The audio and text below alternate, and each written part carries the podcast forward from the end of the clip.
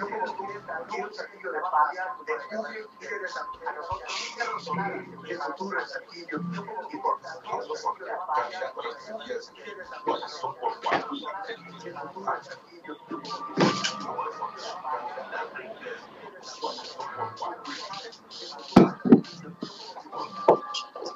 como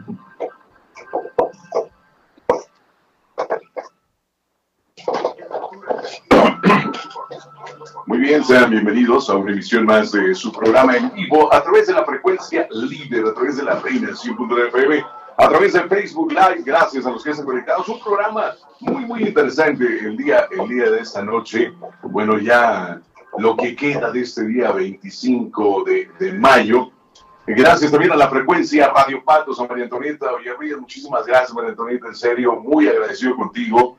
Gracias a la OCB Saltillo también por las atenciones.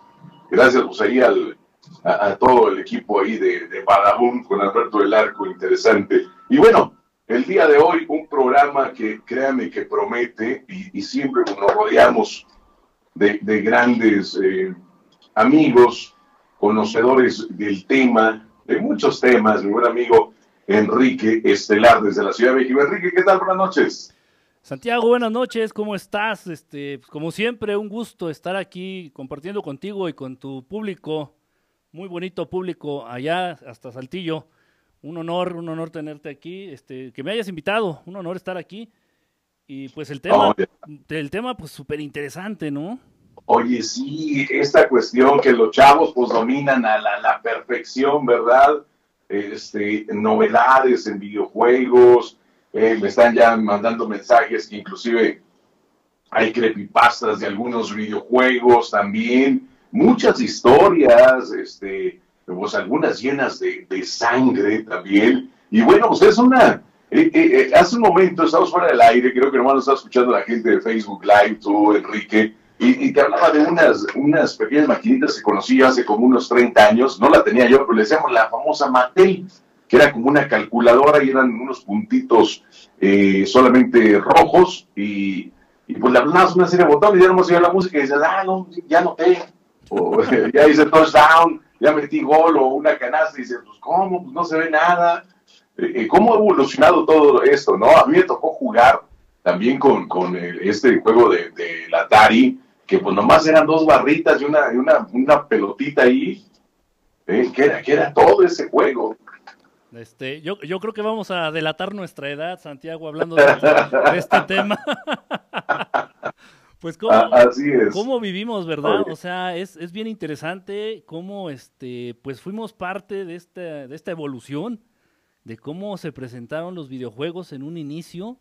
Yo creo que todos los que tuvieron oportunidad, tuvimos oportunidad a finales de los 70s, inicios de los 80s, que empezaron a surgir todas, toda esta empresa, una gran empresa de los videojuegos. Y como bien dices, eh, fue increíble cómo en un inicio, hablando de este juego que era el, el de tenis de mesa, se le conocía como tenis de mesa, Ah, las dos barritas y la pelotita, como dices, eh, pues que surgen en un inicio con la mera finalidad de entretener tal vez, así es. de entretener a, a los niños, tal vez incluso a los adultos también.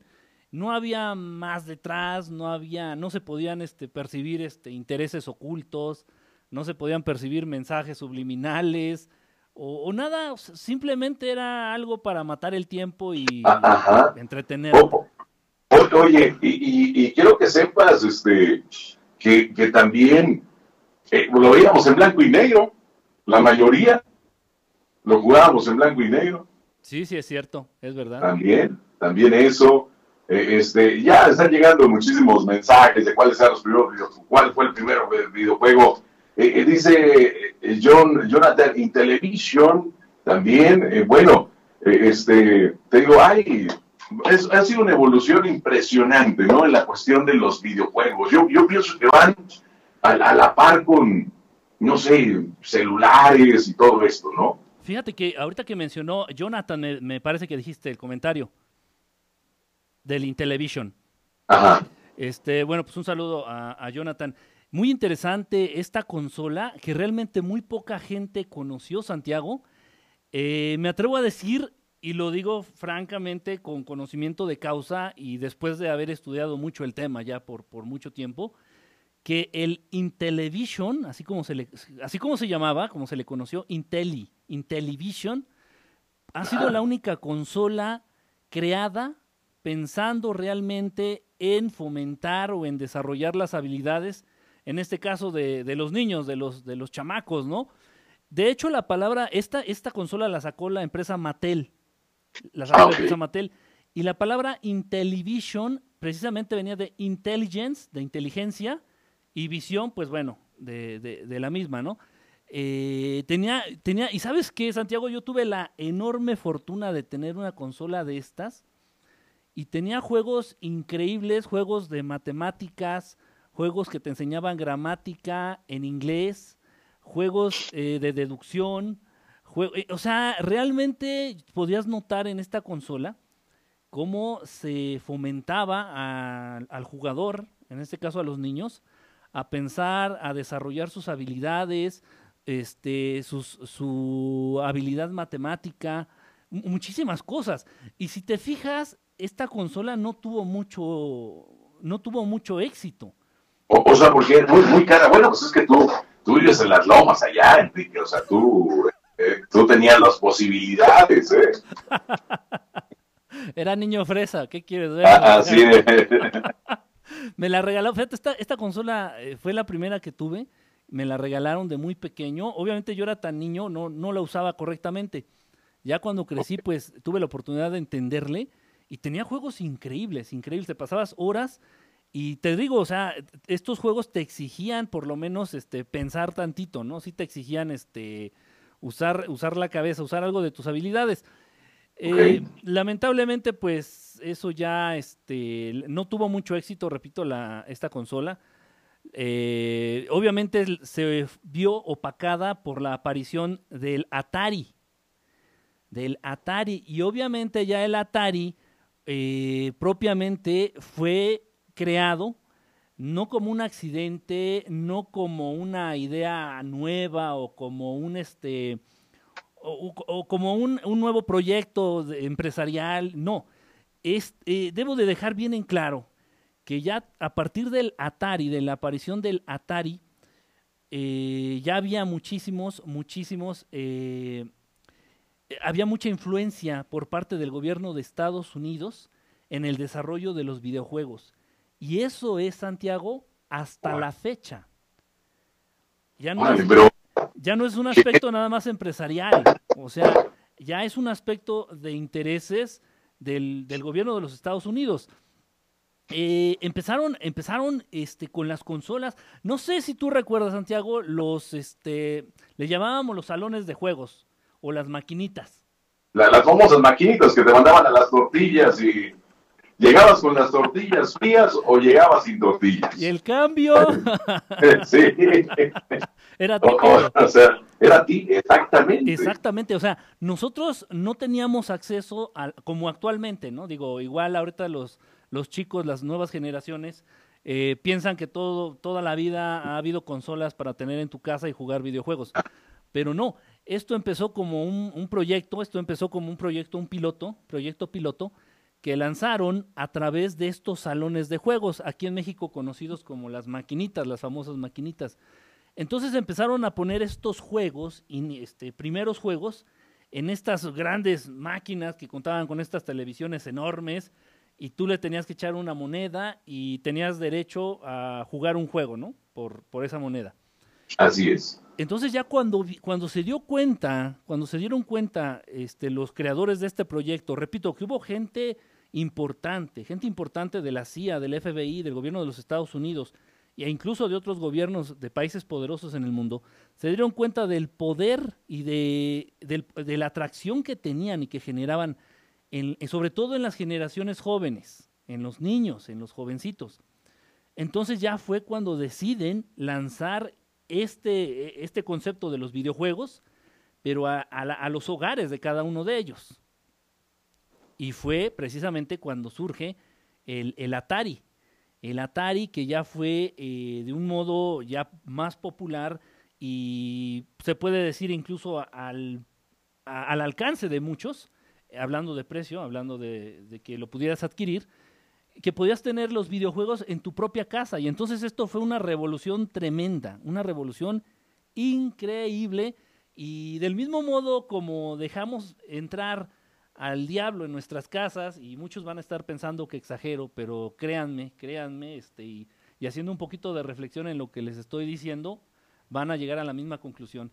Hemos sido muy ligeros, hemos sido muy descuidados, Santiago, amigos del auditorio, en dejar entrar al diablo, en dejar entrar al mal, en dejar entrar a Lucifer, y no estoy exagerando, a nuestros propios hogares. Y lo estoy hablando, por ejemplo, con la televisión, que poco a poco se fue haciendo presente, se fue haciendo presente, se fue haciendo presente hasta que ya no la, ya, o sea, actualmente sería realmente imposible, sería un mundo utópico y, este, y, de, y imaginar que no existiera la televisión este, en, cada, en, un, en las casas de las personas. Del mismo modo empezaron a introducir los videojuegos. Del mismo modo se empezaron a introducir los videojuegos en nuestras vidas. Y bueno, ya en todas, casi en todas las casas donde había una televisión, donde había un televisor, ya podíamos encontrar un videojuego. Porque, al, porque al inicio no era, no era para los niños, Santiago, ¿eh? No sé si tú, tú recuerdes, no se apegaba tanto a los niños. Yo me acuerdo que el, el Atari, bueno, yo tuve el Intel, en, Intellivision y no, nunca tuve Atari, ahí sí ya. Ahí sí ya me, me, nada más me conformaba con ver. Pero el Atari, yo me acuerdo que lo vi este, en mis tíos, por ejemplo. En mis tíos que son, no sé, 10, 15 años mayores que yo. Y ellos uh -huh. se compraban el Atari, este, gente adulta en este caso. O sea, no se enfocó realmente nada más al público infantil. O sea, fue un boom eh, pues muy, muy importante. Ya todo el mundo tenía acceso a, a, jugar estos videojuegos en casa. Y obviamente al inicio, como todo, pues lo entendimos como algo inofensivo, lo entendimos como algo, pues eh, como un juego, lo entendimos como algo común, que, que no podía hacerle daño a nadie. Y tal vez al inicio, como comentábamos Santiago, tal vez al inicio con juegos como este del ping pong, del tenis de mesa. Así es. Pues era la intención tal vez.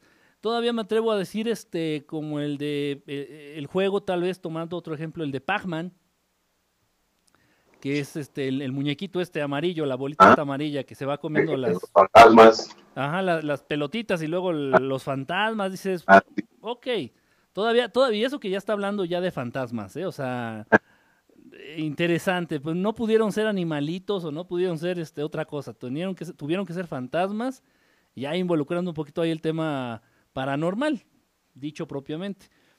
Pero todavía se podía notar el interés o la intención, más bien, el, la intención de los creadores, eh, de los desarrolladores eh, de los videojuegos, pues realmente como de entretener, de, de, de mantener a, a, al niño o al, al, jugador, sin importar la edad, de hacerle pasar pues cierto tiempo de diversión, hacerle olvidar sus problemas y, y pasar un buen rato. Hasta ahí. Yo, yo, recuerdo mucho, mucho un juego, Santiago, este, que se llamaba este, Burger Time, tiempo de hamburguesas, Burger Time. Este, y también muy, muy, igual muy divertido. Se trataba de que trat eh, tenías que este, formar hamburguesas, así tipo Pac-Man. Tenías que formar hamburguesas y tenías que esquivar a. Aparecía una salchicha, una lechuga y un huevo, que según eran los, los malos, ¿no? Y, o sea, juegos chistosos, juegos hasta cierto punto inocentes juegos que no, no, no tenían mayor pretensión al inicio, al inicio, que quede bien, bien, bien claro. Entonces, pues yo creo que los papás, todos los papás, este, pues no vieron mayor ofensa, no vieron realmente el peligro inminente que se estaba, que se estaba colando en nuestras vidas. Y todos le abrimos, todos, me incluyo, le, abri le abrimos las, las, puertas, bueno, en caso de que tuviéramos la posibilidad, le abríamos las puertas a estos videojuegos y ya tan presentes en nuestras vidas y ya lamentablemente, y lo tengo que decir así Santiago, tan al alcance de todos. Efectivamente, así es. Porque, así.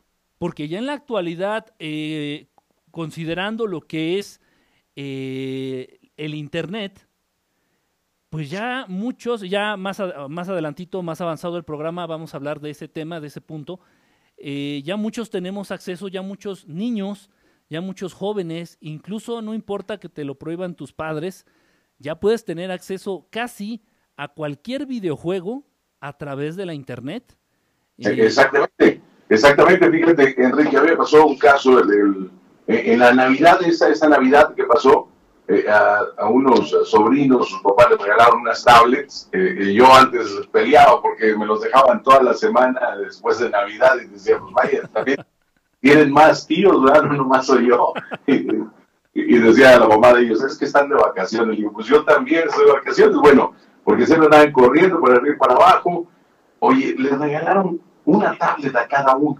Sacos. Oye, no, haz de cuenta que no había niños en la casa no había nadie, o sea, estaban metidos en el en la tablet y otra, una de las, voy a esto, una de las cosas que a mí me sorprendió, porque, por ejemplo, mi sobrina, mi sobrina tiene nueve años, el otro tiene cinco años, oye, bajaron juegos que ya los quisiera yo en mi celular. Sí. O sea, eh, y digo, oye, ¿cómo lo hicieron? Dice, no, es que tienes que hacer una cuenta y no, pues me dejaron igual en cero pero, o sea, una, ya una habilidad tremenda que tienen los niños, ¿eh? como que ahora se con este chip, no sé. Sí, exactamente. E, es, es que ha sido, este, va, es generacional, ¿eh?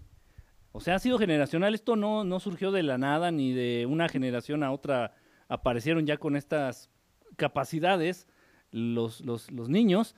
Ya nos han ido este, entrenando generacionalmente, ya te has ido familiarizando con el uso de estas tecnologías ya te has ido familiarizando con, los videojuegos en sí, con los aparatitos estos, los gadgets digitales, los celulares, este, las computadoras personales, eh, las tablets. Entonces ya los niños para ellos es de lo más normal, de lo más común. Y bueno, como bien lo dices ahorita, eh, hablando de esto, de que a través del acceso a Internet pueden eh, acceder a cualquier videojuego existente a, lo largo de la historia, ¿eh? a lo largo de la historia de toda la humanidad, eh, cualquier videojuego que, que, haya existido, ya lo puedes obtener a través, ya lo puedes jugar o lo puedes descargar a través de internet. Y bueno, con estas llamadas, las, las aplicaciones, ahí que se encuentran ahí en los, en los celulares, en las tabletas, ahí cada quien tiene tanto este, el iPhone como los aparatos Android, pues tienen su tienda de aplicaciones, vamos a llamarlo así, y descargar un juego simplemente es cuestión de hacerle clic. ¿Y sabes qué es lo peor, Santiago y amigos del auditorio? Esto es, esto es para, que, para que agarremos conciencia, para que veamos que hay algo muy, muy perverso, hay algo, hay un interés superior de alguien o de alguienes muy arriba que quieren que tengamos acceso a los videojuegos y que tengamos acceso a, esto, a esta tecnología. ¿Por qué lo digo? Porque si nos basamos en lo que es la realidad en este mundo, en este mundo en donde vivimos, si nos basamos en, lo que es, pues sabemos que todo lo mueve el dinero, ¿no? Sabemos que es lo principal, muchas veces... Todos los, todos los caminos van hacia el dinero. Exactamente, muchas veces eh, todo, todo, ajá, como dices, todo lo entendemos a partir del dinero, todo lo mueve el dinero, este, todos los, los pasos y cada uno de los pasos y estrategias y, y conspiraciones que hace el gobierno es por dinero. Es lo que nos quieren hacer creer, por lo menos. Total. Y, bueno, vamos a ponernos a pensar, amigos del auditorio, ¿por qué podemos tener acceso a estos juegos de manera gratuita simplemente con dar un clic en el celular? Por ahí muchos van a saltar y me van a decir, no, no, no, no, son, son gratis, pero incluyen publicidad. Y, o sea, te ponen un cuadrito ahí de que consumas algún producto, este, pero aún así el juego es gratis. O sea, pues, tienes acceso al juego de manera gratuita. O sea, no importa si eres niño, no importa si estás desempleado, no importa si no traes un peso en la bolsa o si no tienes un peso en tu cuenta bancaria, puedes tener un videojuego. Exactamente. Exactamente. Oye, Enrique, y, bueno, ¿cuándo empieza toda, toda esta evolución? Como tú comentabas, bueno, alguien lo dice, no fueron diseñados este, pensando en, los niños, sino en pues, algo, más, más, más adulto, más grande. Eh, y, y, comentabas, el gobierno empieza a poner atención en esto. ¿Cuándo empieza e, esa evolución de, unos juegos tan, tan simples, algo ya más eh, tecnológicamente más complicado? Y, pues más, pues es que casi bélico, ¿no? Sí, Fíjate que hay un, hay un punto en la historia, qué, qué buena pregunta, qué buena pregunta formulaste, Santiago. Hay un punto en la historia dentro del desarrollo del videojuego que resultó eh, de suma importancia, que resultó realmente muy, muy, muy... Eh, es, es, de vital, es, vital este, este punto dentro de la historia en el desarrollo del videojuego. ¿A qué me refiero? Realmente ya la manipulación total de lo que es la industria del videojuego se entrega en charola de plata a, a estos que gobiernan al mundo, ya quieren llamarle ustedes el Club Bilderberg, los Illuminati, los Anunnaki, los reptilianos, eh, la, familia, la familia Windsor, como ustedes gusten y manden, eh, se le entrega el poder y el control absoluto de la industria del videojuego a estos que gobiernan el mundo en el momento, Santiago, que se vinculan los videojuegos con la macabra y luciferina industria del cine. En ese instante ya se, se, perdió el control absoluto, ya en ese instante se corrompe por completo la industria del videojuego, ya en ese momento los videojuegos dejan de ser una, un, este, una, mera, este, una mera actividad para matar el tiempo, dejan de ser eh, algo para entretenerte y empiezan a formar parte de, este, de estos programas, empiezan a formar parte este, de estas conspiraciones, empiezan a ser estas herramientas también de control, de control eh, de la población, empiezan a hacer estas herramientas para ir programando a las nuevas generaciones a, gusto y a, y a voluntad de los que gobiernan el mundo. Entonces se corrompe por completo la industria del videojuego en cuanto se hacen estos pactos, en cuanto se hacen estos tratados, en cuanto se firman estos, estos papeles de vincular la industria del videojuego con la industria de, de, del cine. Y lo mismo, y fíjate que ocurrió al mismo tiempo eh, con, la, con, lo de, con la televisión.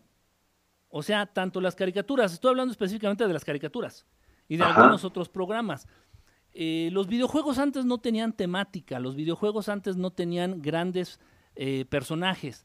Los videojuegos antes de este, este tratado, y tiene un nombre, no lo recuerdo, eh, y no es fácil encontrar esta información, ¿eh? Eh antes de firmar este tratado, los videojuegos, pues los personajes de los videojuegos eran como, como Pac-Man. Pac-Man no, no nació en una caricatura, no nació en una película realmente Pac-Man, la cuna de Pac-Man es el videojuego mismo.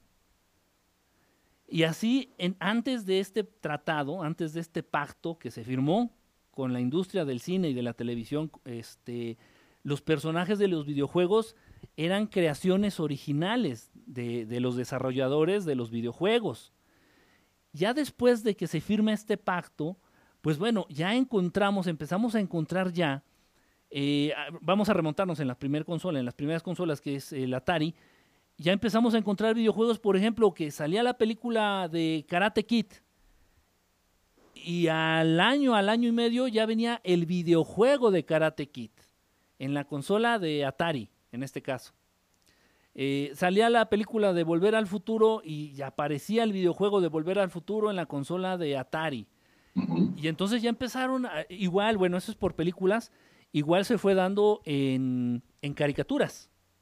Salía la caricatura de, no sé, en ese entonces de He-Man, por decir algo, y salía el videojuego de He-Man. Y ya, entonces, ya sí se fue. Esto, esto no era al inicio normal en los videojuegos, ¿eh? Repito, es, es que yo entiendo, por ejemplo, que, bueno, aquí en, en tu público, yo entiendo que varía mucho este, generacionalmente. Yo creo que para muchos han de decir que es normal que de un programa o de una película surja el videojuego, surja el soundtrack, surja este, la, eh, el, el cómic y, y, toda esta industria de, de, comercio y de difusión, pero no, no, antes no era así.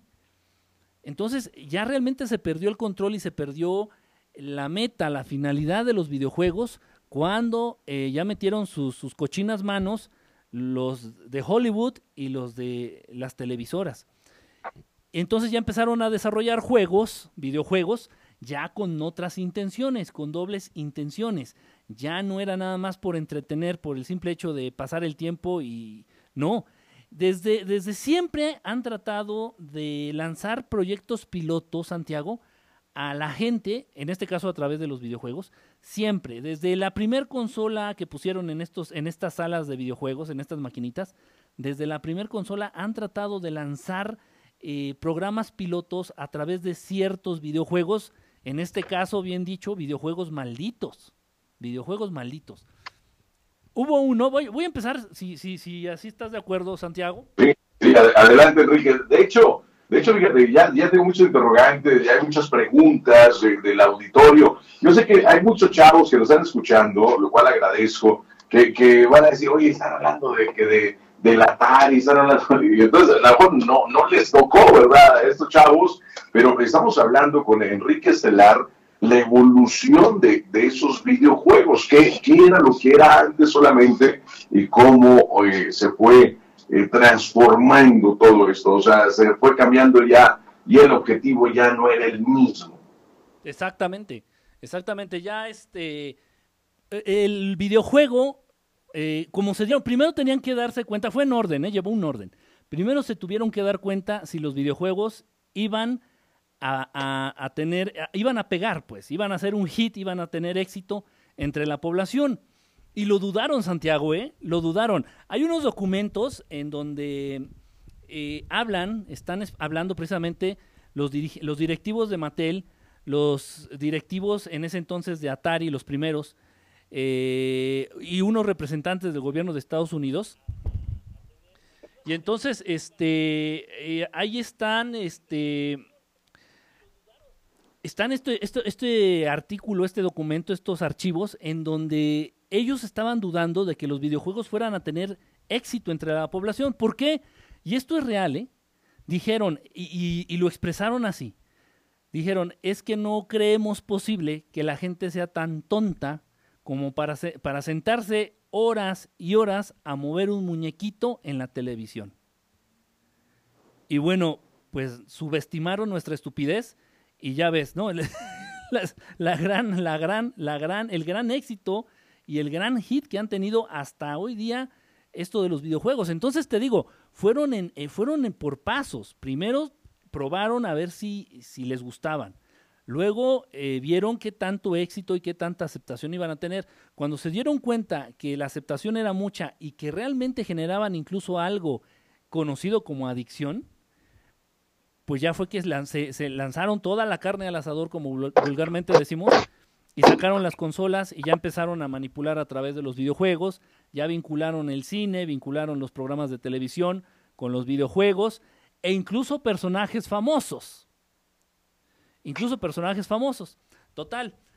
Eh, algo, eh, no es que, mira, me gusta hablar siempre este, con la verdad, Santiago. Tú, tú sabes ah, que, claro. conduzco con, con la verdad, este, ¿Por qué? Porque yo siento que a final de cuentas eh, no me gusta a mí subestimar a la gente, no me gusta subestimar al público, a, tu público, a mi público. Entonces, yo considero en sí, eh, desde entonces, desde que los videojuegos entraron a ser, eh, pasaron a ser una herramienta de manipulación directa de estos que gobiernan al mundo, pues no han dejado nada bueno los videojuegos, Santiago, amigos del auditorio siendo honestos, siendo francos, yo sé que hay juegos muy interesantes, yo sé que hay juegos muy este, divertidos. Yo, yo lo digo, lo digo este, de manera personal. Ya, tiene, ya tendrá unos cuatro años que, que no tengo la oportunidad de jugar videojuegos. Sin embargo, los últimos que yo jugué pues eran los de fútbol, ¿no? Los de y a mí no me gusta ver el fútbol y no y no lo practico nunca, no lo he practicado. Oye, Enrique, fíjate, ahorita antes de seguir avanzando, sí, claro. eh, Edgar, eh, Edgar Bruneda, siempre fiel al programa, muchísimas gracias. Eh, eh, de las películas que hablabas, dice, por ejemplo, dice, la película Pequeños Guerreros abordan el tema de, de haberle instalado chips con tecnología militar a juguetes inofensivos. Exactamente, sí, o sea, siempre hay, siempre hay un, un, un fondo, un detrás, con algún tema de conspiración, con algún tema de manipulación, con algún tema que se vincula de manera directa con lo que conocemos como conspiraciones. Esto es cierto, sí, sí, es, verdad, es verdad. este, y muchísimas otras, este, muchísimos otros. Ahorita, ahorita vamos a, a tocar algunos. Entonces, te comentaba, yo el peligro, te lo voy a decir desde un punto de vista tal vez eh, como videojugador, pero principalmente como, como, eh, como estudioso de los fenómenos sociales y, tal vez hasta como psicólogo. Eh, a mí me preocupa ver, Santiago, el éxito de los videojuegos entre la gente, porque de por sí, ya lo hemos hablado aquí en tu programa, lo he hablado mucho en mi proyecto, vivimos en un mundo que nos manipula, Vivimos en un mundo que realmente no podemos entenderlo como un mundo real. Vivimos en un mundo al cual muchos autores, amigos, conocidos y, demás gente estudiosa de estos temas eh, le tendemos a llamar la Matrix. Ahí está la película de Matrix y no, no entienden el concepto. Bueno, pues más o menos, como un mundo este, holográfico, como un mundo ficticio, al cual nos obligan a estar viviendo, a estar, eh, nos lo imponen. Entonces ya es bastante estar librando todos los días esta Matrix, este mundo artificial, como para, para aparte involucrarte o envolverte en otra Matrix, entiéndase, un videojuego, porque es una realidad ficticia, una realidad, pues propiamente dicho, una realidad virtual. Fíjate que hay, hay videojuegos, eh, Santiago, y yo creo que los amigos del auditorio lo saben, y estoy seguro que muchos de ellos los juegan. Hay juegos en donde te invitan a vivir, a tener una vida virtual. Y estos juegos lamentablemente están teniendo un éxito, Santiago, amigos del auditorio, que te daría miedo realmente enterarte de las cifras reales eh, de, de jugadores y de gente adicta a estos juegos. Hay unos juegos, eh, todos estos son eh, a través de, eh, de, Internet, plataformas de Internet, interactivos. Entonces tú pagas una mensualidad, ya con esta mensualidad tú tienes derecho a descargar el juego, a crear tu personaje y a vivir tu vida virtual. Pero cuando digo vivir una vida virtual, Santiago, es literal lo que te estoy diciendo. No, no es una analogía, no es un ejemplo, no, es literal. O sea, creas tu personaje, este personaje tiene que encontrar empleo, tiene que socializar, tiene que encontrar novia, tiene que buscar casa, tiene que tener amigos, tiene que tener actividades de fin de semana. O sea, es realmente una vida virtual. Hay un, eh, por mencionar algunos, hay un juego que es el más famoso y que está tomando muchísima fuerza, que se llama Second Life. Segunda vida, así se llama, Second Life y otro por ahí que le está también pisando los talones en popularidad, que se llama Active Worlds, mundos activos, Active Worlds.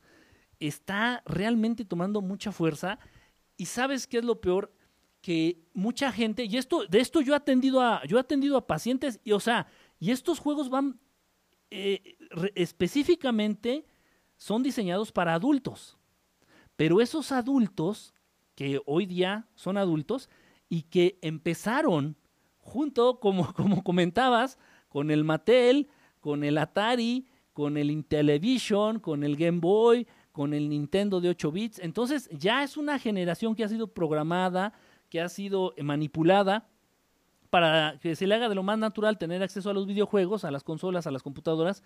Y entonces son estos adultos los que están ingresando a, estas, a estos videojuegos de plataforma donde, donde realmente vives una vida virtual. Tuve, tuve un paciente, y esto no, tiene, no tendrá mucho, tendrá unos siete, ocho meses. Tuve un paciente, Santiago, que tenía ya más preocupación por lo que ocurría en, su, en su vida virtual, en este jueguito del Second Life, que en su vida real. En su vida, imagínate. O sea, renunció a su, a su empleo por estar jugando esta, esta cosa. Este, el, el, tipo, pues, no le importaba tener este, algún tipo de relación este, en, la vida real. Eh, estaba súper preocupado por la, porque la novia se había peleado con la novia ahí en el videojuego. O sea, él no vino, él no, él no acudió a mí por su adicción al videojuego, él acudió a mí porque se sentía mal por lo que estaba pasando en el videojuego. Fue una, cosa, ah, fue una cosa tremenda, terrible, o sea, y esto está pasando. Esto está pasando y yo sé que muchos, muchos de nuestros amigos del auditorio están este, familiarizados con estos juegos y no dudo que los jueguen. y es una realidad. Están metiéndonos una Matrix dentro de la Matrix y, estamos cayendo en la trampa. Estamos cayendo en la trampa. Ok, otra, otra cuestión. Eh, bueno, esta es una, una, cosa que nos están invitando a vivir vidas este, ficticias, vidas este, virtuales. Otro asunto eh, que yo veo eh, negativo de los videojuegos es que todos se basan, todos se basan en la competencia, en ser mejor uno que otro, en ser mejor este, que los demás, en tener más puntos, en llegar primero, este, en avanzar más mundos, etcétera. O sea, esta competencia entre, entre, entre nosotros. Esto trae consecuencias, las vamos a platicar más adelante. Eh, lamentablemente, todos los juegos generalmente se basan en, en, en, la muerte, en matar. Muchos, muchos, muchos juegos actuales y ya desde hace muchos años, este, eh, vemos constantemente a la muerte en los videojuegos promueven la violencia, los videojuegos, promueven el sedentarismo, esto trae como consecuencia la obesidad, la obesidad, la diabetes, y esto es real, porque los niños, si tú le das una, un videojuego, una maquinita de estos a un niño, un adolescente, ellos no saben de un ratito, de una hora, de media hora, o sea, estos ya son juegos de, de aventarte mínimo unas cinco, como si fuera un empleo, de aventarte de cinco a ocho horas al día, y eso, si pueden más, se avientan más. Eh, algo también que me he dado cuenta, Santiago, de los chicos y adolescentes principalmente, que son muy eh, adictos a los videojuegos, es que generan una sensación de vacío en sus vidas. Como que el videojuego les, les da algo que cuando no lo están jugando sienten ya que les hace falta algo. Así En su día, en su día a día, en sus vidas. Fíjate, Alberto, eh, a mí me pasó en una ocasión, ya ves que están muy de moda las plazas de la tecnología. Sí. Y yo fui a Monterrey, pues te imaginas la, la plaza de la tecnología en Monterrey, eh, de varios niveles y todo. Y pues yo andaba, dije, pues vamos a dar una vuelta aquí.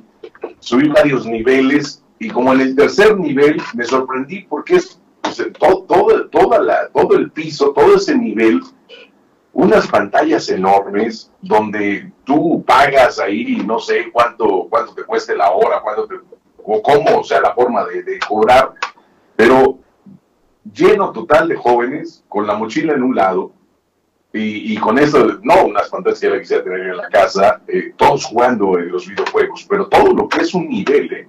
Sí, Era como el tercer nivel, eso, y dices, caray, o sea, yo me quedé sorprendido y dije, oye, tantos chavos aquí jugando todos al mismo tiempo, digo, impresionante. Sí, es, es, es que la verdad es que ya va a ser muy difícil erradicar, ya va a ser muy difícil quitar este, los videojuegos de, de, nuestra sociedad. O sea, realmente ya lo que tenemos que hacer es aprender a convivir con, con el videojuego y ver la mejor manera para no salir este dañados, no salir este que, que nos afecte, no salir afectados. Otra cosa que, veo en los videojuegos, este, que he, podido comprobar, este, repito, en pacientes, eh, generan mucha ansiedad, generan este, estrés y muchas veces generan, este, son la causal de insomnio, ¿eh? Tanto en niños, adolescentes y adultos, ¿eh? A, veces de enojo, ¿no? Ajá, frustración, frustración. Oye, fíjate que ahorita que hablamos de esto de los jóvenes, yo me he fijado, y eso es más que nada para la gente, yo, yo lo he visto más eh, en señoras. Oye, el famoso Candy Crush. ¿Sí? Sí. Eh, eh, ves a las señoras con el celular y nomás con el dedo y dale.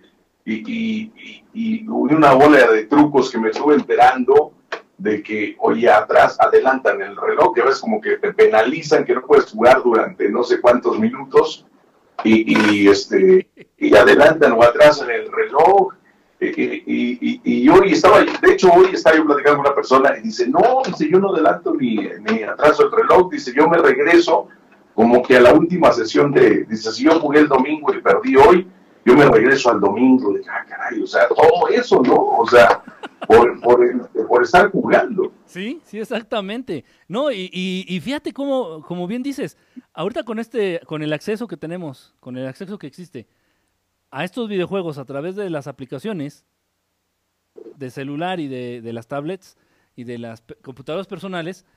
Eh, y esto es cierto, o sea, eh, tías mías, o sea, te estoy hablando ya señoras de 60, 70 años, me mandan invitación para videojuegos. Ándale, también. dices, o sea, mi tía, o sea, yo nunca me hubiera imaginado a una de mis tías este, sentada ahí jugando Candy Crush o uno de estos jueguitos de, de aplicación de celular. Y, y es realmente, han tenido un boom y cada vez, fíjate, o sea, qué bueno que nos damos cuenta de esto, cada vez jalan más gente, cada vez jalan más adeptos, cada vez tienen más seguidores los, los videojuegos, o sea, no es- están muy, muy lejos de, de desaparecer o de pasar de moda, o sea, están es. tomando fuerza ya a todos los niveles, en todas las clases sociales y dentro de todos los rangos de edad que puedas encontrar. Lo último que, que- que- que me gustaría puntualizar, eh, Oye, eh, Enrique, ¿me, me permites una pausa comercial y regreso contigo? claro que sí, Santiago. Ok. Vamos a una pequeña pausa comercial. Regresamos con Enrique Estelar desde la Ciudad de México. Pausa y volvemos con más.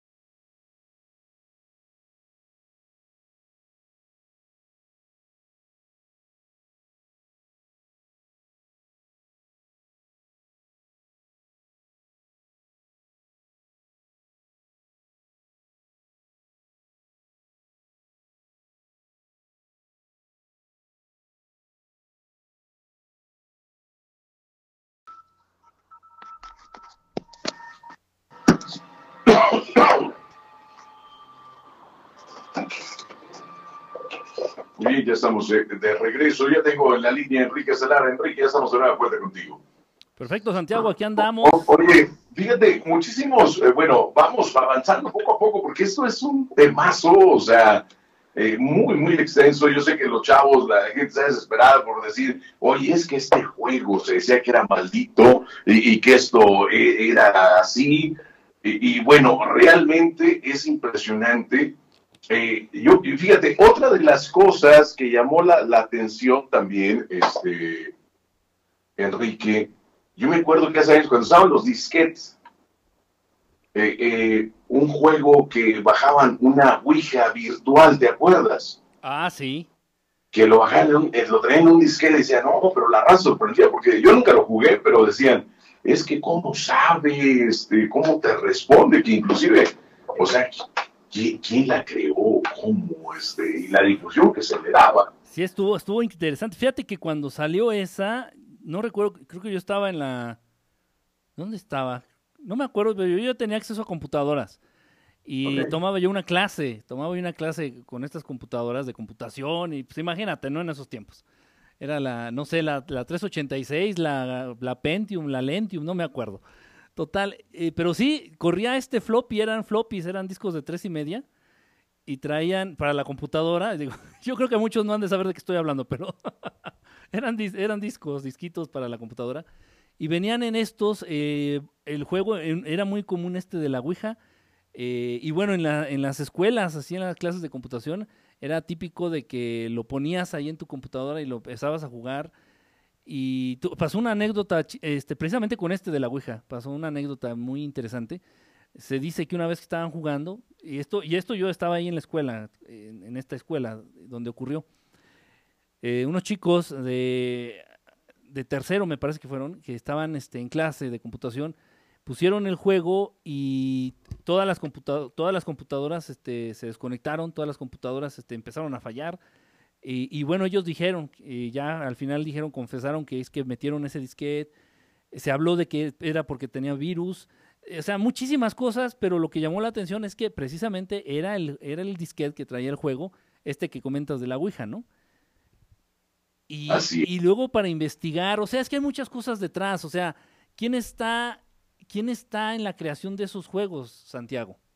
Exacto. O sea, es fácil llegar a pensar, ay, no, pues un chavo que sabe de computación, un día se dedicó, se dedicó ahí unas semanas, desarrolló el juego, y, y como dices, este juego te daba respuestas que te enchinaban la piel, o sea, realmente no parecía un juego, parecía un proyecto de, de inteligencia artificial, para ser francos. Estaba muy raro. Estaba muy, muy raro. Yo, yo nunca lo jugué. Vi, vi cómo lo jugaban. Sí lo llegué a ver así en, la pantalla. Nunca lo jugué directamente. Sin embargo, la gente decía que las respuestas te enchinaban la piel. te enchinaban la piel realmente.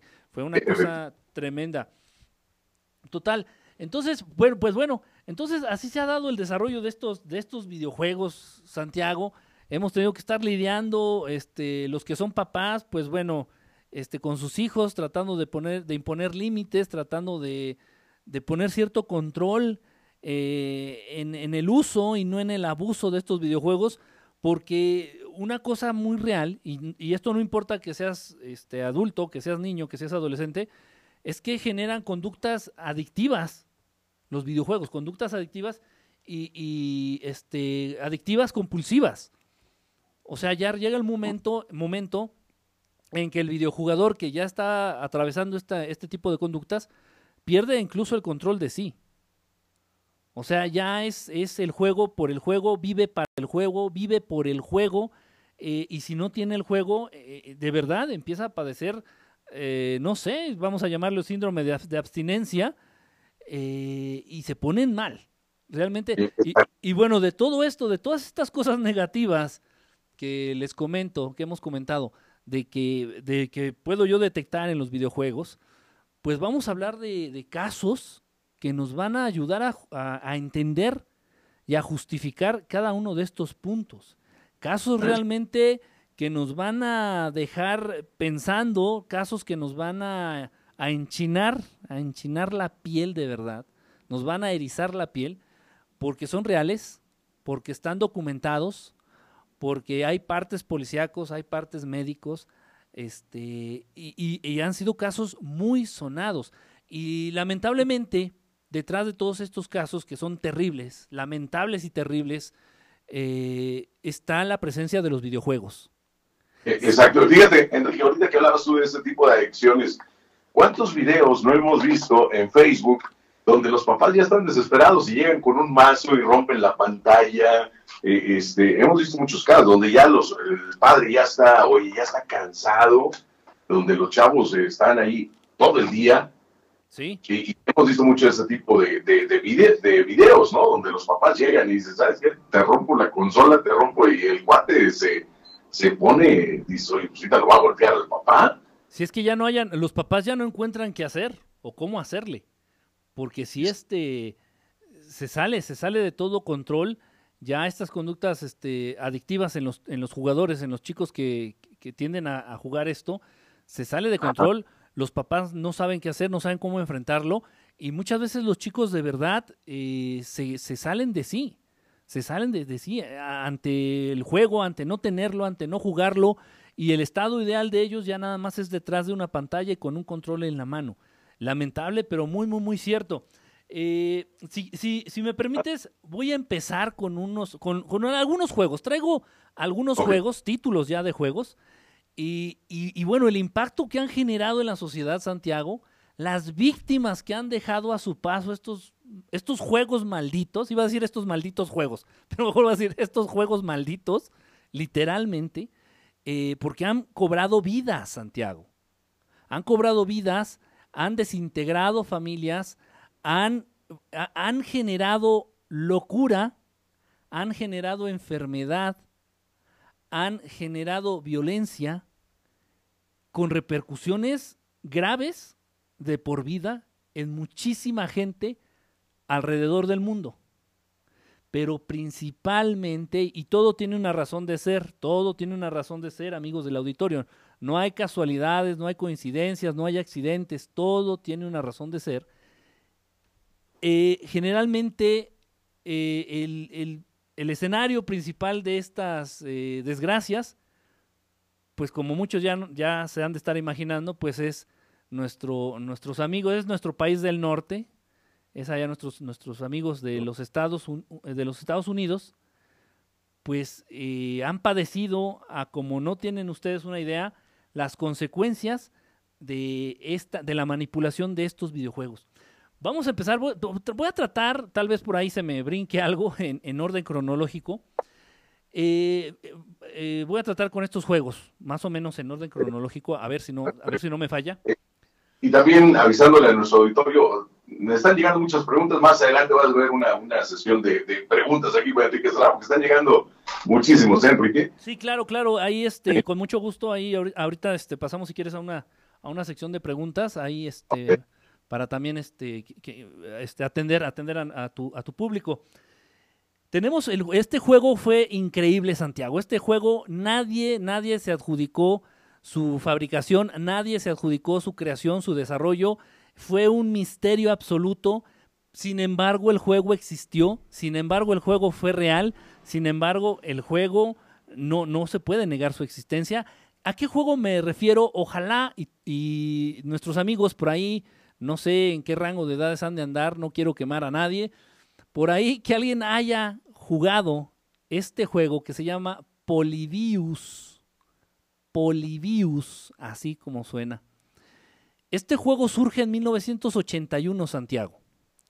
Este juego no nace para las consolas de, casa, no nace para el Atari, no. Este juego sale específicamente para las salas de juegos, este juego sale para las maquinitas. Este juego lo crean para las maquinitas. Eh, eh, se empezó, no, no estoy diciendo que se creó ahí, pero la primera vez que se vio y se tuvo registro de este juego de Polybius fue en Estados Unidos en 1981 en Portland. En Portland. aparecía como que el fabricante, eh, el fabricante era una palabra de origen alemán, me parece, que significaba pérdida de los sentidos. Así decía. O sea, no tenía mayor información el juego. No tenía nada, nada más decía el juego Polybius y abajito venía esta palabra que, que en, alemán era Sinneslocken, que significa pérdida de los sentidos. Era todo lo que se sabía del juego. ¿De qué trataba este juego de Polybius? Era una navecita, Santiago, imagínate la, la típica navecita, era la navecita, tú controlabas a la nave, este, según una nave espacial, y en el centro de la pantalla aparecía como una figura geométrica que iba arrojando otras figuras geométricas más pequeñas. Ok, aparentemente pues esto no tiene gran sentido ni gran peligro. Lo que ocurre aquí es que a través de usar gráficos, a través de usar colores, a través del uso de sonidos, eh, exaltaban los sentidos del jugador a tal grado, Santiago, a tal grado, que este juego se reportaron muchísimos casos de personas que empezaron a desarrollar episodios de epilepsia. En, los, en, en, las salas de, en las salas de juego, en las maquinitas, en donde se encontraba este juego de Polybius, había gente, había jugadores, había chavos, había niños jóvenes que caían al suelo este, desarrollando este, un ataque epiléptico. Y, y, esto, es, esto es real. Entonces generaba epilepsia, de pronto generaba episodios de amnesia, había gente que no recordaba este, niveles, había gente incluso que olvidaba que había jugado el juego, había gente que empezó, empezaba a mostrar eh, pérdida de la memoria a corto y a largo plazo, casos muy, muy, muy raros y todos, todos se vinculaban directamente al, a, jugar este videojuego de Polybius. Y luego, como si no fuera poco, como si no fuera poco, este juego, ya cuando ibas tú avanzado ya en ciertos niveles, empezaba a mostrar, eh, empezaba a mostrar ciertas, eh, eh, ciertos mensajes. Empezaba a mostrar ciertos mensajes y muy directos, ¿eh? Muy directos. mensajes aquí. Yo nunca tuve la oportunidad de jugar esta maquinita, debo declararlo. Este, tengo, tengo familia en Estados Unidos, siempre he tenido, casi toda la vida he tenido familiares en Estados Unidos, y ellos me llegaron a comentar que ellos sí tuvieron la oportunidad de verla. O sea, sí existió la máquina. Y aparecían mensajes, Santiago, amigos, que decían, por ejemplo, be normal, sé normal. Otros mensajes que decían, kill yourself, asesínate o mátate. Uh. Otros, otros mensajes que decían, obedece, este, no pienses, trabaja ocho horas y, mensajes cortos, directos, que iban apareciendo conforme tú ibas avanzando de niveles en este juego. Muy peligroso, eh, repito, Polybius, nadie se adjudicó la creación de este juego, nadie se adjudicó el desarrollo de este juego.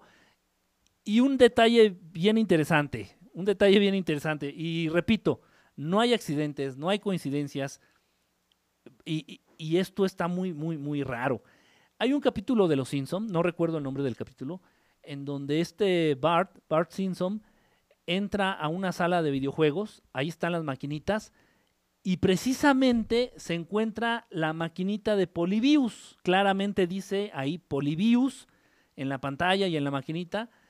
Y en la parte de abajo, por ahí chequenlo, a, a quienes les gusten los Simpsons de, tu auditorio y los videojuegos, en la parte de abajo de esta maquinita ahí en los Simpsons, dice propiedad de los, del gobierno de los Estados Unidos.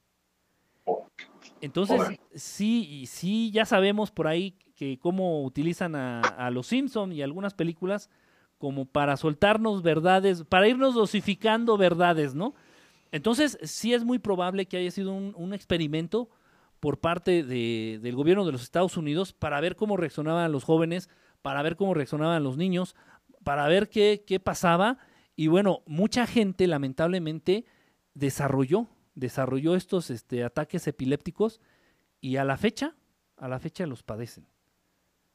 Es, es, es muy, muy, muy raro, es muy extraño, pero es real. O sea, fíjate a qué nivel se puede llegar a controlar, este, eh, pues ya estamos hablando incluso de la salud de alguien a través de un videojuego. Este videojuego, como apareció, desapareció Santiago, entró en las salas de, las maquinitas, repito, en el año del 81, duró uh, tal vez unos 11, 10, 11 meses y, y, lo retiraron. De inmediato lo retiraron. Cuando empezó a generar ya mucho revuelo, cuando empezó a llamar muchísimo la atención de la población, retiran las máquinas y nunca más se volvió a ver una de ellas, nunca más se volvió a saber nada de este juego. Este, en la actualidad, pues repito, ya, ya lo dijimos, lo pueden encontrar ahí este, en el internet, lo pueden descargar, obviamente no es el juego original, pero sí se parece, sí se parece muchísimo a lo que era en ese entonces este juego del Polybius. Exactamente. Y fíjate, y, tal vez e, ese tipo de, videojuegos, Enrique, que, no eran destinados para una consola, para estar en casa, sino en esas, en esas famosas maquinitas. Por eso muchas veces, yo, yo pienso que a muchos que, que, en aquellos años les compraron eh, el Atari o les compraron ya un juego más avanzado cuando a la par de estas maquinitas, decía, oye, es que lo tienes aquí en la casa, pero, pero el, chavo prefería estar en las maquinitas, jugarlo en las maquinitas que, está, que, que en su casa, ¿no? Sí. Se, se, mostraba esta preferencia más. Había, había, fíjate que surgió la, ahorita que comentas eso, surgió la versión principalmente, se dio mucho, con el juego de, eh, con la saga, con el concepto del, del Mario Bros, de los ah, hermanos Mario, del Mario Bros. A la par que tú lo podías jugar en tu casa, en tu Nintendo de 8 bits, lo podías también jugar en las maquinitas de la farmacia o en las maquinitas de las salas de juegos. Y la gente, los chavos, los, los, los chavitos, los niños, preferían jugarlo en las maquinitas, en los, en los salones de juego. Aparte, si eran distintos, sí tenían sus, sus, sus diferencias, obviamente, eh, entre un juego y otro, entre el casero y entre el de las maquinitas, sí había sus diferencias. Este, pero sí, o sea, no sé en qué radicaba, pero sí generaban muchísimo más adicción los juegos de las maquinitas este, que, los, que los de casa, ¿no? Así es, fíjate, yo me acuerdo uno de que sí, sí me gustaba jugarlo ese Enrique, era el de las Olimpiadas, ¿te acuerdas? Sí.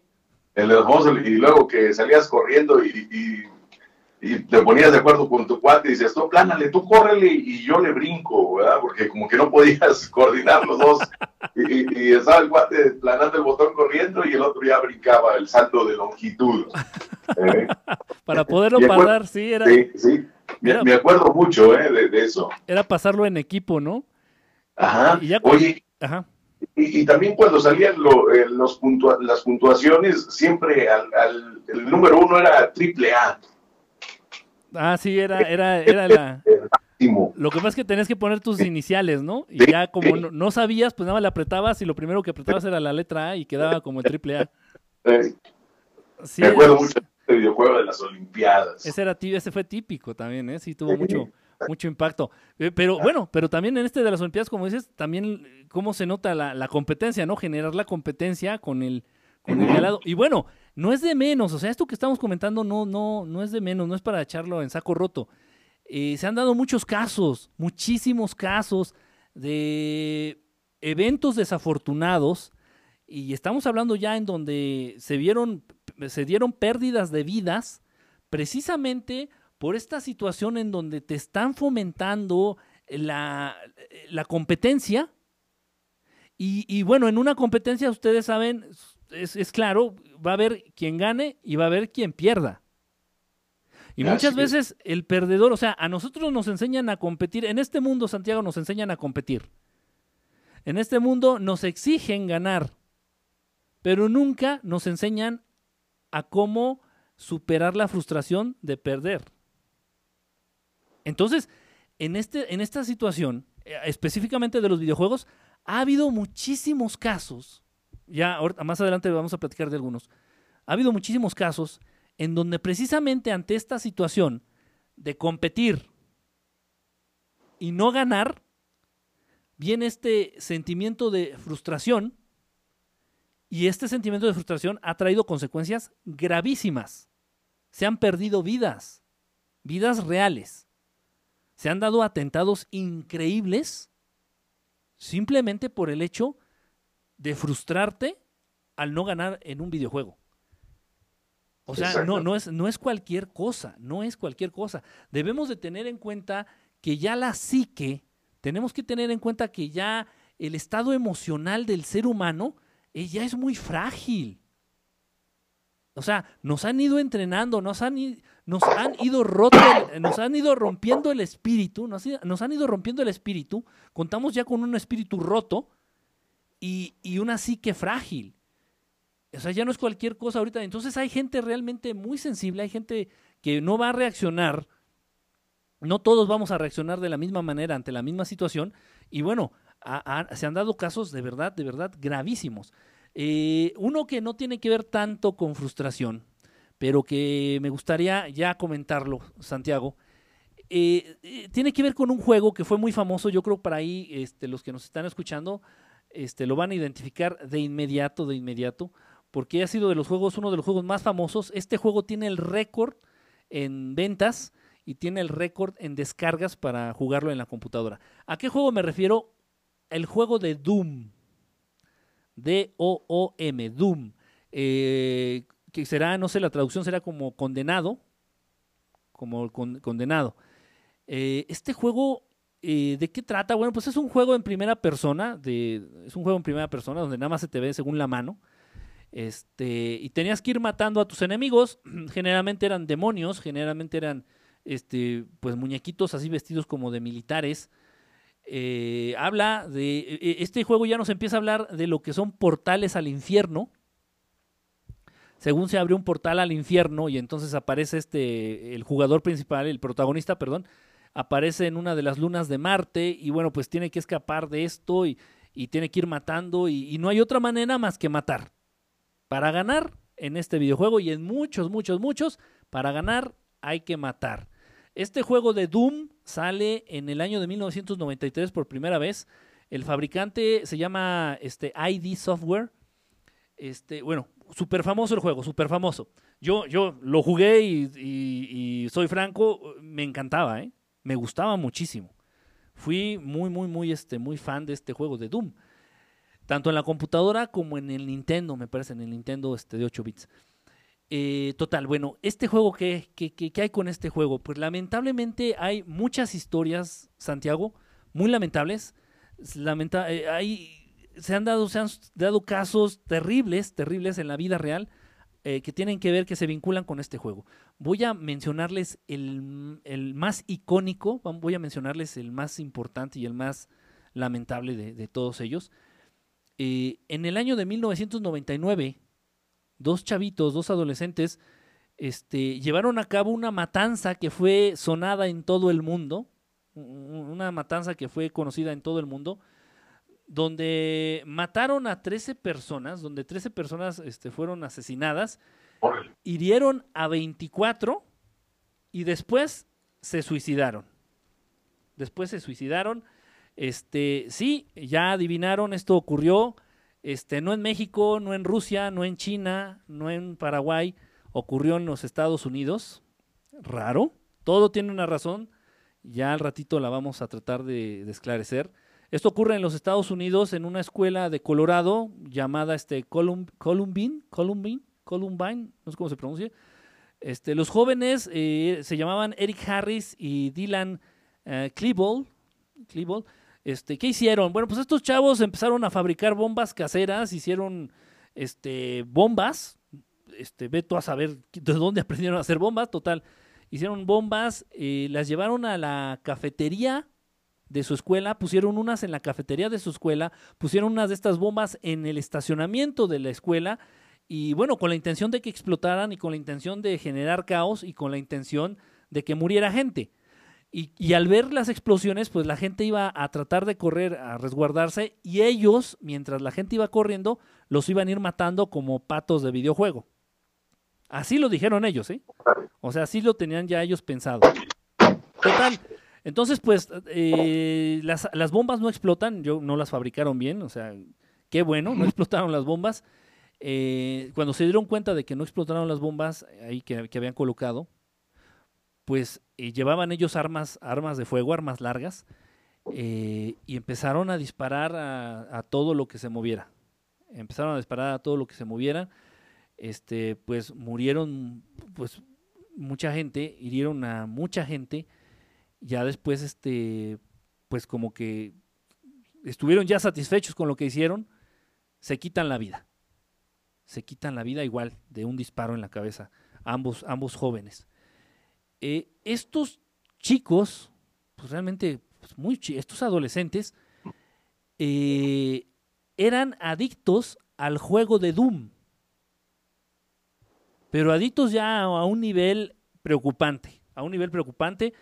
Este, por ahí, por ahí, este, en la casa de estos chicos, en, los, en las habitaciones de estos jóvenes, este, pues encontraron este, indicios de que estuvieron jugando por lo menos toda la noche. O sea, estamos hablando tal vez que jugaron por lo menos de 8 a 10 horas el juego de Doom antes de cometer este, este, esta atrocidad, antes de cometer este terrible crimen.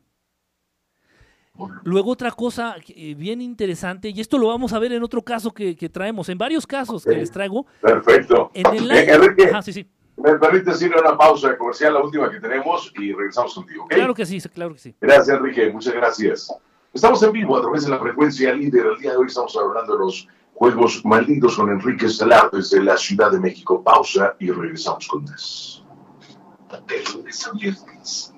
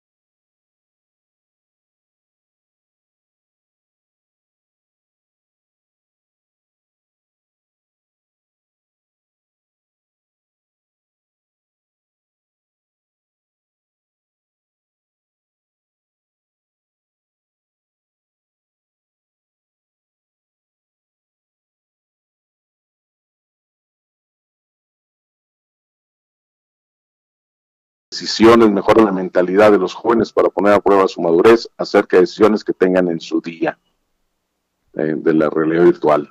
Tiene, tiene que estar muy enfocada, tiene que estar muy, Sí, tiene que estar muy enfocada. sí, No, y bueno, la realidad virtual ya se está ocupando también para, como bien dice, eh, para enseñar. Sí, sí, sí. O sea, Sí, pues eh, eh, es como por ejemplo los simuladores de vuelo, ¿no? Exactamente, O sea, exactamente. que dices, pues es, es algo didáctico, Pero no es para que no te lo, pongas a podemos, jugar. ah, no lo podemos considerar Sí, un videojuego. o Sí, sea, exactamente, exactamente. Igual en las, en las este, universidades donde se en, en algunas, no en todas, en algunas Sí. universidades de prestigio donde se enseña medicina, donde está la carrera de medicina, ya tienen también estos simuladores para, para fingir operaciones de Correcto. realidad virtual, ¿no? Entonces, pero bueno, bueno, se me hace como otro rubro, ¿no? Sí, sí, no, no es videojuego. Ok, vamos, vamos al, al aire, Enrique. Va que va. Vale.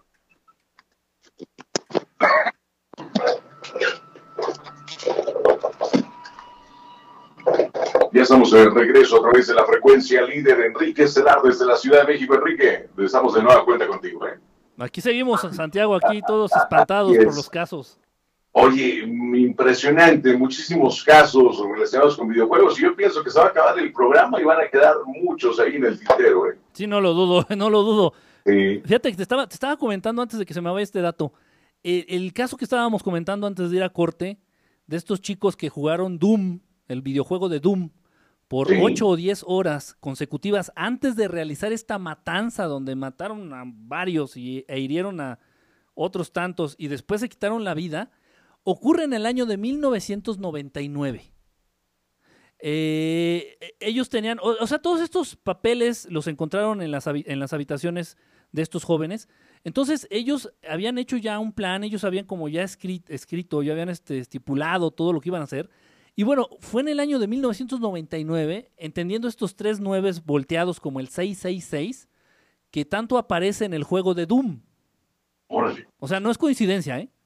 No es coincidencia. O sea, lo pudieron haber hecho en el año 2000 o en el año de 1998, pero no. Debió ser en el 1999.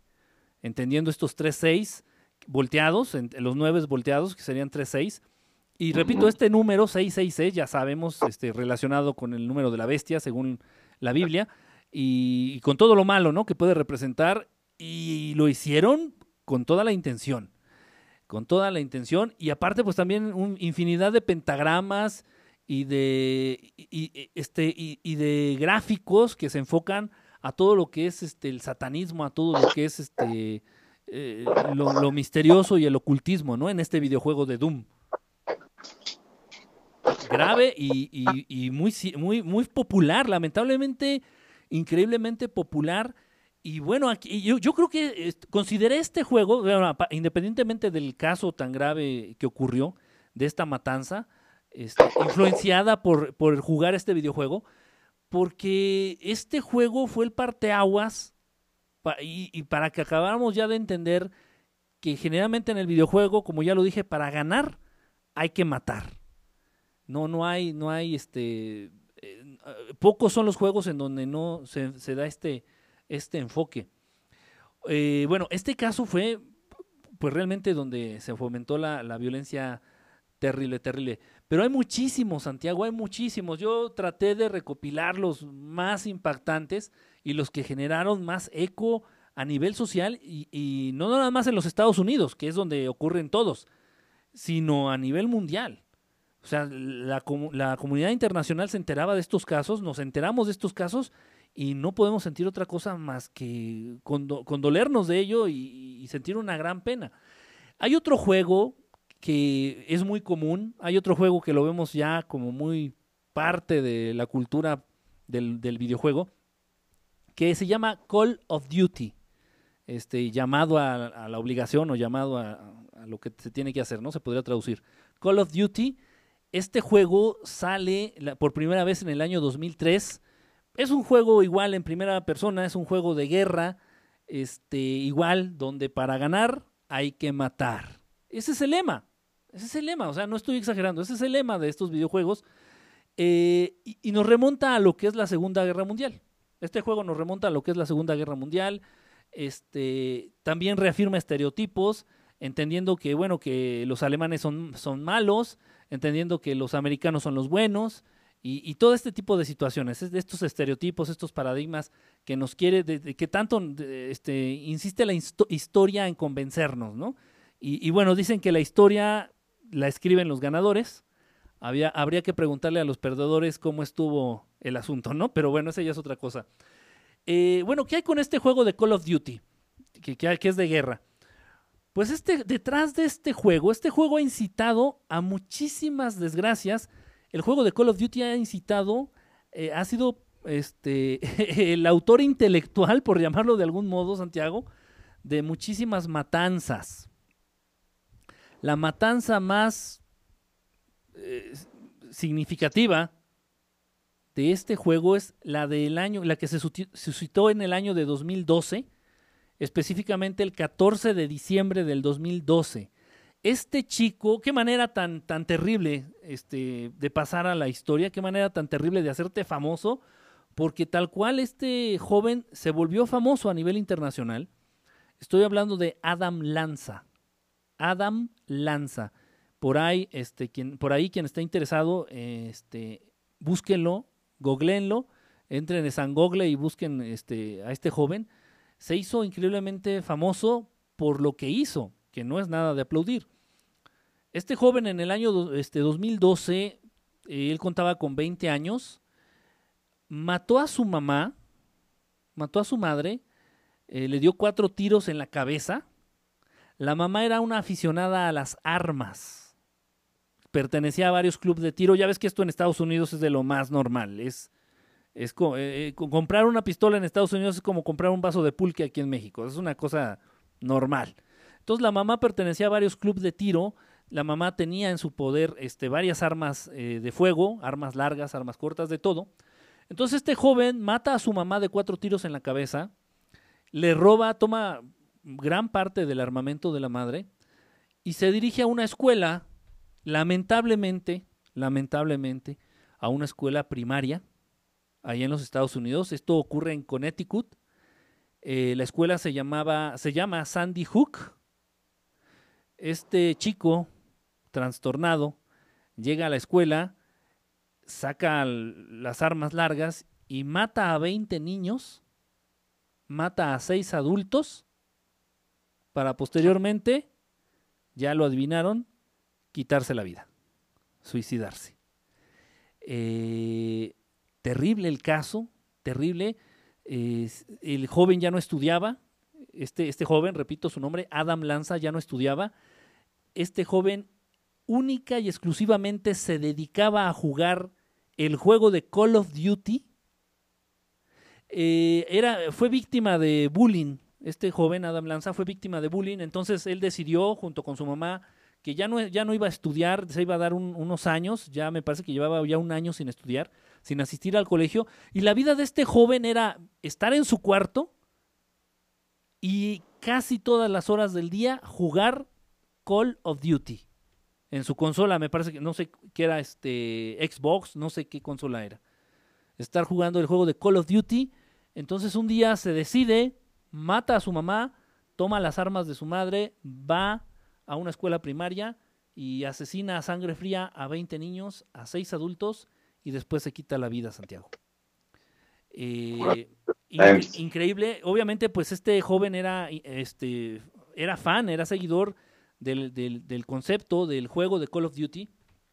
Encontraron pósters, encontraron dibujos, encontraron obviamente el videojuego en la consola. Este, encontraron la consola caliente todavía después de, de todo lo que ocurrió todavía la consola todavía estaba caliente. O sea, este joven vivía para jugar el juego, algo, algo de, este, detona en él, una situación se presenta en él y, bueno, lamentablemente se lleva a cabo esta matanza. Lo que ya habíamos comentado, Santiago, es increíble. dime, dime. Enrique, hablando de eso, fíjate, me cuenta eh, Lick Bruneda Dice, yo tengo todos los de Call of Duty y el único que me marea y me da ganas de vomitar es el Black Ops. Ese, precisamente, ese es el juego, es de los últimos, me parece.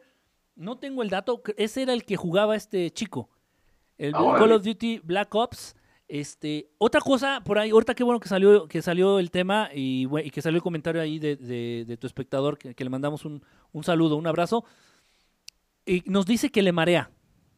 Así, la yo, yo voy a dar mi testimonio a nivel personal de esto, Santiago.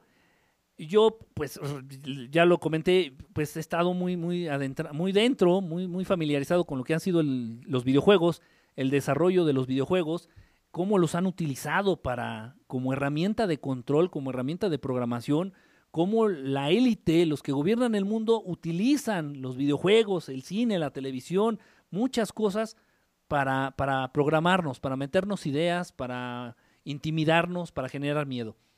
Eh, y bueno, los videojuegos han sido parte de todas estas herramientas. Entonces he estado muy cercano a los videojuegos y los he jugado. La última consola que tuve fue el Xbox 360. Eh, compré el juego porque estaba de moda, porque, no sé, eh, compré el juego de Guitar Hero, héroe de la guitarra, este que traía su guitarrita y traía ahí para, según para tocar la guitarra y etcétera. Aparte, pues soy muy fan de la música, ¿no? Compro el juego y me doy cuenta que no lo puedo jugar. Que no lo puedo jugar porque no pasaban ni 20 segundos, 30 segundos de la pantalla que van pasando las notas musicales, según que van pasando las notas en la pantalla, se van moviendo y a mí me generaba un, eh, la misma sensación que comenta este, nuestro amigo. Me generaba náuseas, me generaba mareo, perdía este, el sentido de la orientación, me empezaba a sentir terrible, terrible, terrible, terrible. Y bueno, eh, yo acudo, acudo con especialistas y digo, no, no vaya a ser esto un indicio de, de algo, ¿no? No voy a tener yo algo ahí chueco en el cerebro, voy a tener algo mal o en los ojos, no lo sé. Este, total me dijeron que no, que todo estaba bien conmigo y tenemos que entender, Santiago, que los movimientos muchas veces que vemos en videojuegos no, no, no son posibles de verlos en la vida real. Y, esto genera confusión a, nivel sensorial, a nivel eh, percepción. Entonces, si nuestros ojos se confunden, nuestro cerebro se hace bolas y bueno, vienen estas sensaciones. Obviamente, eh, este, estos especialistas a los con los que yo acudo me sugieren que en cuanto uno, y esto se, lo, se los paso, les paso el consejo, esto no quiere decir que no asistan con un especialista en caso de que tengan este, esta sintomatología, pero eh, a mí me dicen que en cuanto empiece a sentir esta sensación que corte el juego, porque sí puede derivar incluso en algún tipo de episodio epiléptico. Entonces, este, es un tipo de, epilepsia, de hecho. Pero no es, no es una enfermedad, no es que uno esté enfermo, que uno esté mal hecho, que uno esté chueco, no. Simplemente uno, uno este, se está exponiendo a colores, a movimientos, a situaciones que en la vida real no existen. Y, muchas veces no lo entendemos, ¿no? Entonces digo, ah, bueno, ya me cayó el 20 y no me quedó de otra más que resignarme a nunca jugar Guitar Hero. y, ya, ahí queda. Pero sí, que pongan mucha atención también eso. Eh, síntomas físicos que desarrollen eh, con, algún videojuego en específico. Si te da eh, algo que no te gusta, te marea, te dan náuseas, te duelen los ojos, no lo juegues, de verdad, no lo juegues. Este, trata de, ah. intenta con otro juego y que quede ahí nada más este, el consejo. Fíjate, Así es. Fíjate, ahorita nos de una persona, me envía mensaje WhatsApp, no me envía su nombre. Eh, Santiago, buenos días. Yo soy consumidor de videojuegos en computadora, tengo registradas más de 1400 horas, imagínate. Sacos. ¿Eh?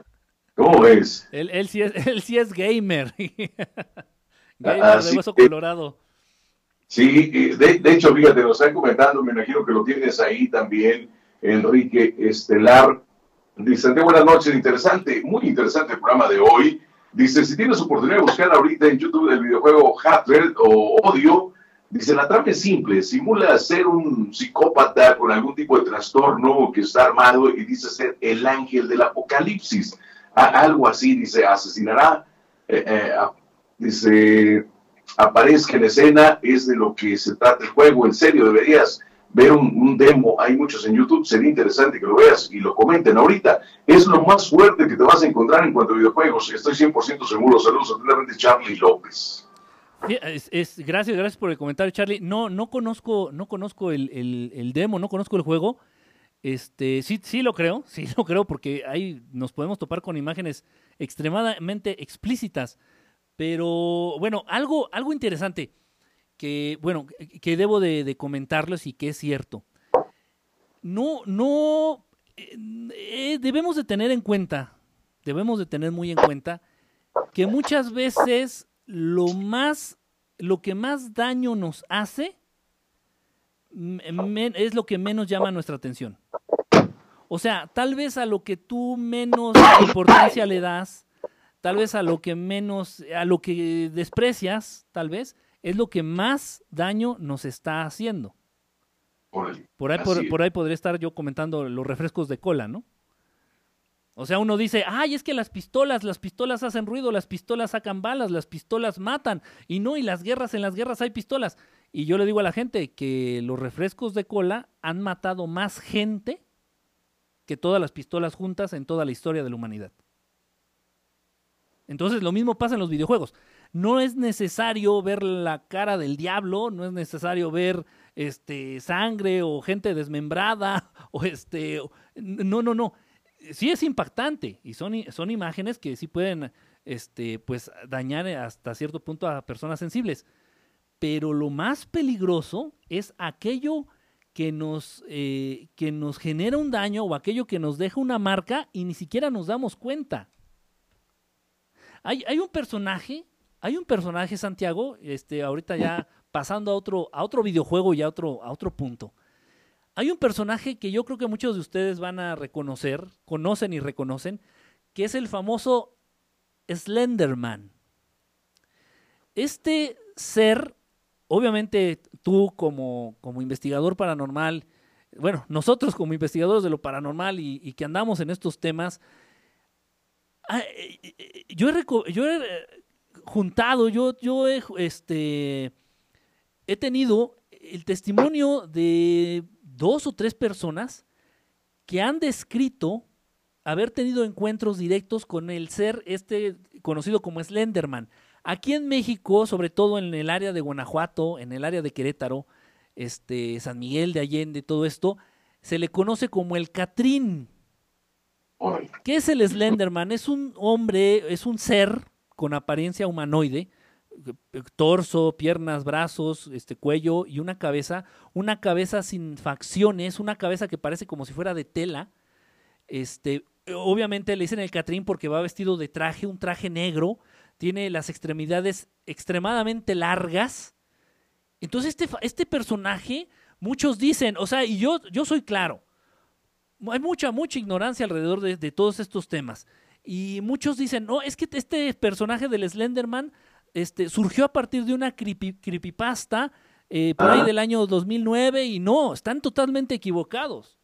Están totalmente equivocados. Es, tan, es tan, este, es como llegar a creer que los grises, los extraterrestres, estos cabezones chaparritos, los inventó alguien en una creepypasta y de ahí se hicieron famosos. No, por favor. O sea, seamos serios. A este ser, el llamado Slenderman, este ser existe. Y no quiero espantar al público y no quiero espantar a nadie. Pero para ser honestos, este ser existe, sí es real. Sí es real, sí ha tenido apariciones con personas. Yo he tenido el testimonio directo de gente que ha quedado realmente, realmente muy mal este, en, a nivel este, emocional por, por tener encuentros con este ser. Y te puedo decir eh, dentro de lo que he entendido, he investigado de estos casos y de otros más, que este ser aprovecha por ahí como consejo, quien lo quiera tomar y quien quiera creer en esto, eh, utiliza los marcos de las puertas como portales para aparecerse. Siempre, invariablemente, el Slenderman, cuando hace acto de presencia, aparece ya de noche, cuando tú estás acostado, cuando ya estás preparándote para dormir, y aparece en el marco de las puertas que, que hay en tu habitación y que no cerraste. O sea, una puerta abierta realmente funciona, hace la función tal vez de un portal para que este ser y tal vez otros hagan acto de presencia. Entonces el Slenderman es real.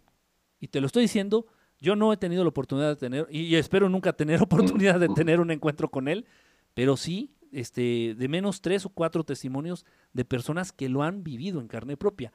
E, exactamente. Eh, eh, tal vez ahorita eh, muchos están preguntando, oye, ¿por qué dice Enrique Estelar que ha tenido pacientes? ¿Sí? Ah, ah es que... Sí, o sea, ¿por qué, ¿por qué dice Enrique Estelar que ha tenido pacientes sobre esos, de este tipo de problemas? Y claro, que ha tenido pacientes impresionantes, ¿eh? Bueno, para el público que, no, me conoce y no sabe, este, no sabe bien qué, onda con mi vida. Eh, bueno, les digo yo de, profesión soy, soy psicólogo, también soy diseñador gráfico, pero me dediqué más a la psicología y dentro de la psicología me empezaron, se van vinculando las cosas, me empezaron a llegar casos de gente abducida, me empezaron a llegar casos de gente que atraviesa este, fenómenos paranormales, y bueno, ya fue como se fueron dando este, todas estas circunstancias y también los casos que mencioné hace rato de estas personas que cayeron en una adicción terrible, una adicción este, súper compulsiva de, hacia, hacia, algunos videojuegos, ¿no? Total, eh, eh, lo, que, lo que es este caso del Slenderman, eh, Santiago, es súper interesante. Y hay alrededor del mundo, no he conocido niños, te soy claro, pero alrededor del mundo específicamente más otra vez en los Estados Unidos, este personaje, repito, que es real, se le aparece a los niños. Se dio un caso terrible, súper, súper lamentable. Ah, bueno, este mono, estamos hablando de videojuegos, este mono, el Slenderman, que sí existe, eh, hace acto de presencia en varios videojuegos. Por ahí podemos encontrar el juego de Minecraft, que está súper famoso ya. Hablando de este juego, hablando de ese juego, hay una persona que nos dice, mis hijos, así con palabras, dice, están identificados con ese juego. Eh, es, la, es, la, intención, es la ah, intención, volvernos idiotas. A Alexandro Pinto desde Bolivia, si no me equivoco, dice, eh, lo que comentas de las puertas abiertas, dice, se ríe, dice, gracias, ahora no podré dormir. no, no, nada más con que cierras la puerta, hermano, ya te vas a evitar muchísimos, de verdad, muchísimos problemas. No dejen las puertas abiertas de sus habitaciones. Si hace que no la ventana. También, eh, bueno, esta persona me, lo leí esto, que, que, yo no le entiendo, yo no le entiendo, de hecho, pues yo colecciono Hot Wheels, carros Hot Wheels, solamente Hot Wheels, eh, este, que a veces me da coraje porque la otra marca saca unos modelos más padres, eh, este, y, salió un, carro de, este Minecraft y, hasta yo le yo pregunté, y bueno, ¿y esto cómo se juega? Y dice, Jonathan, me preocupa, mis hijos están identificados con ese juego. Y otra persona también te da las gracias, eh, déjame te digo, Matilde Cardona, te da las gracias, Enrique Celar, porque dice Santiago, están ayudando a, padres para que pongan más cuidado que ven sus hijos, dice, porque dice porque ahorita el más pequeño tiene tablet o cel, dice, mil gracias. Y, y sí es cierto, yo pienso que varios, varios padres de familia están, oye, estoy escuchando a Enrique Estelar, entonces ese juego, cuidado, ¿eh? Y a lo mejor lo que decimos, no, pues con ese juego se entretienen muy bien, o sea, no pasa nada, ¿verdad? Pero bueno, vamos a hablar de este, de este juego que me decías, donde este e, este mono, el Slenderman, te digo que salen varios juegos, ahí, entre ellos el Minecraft. Este, hay otro juego que se llama Always Watching, siempre mirando. Otro juego que se llama específicamente de Slender. Total, este muñeco, este mono, este ente que existe, ya lo han utilizado y está ya muy gastado en los videojuegos, en creepypastas, en, en, en historias, en cómics, etc. Este ser se le aparece a los niños, principalmente en Estados Unidos. Hay un caso terrible, Santiago, amigos del auditorio.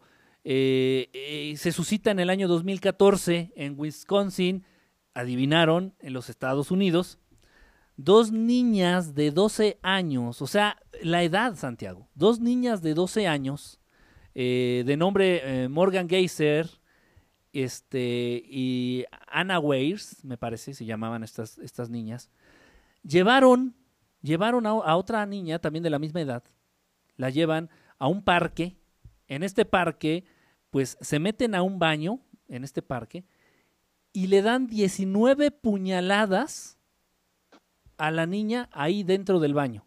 Dentro del baño en este parque le dan 19 puñaladas. Afortunadamente las chamacas no tienen la fuerza necesaria, o sea, sí la hieren, sí le hacen mucho daño físico, pero afortunadamente la víctima, esta niña también de 12 años, sobrevive y las chamacas estas, las, las, las que agreden, eh, las, las encuentran culpables y las condenan como adultos y les dan 65 años de prisión. Allá, repito, en los Estados Unidos, en el estado de, eh, allá en, Wisconsin, Wisconsin. Entonces, les dan 65 años de prisión.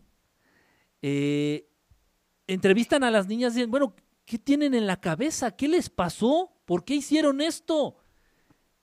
Ya, ya, ya presas las niñas, ¿eh? Ya tras las rejas. Y dicen las, ambas, ojo, y entrevistadas, o sea, diferente, o sea, por separado. Dicen, ¿qué les pasó? ¿Por qué hicieron esto? Dice, lo que pasa es que nosotras veíamos mucho este, historias del Slenderman, nosotras jugábamos mucho eh, videojuegos donde aparecía el Slenderman, este, y un día se nos apareció el Slenderman y nos pidió que demostráramos que, lo, que lo queríamos, que, que demostráramos nuestra, eh, nuestra devoción hacia él y nos pidió que matáramos a alguien para aceptarnos este, dentro de su club de fans, por decirlo así. Ambas niñas dijeron lo mismo. Entonces, está, es, es serio el asunto. Repito, jugaban el juego este del Minecraft. Y, y- y bueno, para, para ahí, este, un saludo ahí para este eh, nuestro amigo del auditorio que nos comenta que bueno, que tiene a sus hijos idiotizados. Yo creo que no pudo este, escoger una mejor palabra. Se trata precisamente de eso, amigos del auditorio, volvernos idiotas. Se trata de romper con nuestra voluntad. Se trata de, de- debilitar nuestro espíritu. Se trata de manipular. Se trata de manipular. Y, bueno, este caso es terrible, repito, ocurrió en el 2014. Ocurrió en el 2014 y estas niñas fueron juzgadas como adulto, 65 años de prisión y todo porque este ser que aparece en los videojuegos les dijo que mataran a alguien. Eh, grave, yo sé que muchos, igual eh, quienes no están familiarizados con estos temas van a decir, bueno, ¿de qué están hablando? Esto no es posible. ¿Cómo está diciendo que se le apareció en la vida real un muñeco de que sale en un videojuego? Bueno, pues es que eh, ya lo hemos comentado también en programas anteriores aquí contigo, Santiago. eh, lo que vemos en las películas, no todo es ficción. Lo que vemos en los videojuegos, no todo es ficción. Y, los límites de la realidad se extienden más allá de lo que nos quieren hacer creer. Y para muestra, pues bueno, eh, situaciones como esta, ¿no? Que, que- que estamos... Y, y- y cada vez me he dado cuenta que este mono cada vez ha tomado más fuerza, ¿eh? Este del Slenderman, este, cada vez ha tomado más fuerza. Este, la gente acá ya, eh, cada vez eh, encuentro más casos de gente que tiene encuentros con el Slenderman. Acá, en, repito, en México se le conoce como el Catrín. Ok. La, la Y gen- la gente mayor de 30 años le dice el Catrín. fíjate, Ajá. Y, y otra de las cosas, Enrique, muchas veces, eh, eh, yo una vez comenté eso y me, me decía, no, Santiago, estás mal, porque esto fue de un concurso, de una creepypasta y todo eso. Pero siempre hemos hablado de la cuestión del Internet. ¿Quién, quién es la fuente que te dice eso?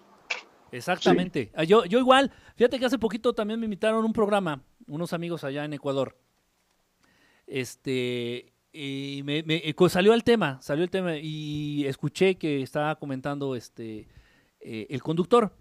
eh, le comentó a su público, dijo, no, es que precisamente surgió a partir del año 2009 y se basó en el libro de no sé quién, no recuerdo el dato, se basó en un libro escrito por no sé quién y bla, bla, bla. Le digo, a ver, espérate, no, no, no, no, no, este ser existe. Es, es, es, es como hablar de, es como hablar de pie grande, del, del Sasquatch o del Bigfoot, del pie grande. Digo, nadie lo inventó. No, no, no se sacó de una historia, ni de un cuento, ni no. Lo han visto. Y el chupacabras, no, es que el chupacabras lo inventaron para distraer a la gente porque el gobierno, bla, no, no, no, no, no, no, no. Ni se sacó de una creepypasta, ni se sacó de un cuento, ni se sacó de la imaginación de alguien. Alguien lo vio y existe. ¿Qué es? Pues probablemente sea una en- entidad extraterrestre que se alimenta, y mira que son muchos, que se alimenta de sangre y existe. Y yo tuve la oportunidad de estar en la, presente en la noche en donde atacó a unos borreguitos aquí en el estado de Hidalgo y los deja como piñatas. Secos, secos, secos, sin gota de sangre y, y- y así como piñatas, como si fueran de, de papel maché, de cartón. O sea, y existe, o sea, eh, eh, lo, que, lo que también me gustaría que, que- que cayéramos en cuenta de que muchas de las cosas que nos quieren hacer creer que son parte de la fantasía, pues, y se los he demostrado, ¿eh? Y ya ahorita ya estoy yo llegando al punto de, de hacer eso con, con- con- con mi público, con la gente que amablemente me, me- sigue y a la cual este, pues le mando un saludo y un abrazo y gracias por estar escuchando el programa aquí con Santiago. Este, eh, yo ya se los he tratado de demostrar. ¿sabes qué? Es que esto, esta cuestión de los extraterrestres existe. Y hemos tenido ya la fortuna de tener avistamientos ya con algunos de ellos y ya han podido comprobar. Dice, ok, sí es verdad, esto existe. Y si el gobierno nos ha dicho que los extraterrestres, que las naves, que los ovnis no existen y nos están mintiendo, ¿en qué otras cuestiones no nos estarán mintiendo? Del mismo modo, entonces, es, es- entra el caso, viene al caso del Slenderman, repito, es una entidad real. Es un ser que sí existe. Ahora si me preguntas, ¿es un extraterrestre, es un fantasma, es un espíritu? No tengo yo, no tengo idea, ¿eh? No tengo idea. Repito, porque yo no he tenido la oportunidad de tener un encuentro con él y espero nunca tenerla. Pero eh, lo que sí sé es que dicen estas personas que han tenido encuentros con él eh, que, terminan muy cansados. O sea, es una entidad oscura, ya lo hemos comentado. eh, todos los seres que son oscuros tienen la necesidad de alimentarse de la energía de, de otros, de otros seres. Entonces el Slenderman se presenta, chupa la energía de las personas, de- en este caso de sus víctimas, este, y, y ya desaparece. Así como aparece, desaparece. Los deja cansados, los deja con dolores de, de cabeza, los deja desvanecidos, físicamente desvanecidos. Entonces, eh, hay, que, hay que ir generando esta conciencia de que dentro de lo que nos hacen creer que es este, ficticio, dentro de lo que nos hacen creer que es ciencia ficción, pues hay mucho de realidad, mucho, mucho de realidad. Exacto. Y bueno, fíjate esa, esa tragedia, como esas dos niñas de 12 años eh, este, pues, apuñalan a, a- la otra, o sea, a la otra niña, impresionante. Y, me imagino, pues son, son cuestionadas por aparte y las dos coinciden en lo mismo, el, el hecho de estar jugando mucho. Sí, y hasta qué punto, fíjate, hasta qué punto, porque dijeron que se les apareció. O sea, no dijeron que lo vieron en, en la creepypasta o que no, dijeron, se nos apareció el Slenderman y nos pidió esto. ¿Hasta qué punto puede llegar a intimidar una de estas eh, criaturas, uno de estos seres? Y dices, no, mejor le hago caso porque me, me iría peor en caso de que no, no siga sus instrucciones. Y más con los niños Exacto. son altamente vulnerables. Y bueno, y, y no es coincidencia que el Slenderman aparece en juegos específicamente creados para el público infantil. Y ahí tenemos el juego de, de Minecraft, este, el arte de la, de la minería, si lo queremos traducir. Y tú lo ves, y bueno, yo lo jugué, yo lo jugué, traté de jugar. Digo, bueno, ¿cuál es el objetivo de este, de este juego? ¿Hacer hoyos? Este, ¿qué, ¿Cuál es el objetivo? Aparentemente no tiene ningún objetivo. Y tiene a, a- a varias generaciones idiotizadas.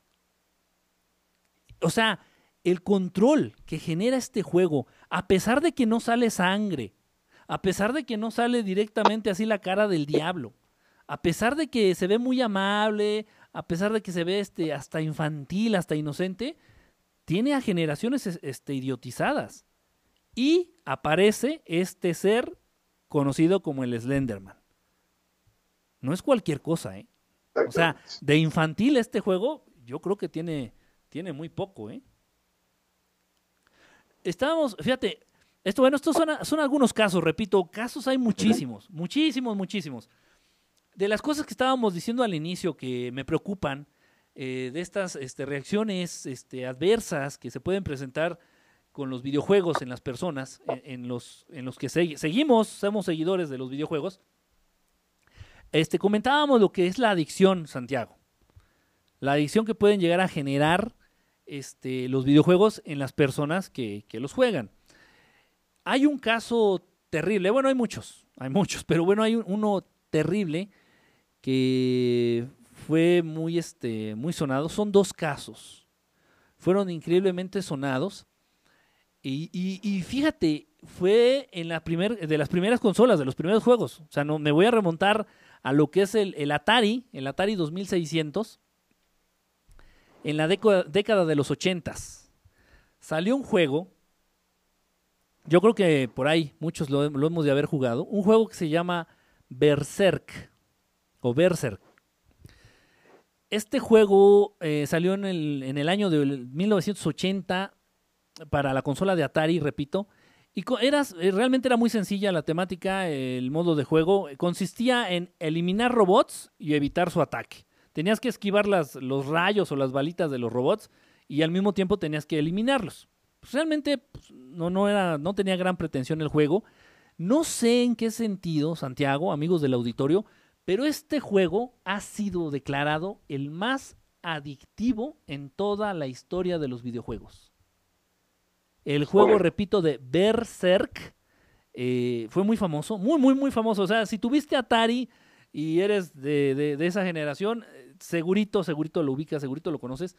El juego, repito, de Berserk ha sido declarado el juego más adictivo en toda la historia, en toda la historia de los videojuegos. Entonces, ¿qué, pasó? Eh, dentro de esta adicción se dieron casos terribles, se han dado casos terribles. Tenemos el caso del joven Jeff eh, Daly, Jeff Daly, contaba con 19 años, allá por el año de 1982. Eh, bueno, pues con esta obsesión que tenía por jugar el juego, lo único que podías hacer en estos juegos, no sé si te acuerdas Santiago, lo que era era romper tu propio récord, o sea, hacer más puntos, hacer más puntos, porque el nivel era siempre el mismo, el nivel siempre era el mismo, lo único que podías hacer era alcanzar más puntaje. Este, este joven, repito, Jeff Daly, eh, por esta obsesión de romper récord, de aumentar más puntos, jugó este juego de verse sin pausas, sin detenerse, por días, sin dormir, uh, alterando su sistema nervioso. Eh, logró, eh, por favor, esto es real, chequen el dato, busquen, busquen este, su, traten de sustentar lo que les estoy diciendo si les interesa el tema. Llegó a la cifra, Santiago, de, de, de 16.660 puntos. Oh. 16.660 puntos. En el momento en el que él alcanza esta cifra, estos puntos en el juego de Berserk, sufre un ataque al corazón, un ataque fulminante, un infarto fulminante y muere. Muere el 3 de abril del año 1982 en el estado de Illinois, adivinaron, en los Estados Unidos. Eso fue en el año del 82. Y un año después, en el año de 1983, llega otro joven eh, de 18 años, este de nombre Peter Burkowski, buscando romper también un récord en el juego de Berserk. Y lo mismo, juega sin parar, eh, jugó por días y para morir de un infarto, para morir de un infarto después de, de bueno, de, de, dedicarse por días a jugar este juego. Realmente es terrible. A mí me llamó mucho la atención esta, este dato, la cantidad de puntos que hizo. Vemos presente, también está presente la cifra del 666 Repito, en cuanto este joven Jeff Daly en el año 82 de 19 años alcanza la cifra, la, puntuación de 16.660 puntos en el juego de Berserk, sufre un ataque fulminante, un, un, este, infarto fulminante y muere. Eh, grave, tal vez tú, tal vez tú veas eh, como algo normal, dices, bueno, le acabo de comprar su, su Xbox a mi hijo, ¿no? Le acabo de comprar su, su, consola. Y pues la va a estrenar y bueno, pues se puede aventar un día, dos días, tres días ahí jugando y va a ser normal porque pues es un juguete nuevo y pues, lo quiere usar, ¿no? Pero no es cualquier cosa.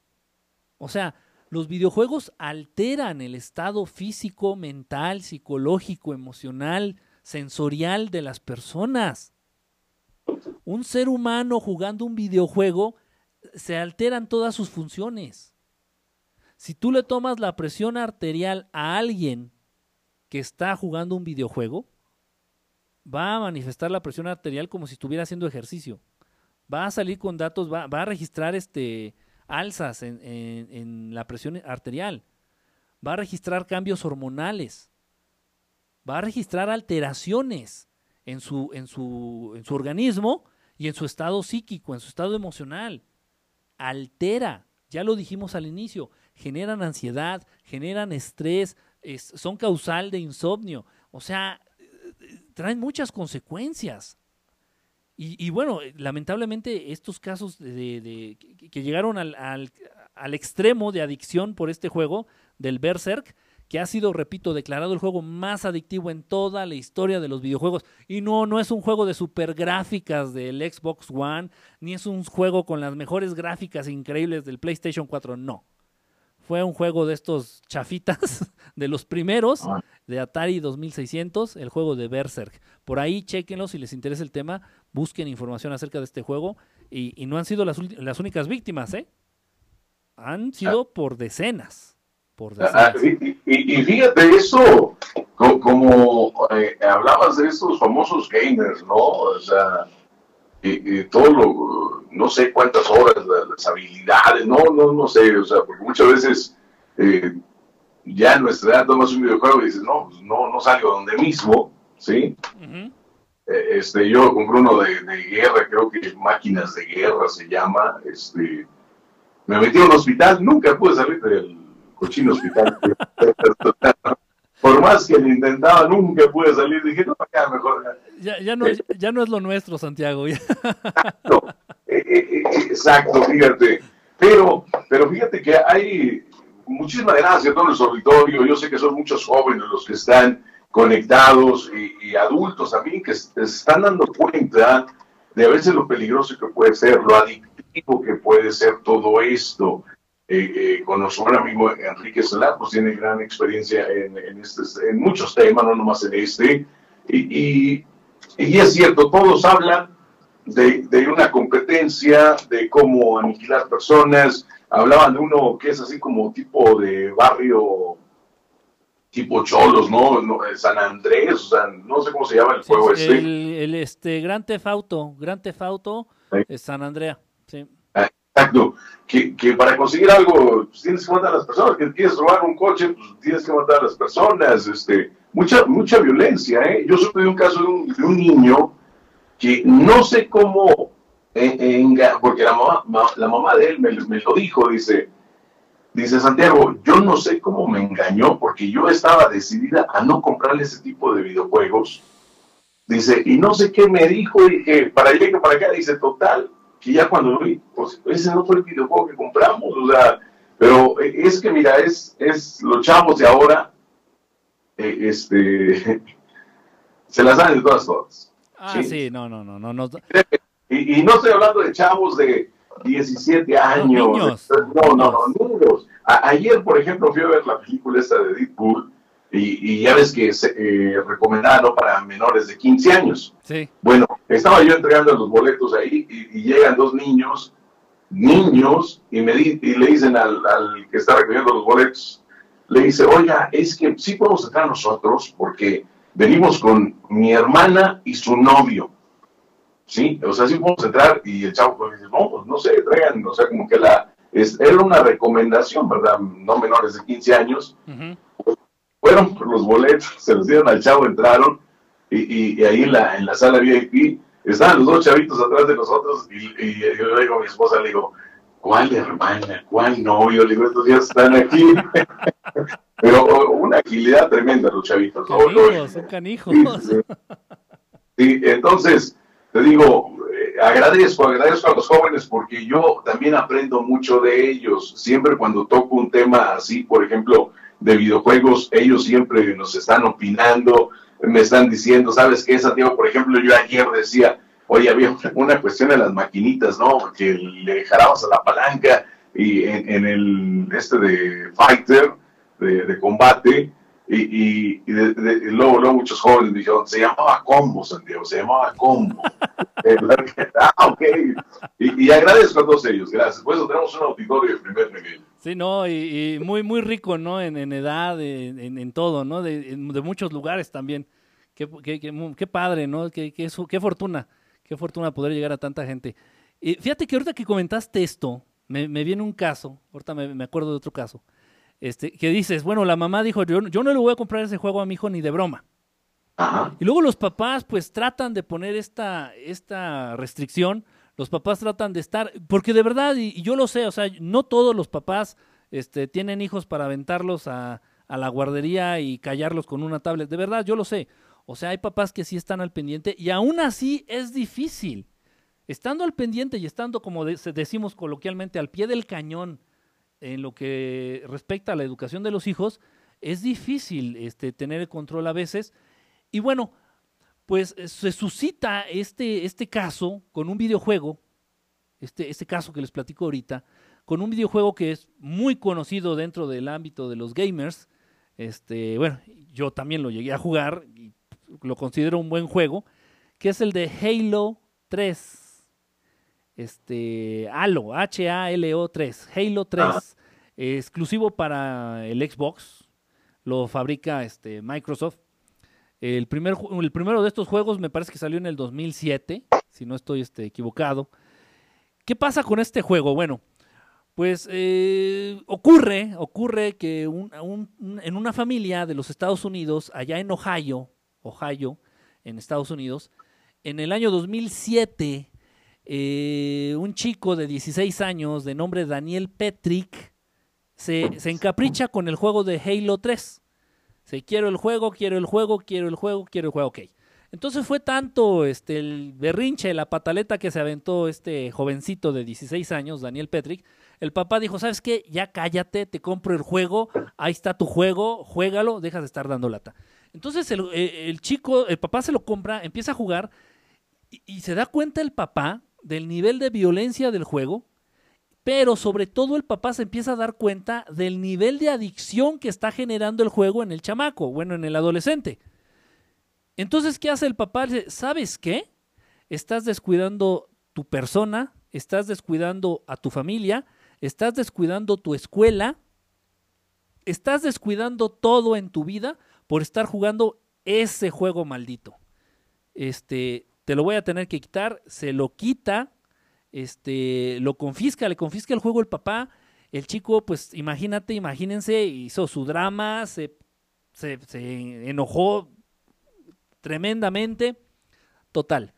Eh, pasadas unas semanas, este joven ahorra un dinero, eh, se escapa de su casa y va a comprar otra copia, va a comprar otro juego, otra vez va a adquirir el mismo juego, el de Halo 3. A ese grado, entonces se escapa porque pues, tenía prohibido salir a la calle precisamente eh, el papá pensando en que fuera a comprar otra vez el, este juego. Entonces se escapa de su casa, junta dinero, va y compra otra copia de Halo 3, regresa y según él lo empieza a jugar a escondidas. El papá lo vuelve a cachar y le dice, no sé cómo lo obtuviste, no me importa, se lo quita y esta vez agarra y lo sigue para ver en dónde lo va a esconder, en dónde lo va a guardar y se da cuenta que el papá lo guarda en una caja fuerte, en la caja fuerte ahí de la casa, de esta uh -huh. familia. El joven eh, se espera a que el papá se descuide, va a la caja fuerte, logra abrir la caja fuerte, imagínate ya el grado de, de, de adicción que genera esto. Logra Exacto. abrir la caja fuerte, extrae el juego y junto con el juego extrae, toma una pistola que había dentro de la caja fuerte. La cierra, el, el joven es cauto, es, es, adicto, pero no tonto. No juega el juego para que el papá no se dé cuenta de que ya lo, lo tiene. Se espera hasta la cena. Entonces, ya en la cena, cuando se reúne la familia, este, terminando de cenar, les dice el joven, dice, este, oye papá, mamá, cierren los ojos, les tengo una sorpresa. Los papás cierran los ojos, el joven saca la pistola y los mata. Eh, mata a la mamá, me parece que fueron tres tiros que le dio en la cabeza a la mamá. Y el papá logra sobrevivir quedando increíblemente malherido, logra sobrevivir. Este, y ya después de que les dispara, dice que toma la pistola. Esto, esto ya lo contó el papá porque el papá, digo, quedó con vida. Le da la pistola, se la pone en la mano y dice, papá, aquí está tu pistola, no me vuelvas a quitar mi videojuego. O, o sea, dices, ¿esto, ¿esto es real? ¿Esto ocurre? O sea, los atentó contra su vida. O sea, desafortunadamente logró matar a su mamá y atenta, atentó contra la vida de su papá. O sea, iba, iba por los dos, ¿verdad? Sí, exactamente, no, y principalmente por el papá, porque Ajá. él fue el que le había quitado el juego. Entonces, dice que ya cuando lo vio herido, tumbado ahí, este, gravemente herido al papá, va y le da su pistola y le dice, aquí está tu pistola, por favor no me vuelvas a quitar mi juego. ¿De qué estamos hablando? O sea, ¿a qué grado está llegando a manipular a, a los jóvenes? ¿A qué grado está llegando a manipular este, a los adolescentes, a los niños? Eh, est, est, estas, estas cosas. Y, y, casos de estos hay muchísimos. Fíjate que tengo yo una, una chica, eh, una colaboradora, este, aquí en mi proyecto, eh, que bueno, no quiso, no pudo, realmente por, por el horario, no pudo este, estar presente, eh, la invité porque ella de muy cerca vivió algo similar, muy, muy cerca, le pedí, repito, que estuviera aquí, no pudo por cuestiones de horario, y me dijo que, que contara la anécdota. Este, bueno, pues esta chica, que es colaboradora aquí de, de Verdad Estelar, eh, a su hermana, su hermana, este, padeció algo muy, muy grave, con sus hijos. Este, no, no recuerdo, no les quiero mentir, no recuerdo exactamente en qué videojuego, en qué videojuego vio que le pegaban en la, en la cabeza con un martillo. Le tenías que pegar con, con un martillo en la cabeza a, unos personajes ahí dentro del videojuego, total.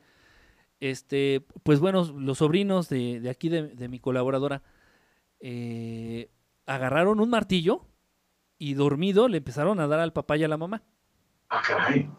Y, dijeron, bueno, ¿qué les pasa? O sea, los llevaron con el... Esto, esto estuvo, eh, estuvo increíble, Santiago, porque los niños fueron sometidos a exámenes psicológicos, eh, los niños eh, fueron tratados a nivel este, farmacológico, a nivel psiquiátrico, y les estaban, o sea, increíble, toda muchísima atención a los niños. Dicen, bueno, ¿qué pasa? O sea, no somos malos padres, los niños no están descuidados, ¿por qué quisieron atentar contra nuestras vidas? Que era lo- la postura que tenían los padres, ¿no? Eh, Pero no, ya después los niños, eh, o sea, a los papás les cayó el 20 porque los niños estaban haciendo dibujos del jueguito este que traían en su tablet, que no sé, no recuerdo el nombre del juego, pero se- donde salía un personaje con un martillo pegándole hasta los demás en la cabeza. Y, y ya les preguntaron a los niños, eh, oye, ¿me pegaste con el martillo? dice, sí, sí, dice, como en el juego. O sea, dices, ¿qué está pasando?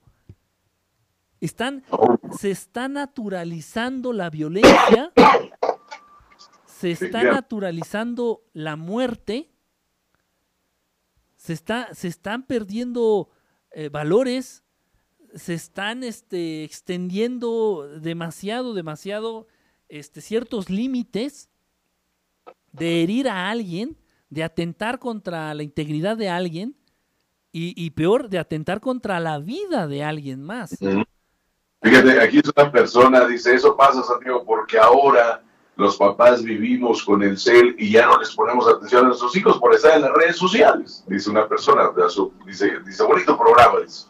Sí, es verdad, es verdad, este, y los niños aprenden, ¿no? O sea, ven que el papá está, está atontado, este, bueno, todos andamos atontados con el celular, eh, algunos tal vez por cuestiones de, de trabajo, algunos otros por cuestiones de, placer, nada más por perder el tiempo, algunos por, por el chisme, por lo que sea, siempre vamos a justificar traer el celular en la mano y bueno, los niños van a aprender las mismas conductas que nosotros les enseñemos, ¿no? Entonces, mi papá está, mi mamá y mi papá están todo el día con el celular en la mano y bueno, pues cómprenme mi tablet, ¿no? Y, y se está volviendo este algo terrible y lo que podemos a lo que podemos tener acceso a través de estos dispositivos, tanto a videojuegos como a, a videos este, no aptos, peligrosos, este, y peor aún, ya lo gra- más grave de todo, que, y esto también es un tema que quiero, que quiero tratar, si me lo permites, eh, es- esta interacción que se está dando a través de las redes sociales, amigos del auditorio, mucho cuidado, por favor, muchísimo cuidado. Estos jueguitos de roleplay eh, que, se, que, se juegan en tiempo real y con los cuales tú puedes interactuar con cualquier persona en el mundo que tenga acceso a Internet. Y bueno, se ha dado casos, Santiago. Traigo un, un, un, un caso terrible. Esto sucedió. Esto sucedió. oye, Sí, dime, dime. comenta, comenta un amigo trailero que lo- el famoso oso dice, se me hace que hoy sí nos amanece, dice. Es, que es- es muchísimo, es muchísimo. Fíjate, Vamos a hacer segunda parte, fíjate, vamos a hacer una segunda parte de todo esto. sí, claro que sí, claro que sí, porque hay, hay mucho tema que queda ahí en el tintero y realmente a veces se me va la idea, va saliendo comentarios de los amigos del auditorio y pues de ahí retomamos y bueno, este, pero bueno, eh, fíjate que es, es, este terrible. Este caso se suscita aquí en, México, en México, eh, donde a partir también de un videojuego, a partir de un videojuego, eh, terminan en el hospital, terminan en el hospital este, un, un grupo de, un, un par de jóvenes. Este, era un videojuego de peleas, era un videojuego de peleas. Empezaron a jugar, de hecho eran primos, eran primos. Lo que estábamos hablando de esto de la competencia, de, de promover la competencia entre lo- las personas. Entonces estaban jugando estos típicos juegos de peleas, no sé, este tipo Street Fighter, tipo este cualquiera de estos. Y eh, uno de ellos le estaba ganando constantemente, constantemente, constantemente. El ganador se empieza a burlar del chico que estaba, que iba perdiendo. El chico que iba perdiendo agarra el cable del control el cable del control del- de la consola del videojuego y empieza a ahorcar a, a su primo. Descontroladamente, o sea, eh, llega el momento en que pierden eh, la noción, llega el momento en, el momento en que pierden, este, no, eh, en que ya no miden las consecuencias de lo que están haciendo por esta, por estar tan ofuscados, por estar tan envenenados con la atmósfera de los videojuegos. Entonces agarró el cable, se lo empezó a enredar en el cuello, este, lo estaba matando literalmente, entran los papás, se les hizo raro a los papás que ya no estuvieran gritando, que ya no estuvieran haciendo ruido, entran los papás, no me acuerdo de alguno de ellos, eh, y, esto- repito, esto pasó aquí en este, en el Distrito Federal, aquí en Ciudad de México. Entran los papás este, y ven que lo está ahorcando y, y ya después le preguntan al chico, ¿por qué lo, lo empezaste, ¿por qué lo empezaste a ahorcar? Dice, es que se estaba burlando porque iba perdiendo en el juego. O sea, eso no es, eso No, no es justificación como para atentar contra la vida de tu primo, ¿no? Exactamente. Sin embargo, sin embargo, ellos ya lo ven como normal.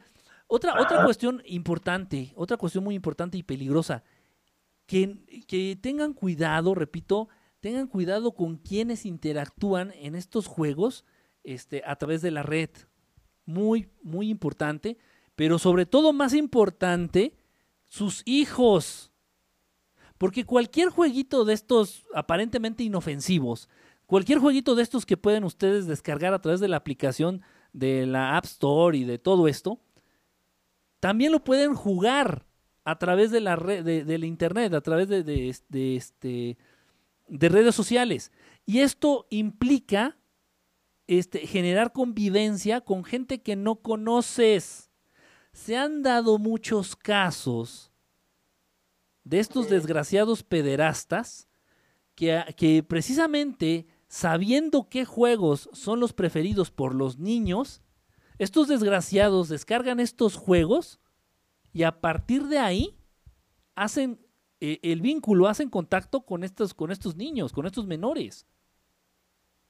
Y, si hay, y hay casos, no, no quiero hablar de eso, no quiero, pe- pe- pero hay casos y me he enterado de muy cercanos. Entonces, eh, cuidado, o sea, sí tenemos que estar tremendamente alertas con los papás. Este, como papás, digo, tenemos que estar extremadamente alertas con los niños, con los chamacos, este, qué están haciendo, con quiénes están interactuando, este, qué están jugando, qué están descargando, porque repito, ya los niños no necesitan dinero para descargar un juego ni para ver pornografía. Exactamente. Y luego también hay que considerar también que hay videojuegos pornográficos. Y es- está, Órale. está, está tremenda la situación.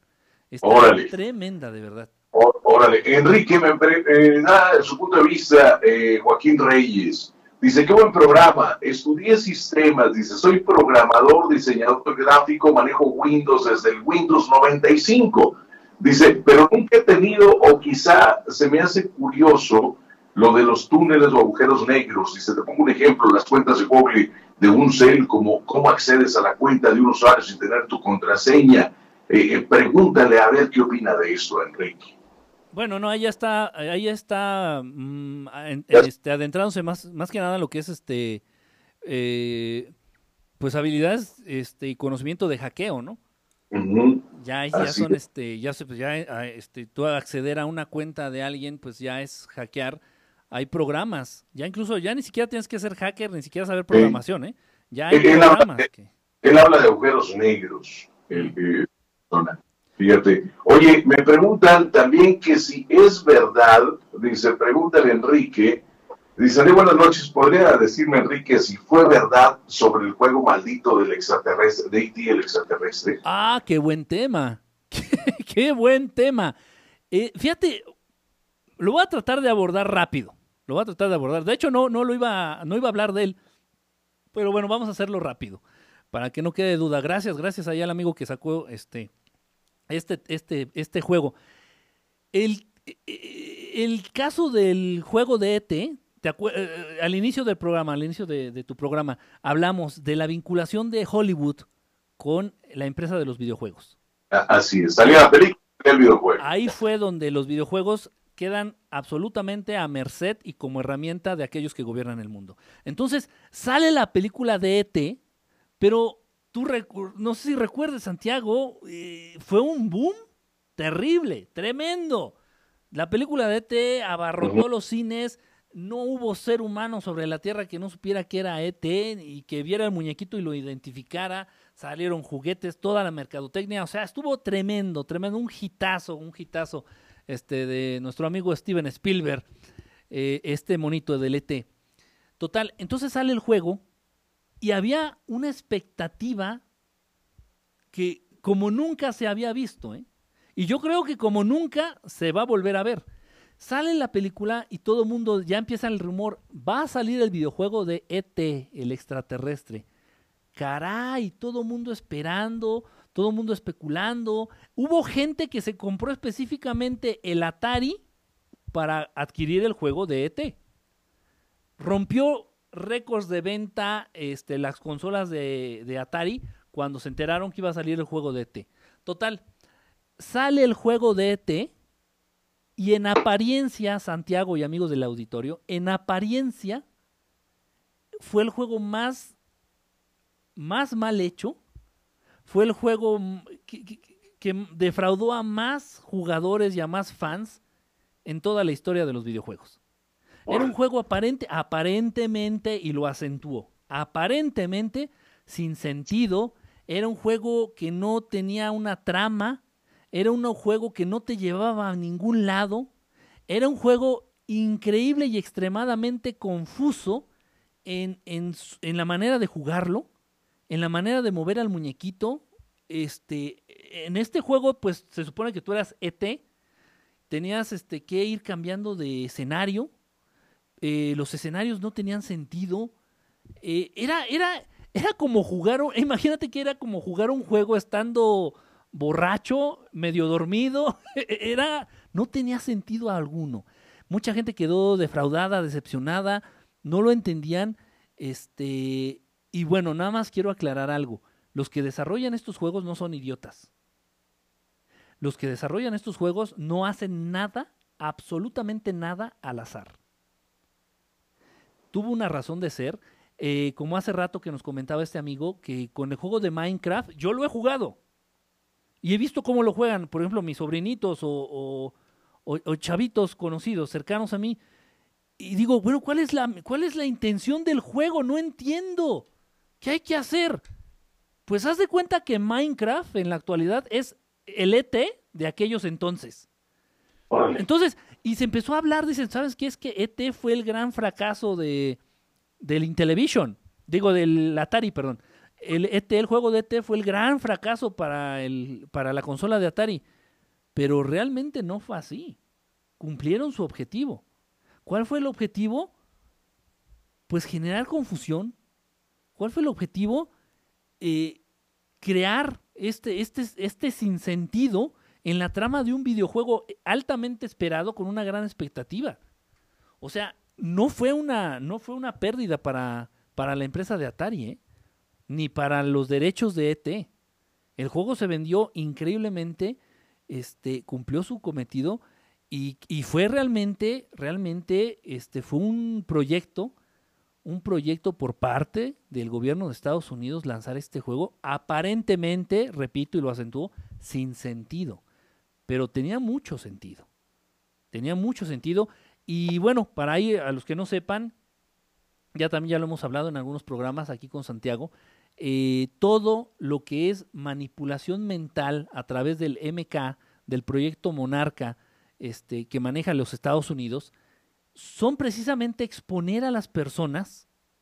En primer lugar, se, se basa en dos cosas principales.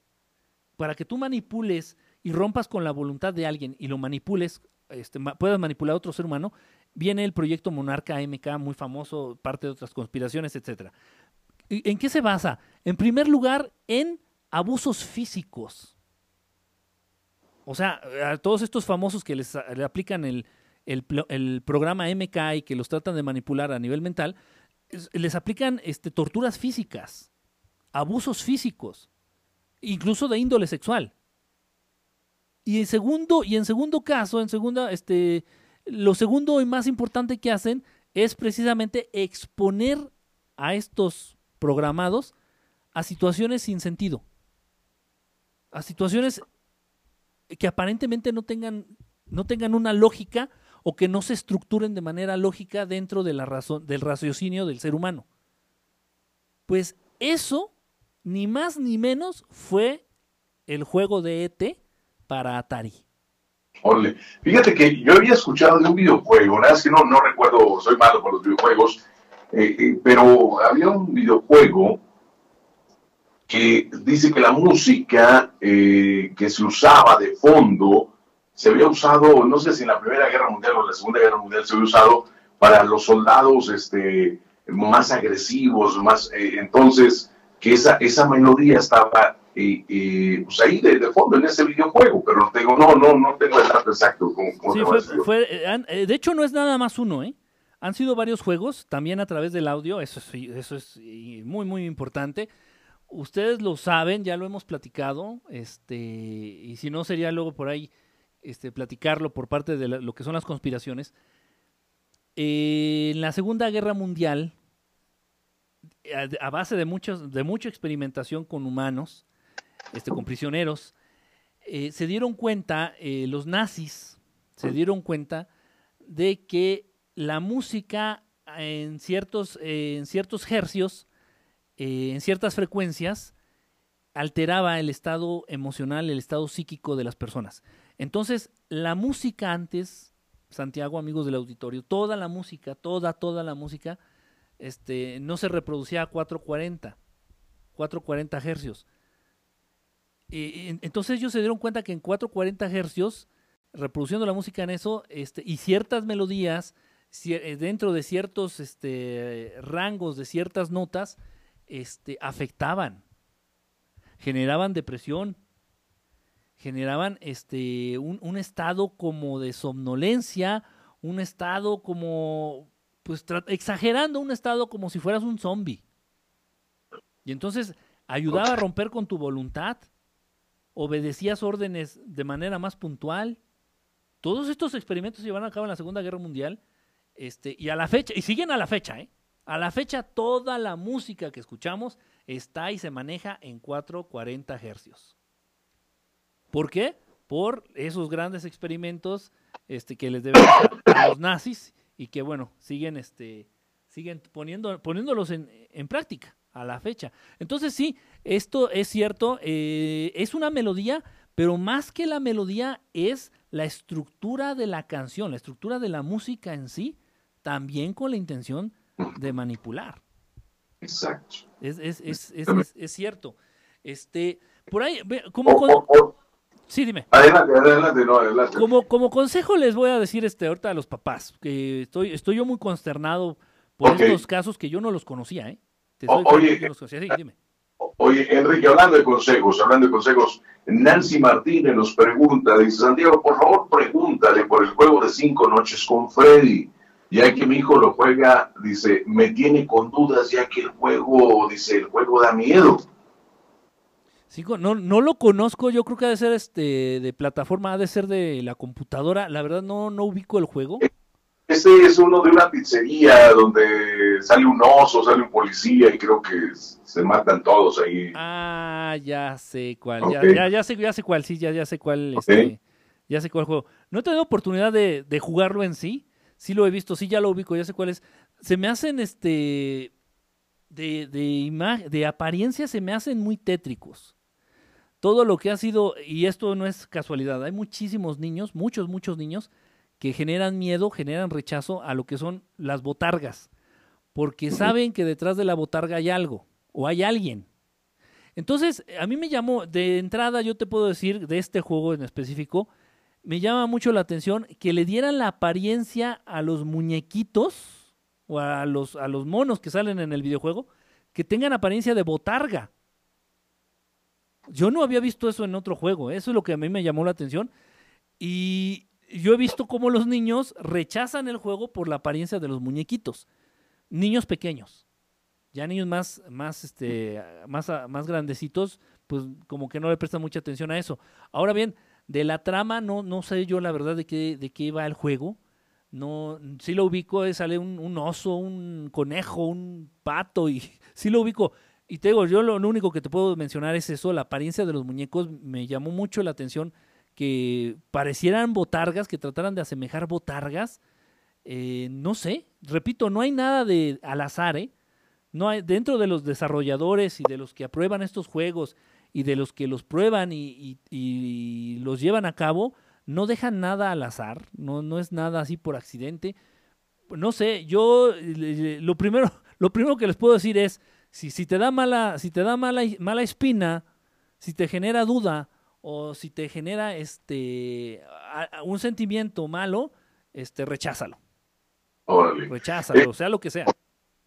Me, me están cuestionando sobre un videojuego que a lo mejor está relacionado con este, a lo mejor es el mismo que nos comenta Brian Carmona. Me hablaban del infierno de Dante. ¿Sí? Me estaban preguntando sobre ese videojuego, Enrique. El infierno de Dante. Dice, buenas noches, mi nombre es Brian Carmona. Ahora que están con lo de los videojuegos, ¿qué tal el juego que salió donde un personaje va pasando escenarios y en cada uno de ellos eh, eh, tiene que pelear contra un pecado capital, peleas contra la luju- lujuria, contra la ira, etcétera. Dice, ¿sabes al- algo sobre eso? Este, me pare- el, ah, el ju- no me acuerdo, creo que el, creo que el juego se, se basa en un manga, ¿eh? El, eh, déjame acordar cómo se- creo, creo que se llama así, este, los siete, los siete pecados mortales de Seven Deadly Sins, y me parece que se basa en un manga, de hecho.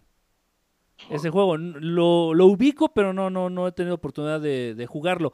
Y tam- también ese, ese corte de juego al- a los cuales le dan, le tratan de dar esta temática apegada a la religión, ¿no?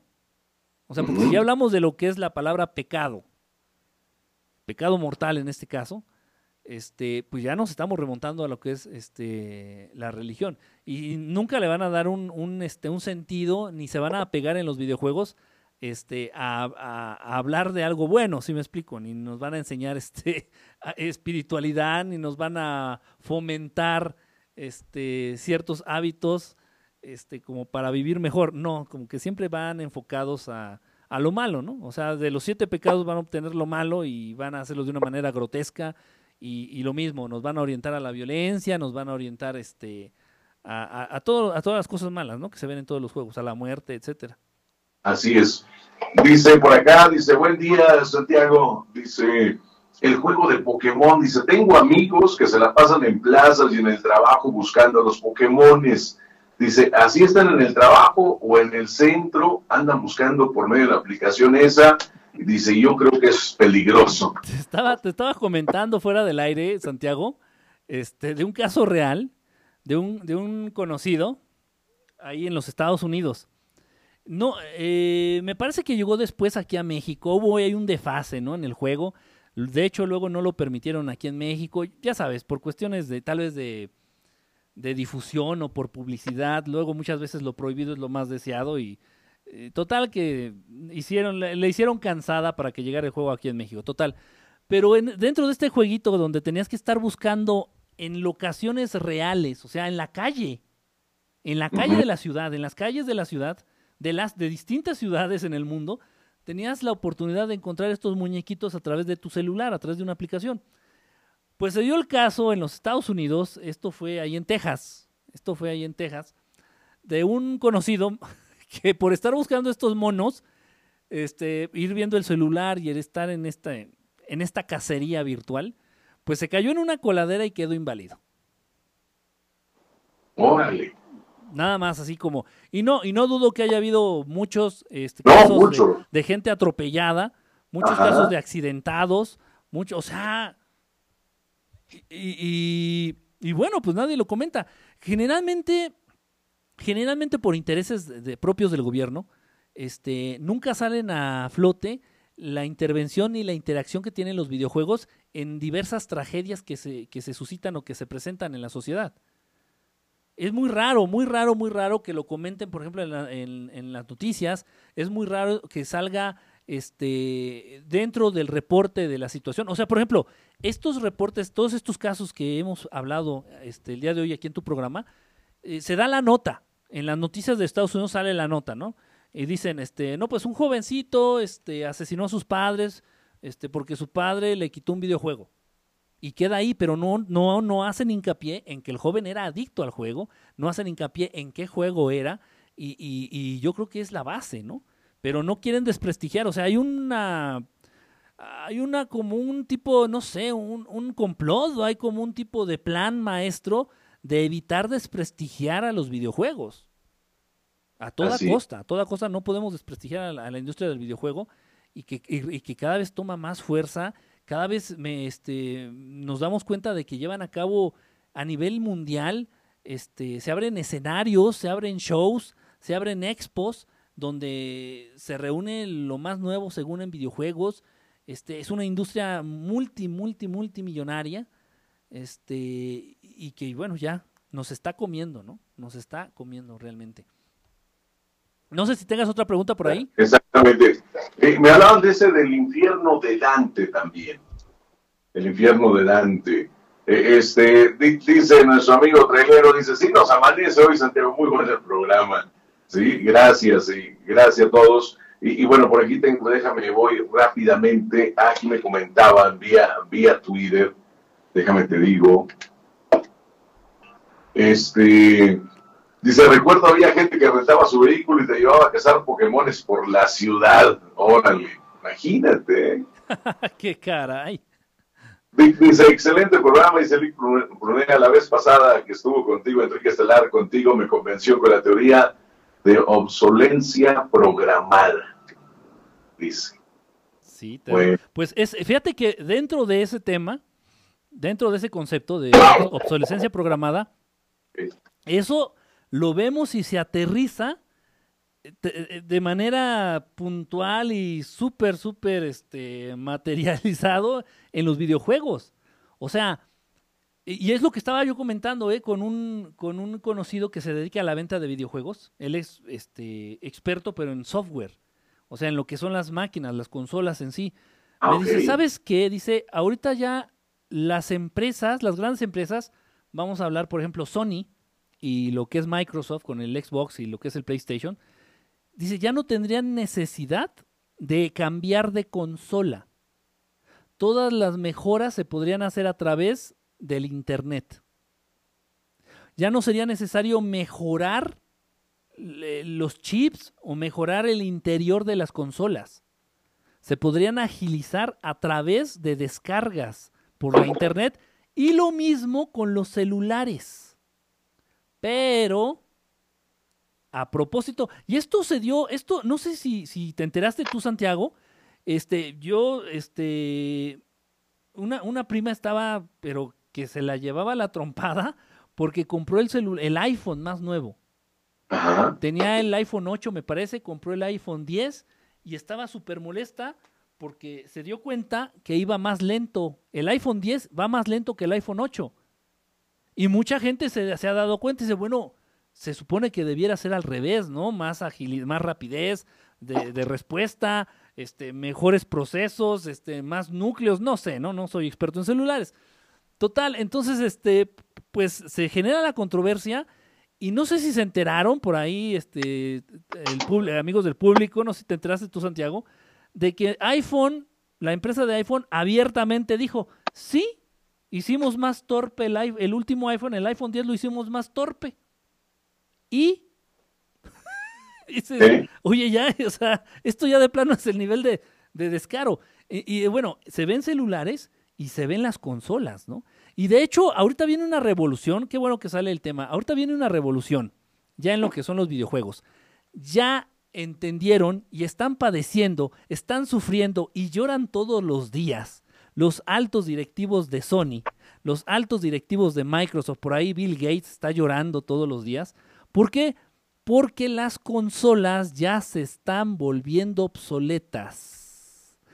Ahora la moda es cualquier juego de cualquier consola, de cualquier época, es descargarlo a través de tu computadora, jugarlo en tu computadora, este, y ya adiós a las consolas. Entonces, viene una revolución muy importante, ya se está dando, la estamos viviendo. Ya va a llegar el momento en que ya no va a existir el Xbox físico, ¿eh? Ya, de hecho, yo me atrevo a decir que ya este que sacaron, que fue el último Xbox este, Scorpion, la versión de Scorpion, que es la última, este, ya fue la última, ¿eh? Igual del PlayStation, el PlayStation 4 ya fue el último. Lo que se van a dedicar ya nada más es al desarrollo de juegos, a venderlos y a descargarlos por internet y, y juégalos en tu computadora.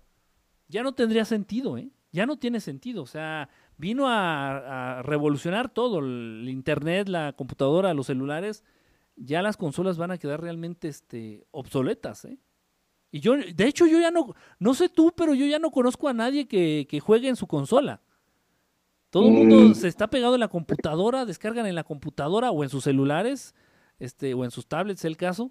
Pero ya es muy raro, las consolas ya realmente ya bajaron mucho de precio. Eh, exacto. este, se están quedando ya atrás. Entonces viene una revolución importante. Este, y bueno, también hay para que los papás estén, este, estén al pendiente de los celulares, de las computadoras. Ya no nada más es la consola. Ya es más peligrosa la computadora y el celular que la consola. La consola ya se está quedando realmente atrás. Fíjate que me enteré de un caso, Santiago, de un juego que tuve oportunidad de ver. De hecho, este, tuve oportunidad de jugar un demo del juego que se llama Tibia. Tibia. Tibia, así como agua tibia, agua fría, agua tibia, tibia. Este, este juego eh, lo desarrollaron este, un grupo de jóvenes este, de, de- en Alemania, en Alemania obviamente desarrolladores es- es- que saben de estos programadores, desarrollaron este juego de tibia. Eh, ¿Qué tiene de interesante este juego de tibia? Bueno, pues en este juego, conforme tú vas matando otra vez, para ganar hay que matar. Y conforme vas matando, vas obteniendo dinero virtual y se entiende en el juego que este dinero es dado directamente por el diablo. Entonces, este dinero virtual te lo vas ganando, repito, conforme vas avanzando, vas matando en este juego de tibia. El juego en apariencia no es grotesco, el juego en apariencia pues no tiene gran violencia, no. Ok, se suscita un caso dentro de este, de, dentro de, con jugadores de este juego de tibia que es a nivel de computadora, esto es de la computadora, es este, eh, eh, a través de, la- de las redes sociales. Entonces, se suscita un caso en Brasil, ahí en, en Santa Catarina se llama eh, la comunidad, donde un par de amigos, este, uno se llama Gabriel y el otro se llama Daniel, eh, tenían entre 12 y 14 años, estos chavitos, pues eran aficionados al juego, lo jugaban, este, total. Llega el punto en que ellos se, eh, ellos se conocieron eh, por el juego. Ellos se conocieron a través del juego, de jugar el juego, ahí en la comunidad del juego, este, repito, de tibia. Entonces, llega el momento en que uno de ellos le pide dinero prestado, este dinero virtual dentro del juego prestado a uno de ellos. Le presta el dinero, no me acuerdo cuánto fue, este, 10 mil o 20 mil monedas. Se las presta. Y ya después el chico este le cobra, dice, bueno, ya devuélveme el dinero que te presté dentro del juego, todo esto dentro del juego. Devuélveme las monedas, el chico este pues no tiene o se niega o no le hace caso, no le devuelve nada. Total, para no, no alargar más la anécdota, este, uno de estos chicos, o sea, al que se le debía el dinero, va a la casa de un- de- de- del otro, del que le debía, va a la casa, entra, o sea, irrumpe, o sea, rompe la cerradura, entra a su casa, viola al muchacho, lo golpea, lo trata de ahorcar con un cable, este, alrededor de su cuello, lo trata de ahorcar, no lo mata, solamente se desmaya, para posteriormente, todavía con vida, tomó una sierra y lo parte a la mitad, le cortó las piernas. Ay, güey, todo eso. Esto en Brasil, búsquenlo, búsquenlo.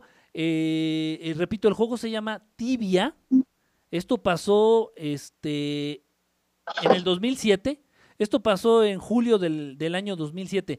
Esto fue grotesco, dio la vuelta al mundo, fue terrible, fue terrible. El, joven eh, se llama, eh, por ahí para los que estén interesados y lo quieran googlear, lo quieran buscar ahí en YouTube o en Google, este, se llama Daniel Petri. Daniel Petri, con Y al final, Daniel Petri. Pues bueno, este joven fue el que irrumpe en la casa del otro chavito, lo golpea, lo viola, lo trata de ahorcar, lo desmaya, este, asfixiándolo con un cable alrededor del cuello y ya espera que recobre el conocimiento. Cuando este joven recobre el conocimiento, él ya tenía una sierra, este, una sierra de esta para cortar madera, una motosierra. Y, Una y le, y le- exacto. le corta las piernas. Vivo, consciente, le corta las piernas. Este. Y, dire- y fue directamente por el, lo del, por el videojuego. O sea, no hubo otra cuestión de por medio, no hubo cuestión de que le robara a la novia, no hubo cuestión de que le inventara un chisme. Repito, estos jovencitos de Brasil se conocieron a través del juego. Le pidió dinero virtual, él no se lo pagó y bueno, fue y, y- y llevó a cabo esta tragedia. Fue terrible, fue muy sonada, fue muy sonada en, en Brasil. A partir de este acontecimiento, en varios países de Latinoamérica se, este, se prohibió el juego. Repito, el juego de tibia. De tibia. ajá, habla de, eh, también se presentan ahí hechizos, habla también de, de posesiones eh, demoníacas, habla de conjuros, habla de brujerías, de todas estas cosas, repito, y se maneja un dinero, dentro de este juego se maneja un dinero que es dinero que te vas ganando por ir matando personajes en el juego y, y se entiende que es dinero que te da directamente el diablo. El diablo. Órale, interesante esto, Enrique. Oye, me dicen que en el juego de Freddy y los animatrónicos, lo que te hablaba es, ya, dice, vienen siendo almas de niños que fueron asesinados. Ah, caray.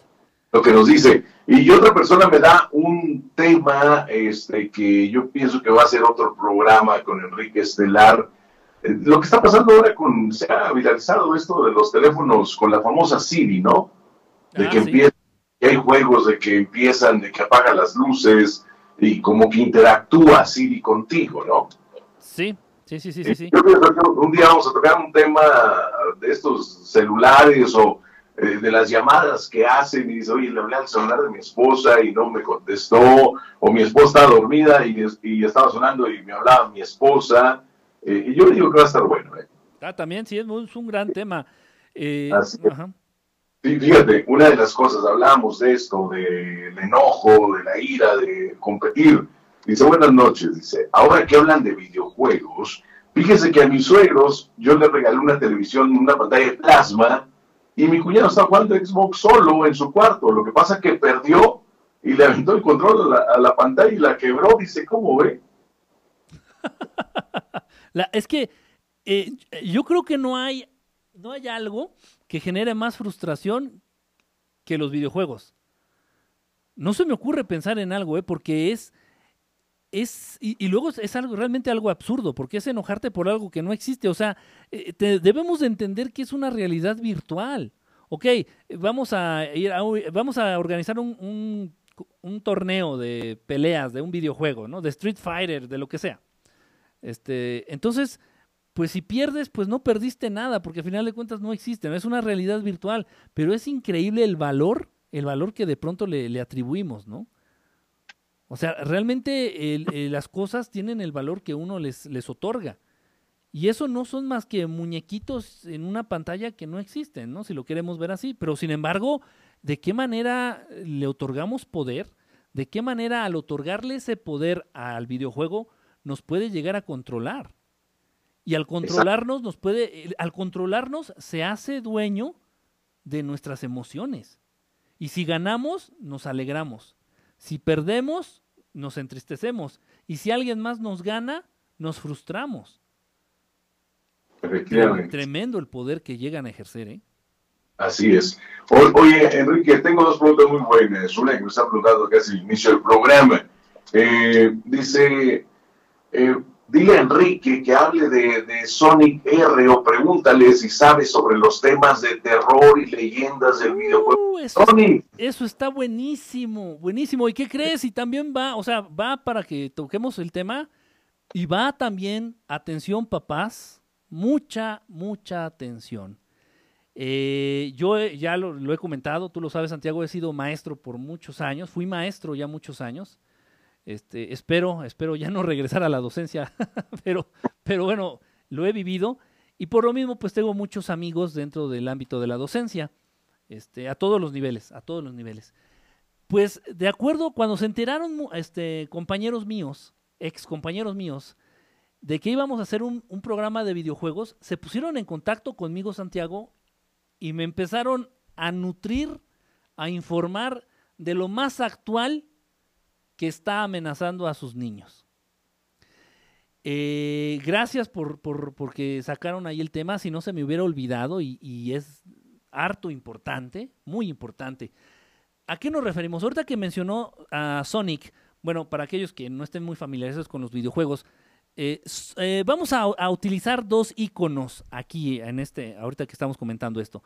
Está por un lado lo que es Sega, una empresa increíblemente poderosa dentro de los videojuegos, y su mascota o su representante es este erizo, según es un erizo que usa tenis y que es de color azul, este, que tiene la capacidad de ir a romper la, la velocidad del sonido, la barrera del sonido, todo esto, este, que se llama Sonic. Sonic. Y tenemos la empresa de Nintendo con el icono que todos conocemos, Mario. De Mario Bros. En Mario. Total, ¿qué está pasando en la actualidad, Santiago, amigos del auditorio, papás? Ojo, por favor, con lo que hacen sus chamacos. Muy atentos. Esto es recién, esto es lo que está en boom ahorita con los chamacos ahí en primaria principalmente. ¿Qué pasa? Pues no sé quién fue el, de- desquacerado, no, fue no sé quién fue el desgraciado, porque lo tengo que decir como es, no sé quién fue el desgraciado, Santiago, que se le ocurrió retomar juegos clásicos, de estos juegos que podríamos considerar todavía inocentes y todavía pues limpios, retoma los videojuegos viejos, lo que es Mario Bros, lo que es eh, los juegos de Sonic, lo que son los juegos de Zelda, súper famoso el juego de Zelda, de Link, el personaje principal. Total, retoma juegos viejos y los reprograman y hacen la versión satánica. Órale. Esto, cuidado, eh, les paso el tip, papás, porque esto los condenados chamacos lo tienen eh, en secreto de, de logia, ¿eh? Hay, hay un, hay un pacto, esto, esto está grave, yo, yo no lo podía creer. Esto es un, un pacto ahí entre los chamacos de primaria, eh, no sé, entre 6, 11, 12 años, este, y nada más es entre ellos. Y, y quien se entere que le anda comentando a los papás, es- este, se las ve fuerte, ¿eh? se, se enfrenta a la furia de la logia de la primaria. Entonces, ¿qué están haciendo estos squinkles? Están entrando a sus computadoras, háganlo, papás. Tú pones el nombre de Mario Bros. Tú pones el nombre de. En Google. En San Google pónganlo.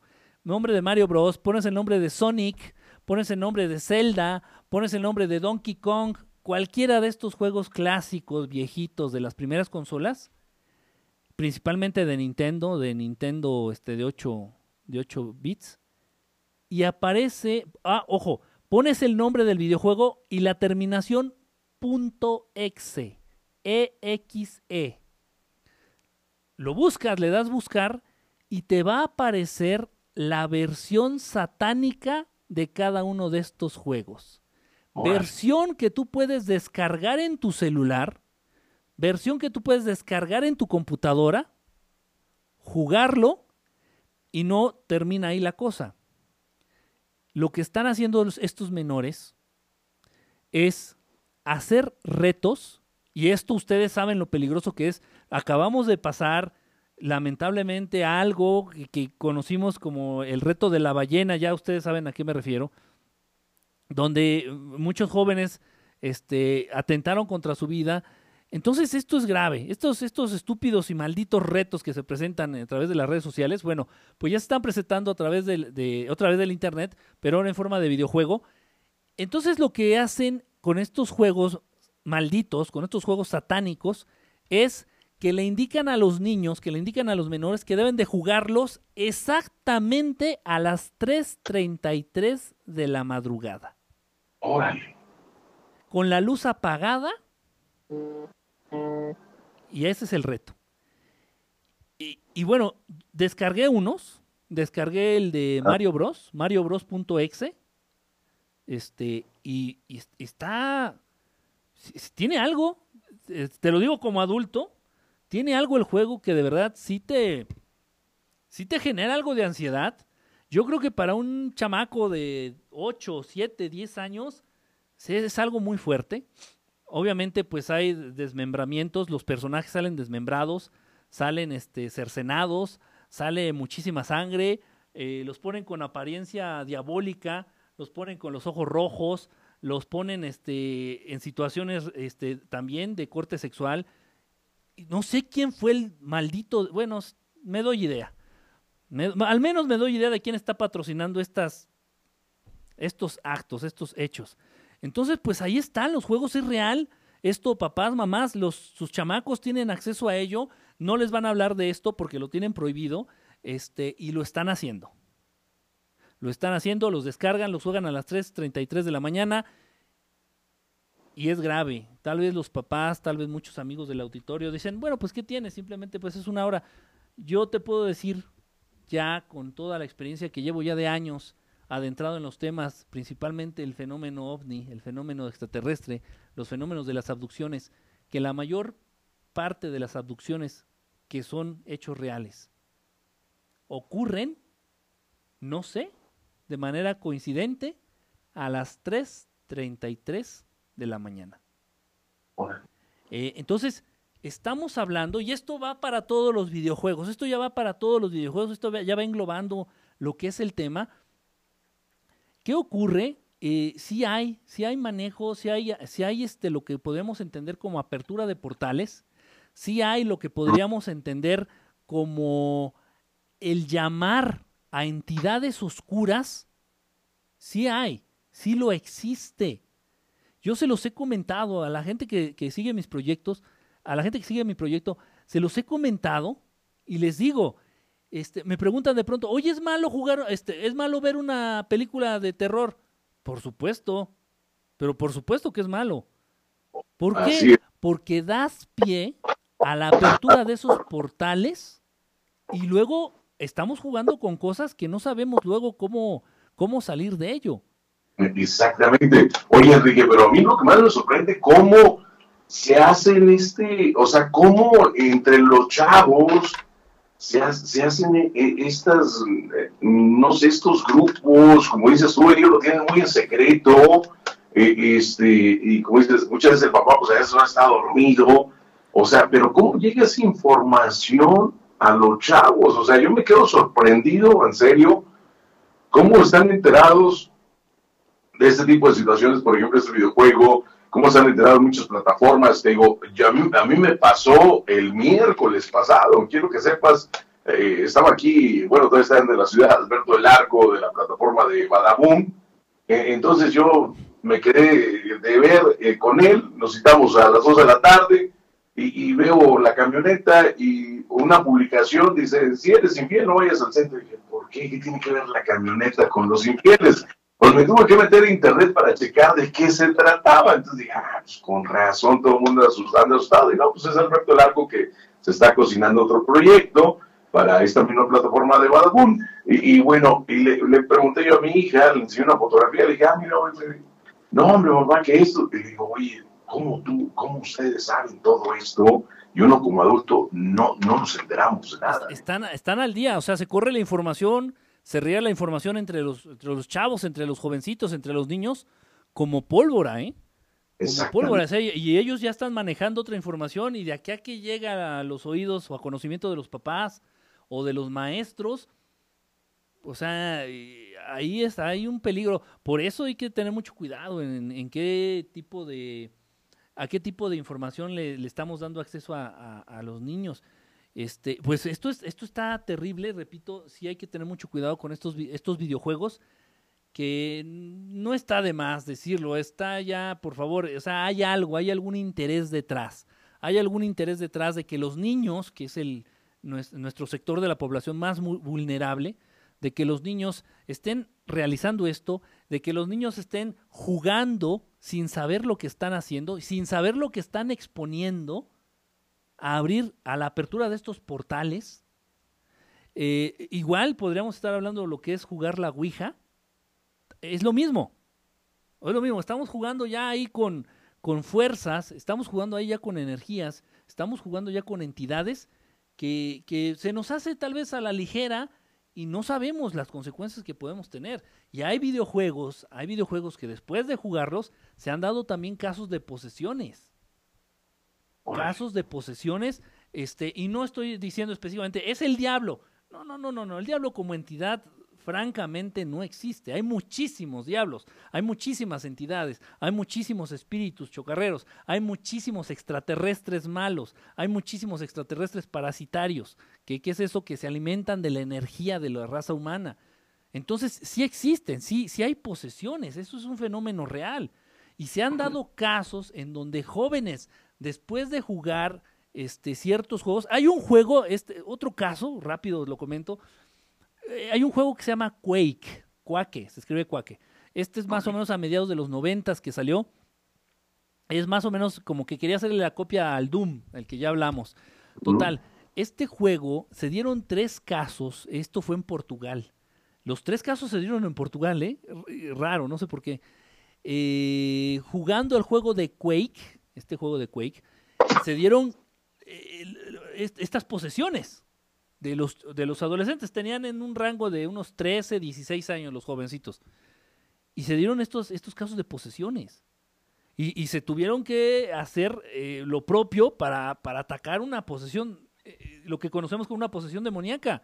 Los jovencitos estaban expulsando espuma por la boca, los jovencitos no tenían control de, sus, de, su cuerpo, eh, mostraban una fuerza física, no sé, que se podía comparar con la de 20 hombres adultos y no los podían controlar. O sea, esto existe. O sea, no es nada más de la, en la película del exorcista y, ay, mira, se le volteó la cabeza. Esto existe. Y los jovencitos empezaban a hablar en lenguas que, ya ni al caso. Este, por ahí me parece que era latín lo que estaban hablando. Este, ve tú a saber qué era lo que decían. No tengo ya, no, no recuerdo ese, ese dato. Pero existió. Entonces, y fue del mismo juego, fue del mismo videojuego. ¿Qué es esto? Que cuando tú juegas un juego, de violencia, cuando tú juegas un juego que, te, que está enfocado a generarte miedo, cuando tú juegas un... uy, y los juegos típicos de, de zombies. El juego ah, típico de zombies... Oye, me están preguntando eh, de eso. Oye, pero también, fíjate, hablando de, eh, de cuestiones malditas, dice, ¿puedes preguntarle si fue verdad el caso de una canción maldita dentro de un juego de Pokémon que supuestamente la canción fue responsable de varios suicidios en Japón? No se pudo, no se pudo comprobar. Sí, sí, ah, sí, sí, tengo este, sí supe del caso. No sé, bueno, em, eh, me estoy apegando al reporte oficial. Ya sabemos que el reporte oficial, pues está plagado y impregnado de los de los intereses de, lo, de los que, representan lo oficial, ¿no? El gobierno. Ah, entonces, según esto, dijeron que no se había podido comprobar. Eh, y de hecho fue tan, no sé, o sea, estuvo tan descarado, llegó a un nivel de que ya ni, ni nos toman en cuenta que el juego siguió. No se modificó este, y todavía estuvo a la venta. Eh, pero es posible. Es posible este, a través de una canción, es posible a través de una imagen, es posible, no vayamos lejos, y lo hemos platicado, es posible este, influir en el estado de ánimo de un ser humano a través de ciertas frecuencias que ni siquiera podemos percibir. O sea, el aire que respiras existe y ahí está. Y no porque no lo veas no quiere decir que no existe. Si no existiera estaríamos todos muertos. Y del mismo modo existen en, el, en, en la atmósfera, existen ciertas frecuencias, existen ciertas este, ondas existen ciertas microondas que generan, y lo hemos platicado a través de estas antenas del HARP, eh, que no nada más son unas y que están en Alaska, o sea, tienen como 20 instalaciones de antenas HARP eh, alrededor del mundo, y no nada más sirven para controlar el clima, sirven para generar estas frecuencias de onda y que alteren los sentidos de los, de los seres humanos, este, y, y, lo hacen. Entonces, no es, no es este, ciencia ficción no es ciencia ficción que a través de ciertos sonidos, que a través de ciertas imágenes, que a través de ciertas frecuencias de onda puedan influir en el estado anímico de los seres humanos. Así es. Efectivamente, fíjate, Enrique, yo, yo tuve el caso aquí de un joven que me trajo eh, un soundtrack de la película el, donde salía este niño Demian. ¿Cómo se llama esta película? la maldición o vale, ¿cómo se llama? Ajá, sí, sí. Sí, sí, Sí, es. ¿verdad? Sí, eh, eh, él, él, él lo tra- él trajo ese soundtrack que en aquellos años, para conseguir un soundtrack, y aparte de importación, pues no cualquiera, ¿eh? un CD, o sea, no, no cualquiera tenía esa facilidad.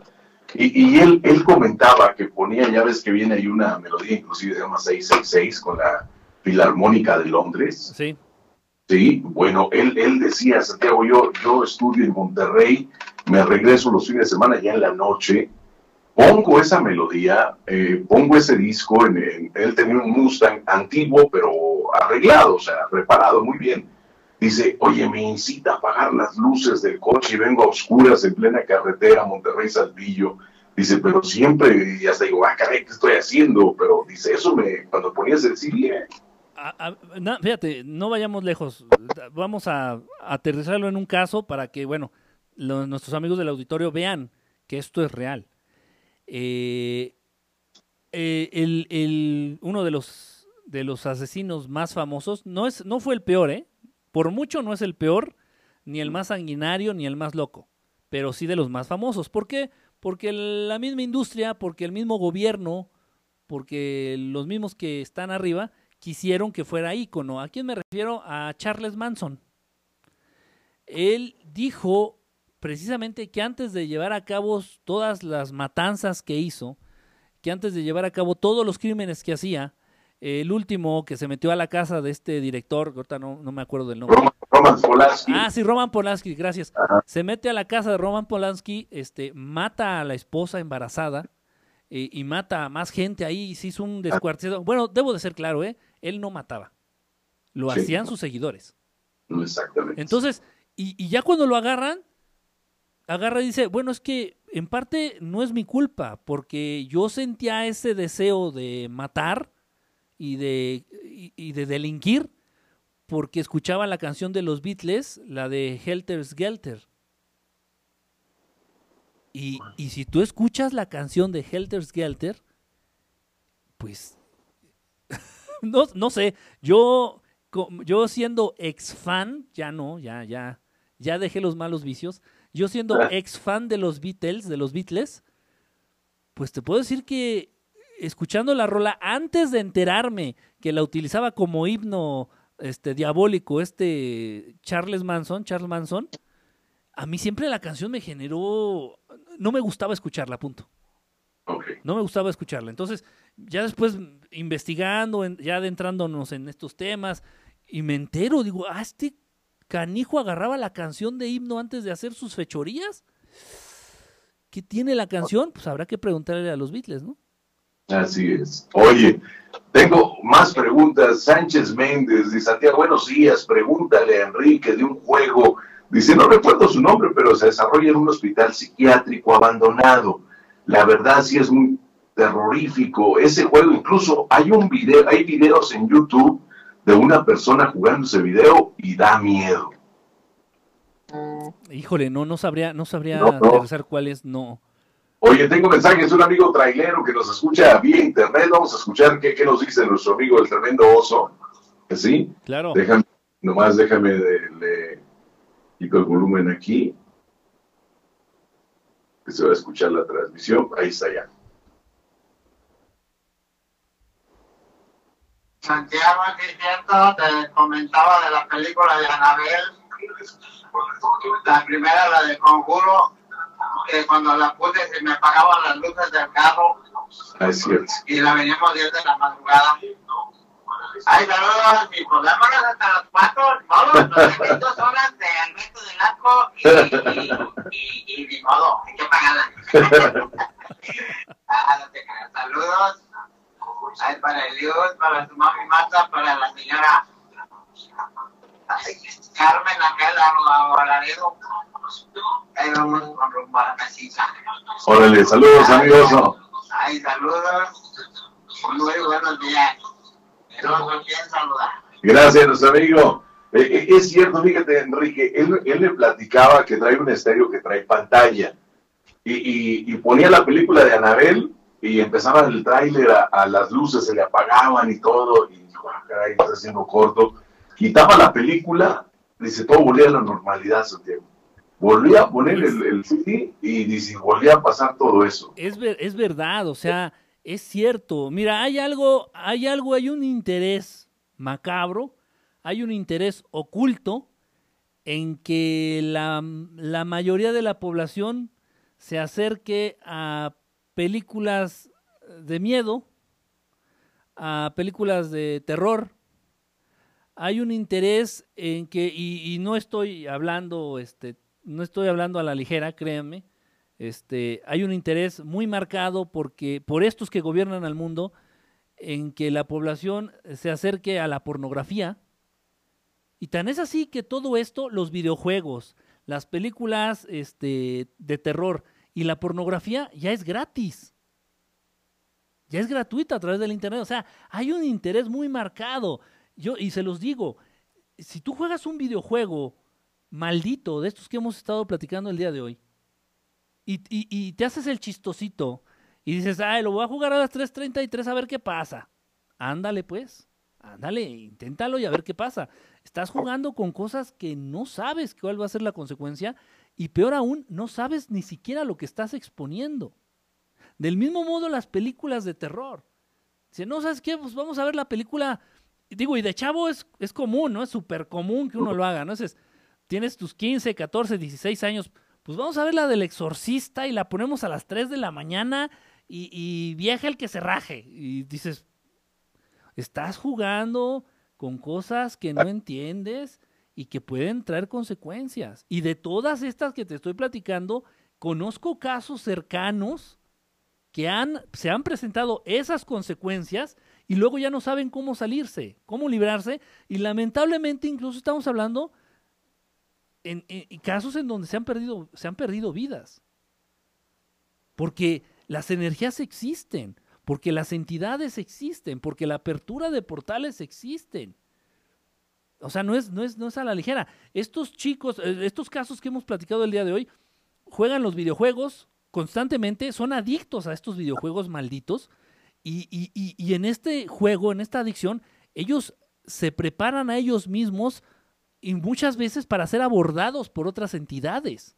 Exacto, fíjate, me comenta Alexandro Pinto desde Bolivia, un joven, muy, muy joven, dice, después de jugar Resident Evil eh, de 4 de la tarde a 1 de la mañana, dice yo y mi primo, después escuchamos como voces en la habitación, dice, ¿le podrías preguntar si sabe algo de este juego, por favor? Sí, es, es, es igual, bueno, sí, pues es muy famoso el de Resident Evil, muy famoso, igual este, hasta película de todo, con, con la saga de Resident Evil, y bueno, eh, enfocado también a todo esto, ¿no? A lo que es el, oscurantismo, a lo que es este lo, lo, lo, oculto, lo satánico, todo lo referente a las fuerzas oscuras.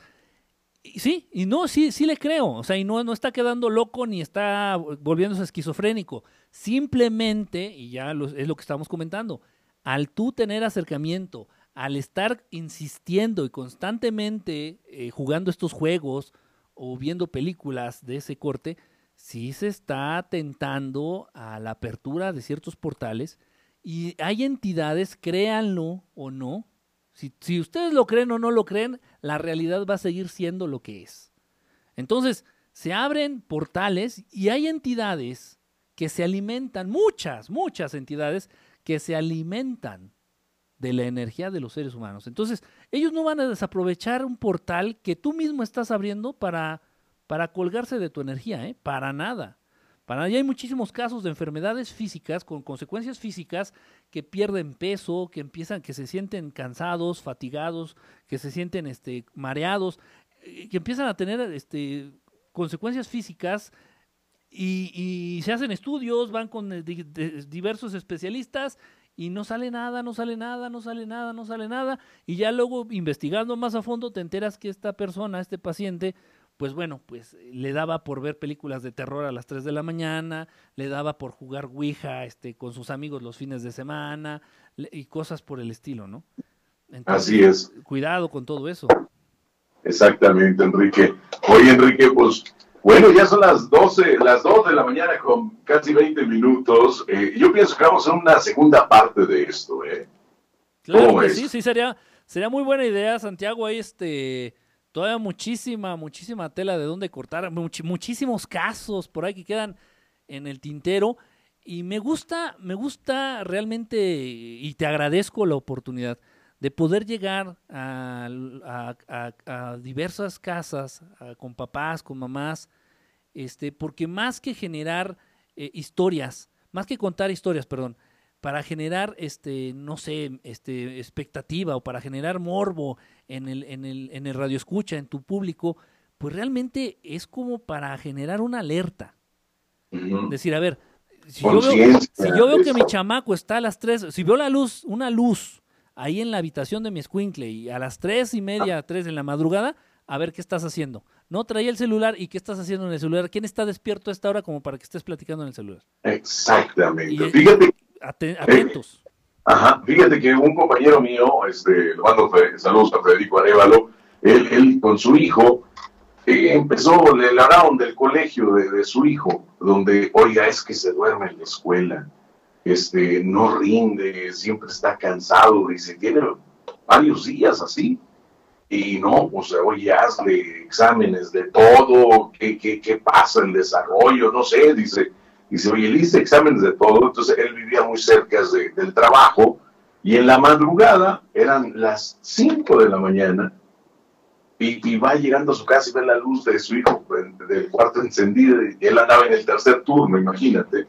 Llega y, su hijo jugando en el Xbox para todo lo que da, no, hombre, llegó y le dice, no, papá, espérate, es que ya voy a pasar el otro nivel, ¿cuál nivel? Dice, eso es lo que pasaba, pero él le mandó a hacer análisis. Sí, ¿eh? sí, a su hijo. Son, son, son hábiles, son hábiles, y entonces todo lo que tenga que ver con, con estas situaciones que pueden generar cierto grado de adicción, hablando específicamente de lo que es el, el tema de hoy, el programa de hoy, videojuegos, son adictivos en los chavitos, en, en, los adolescentes, generan este, conductas adictivas, generan conductas este, eh, que, que, son difíciles de pronto de controlar.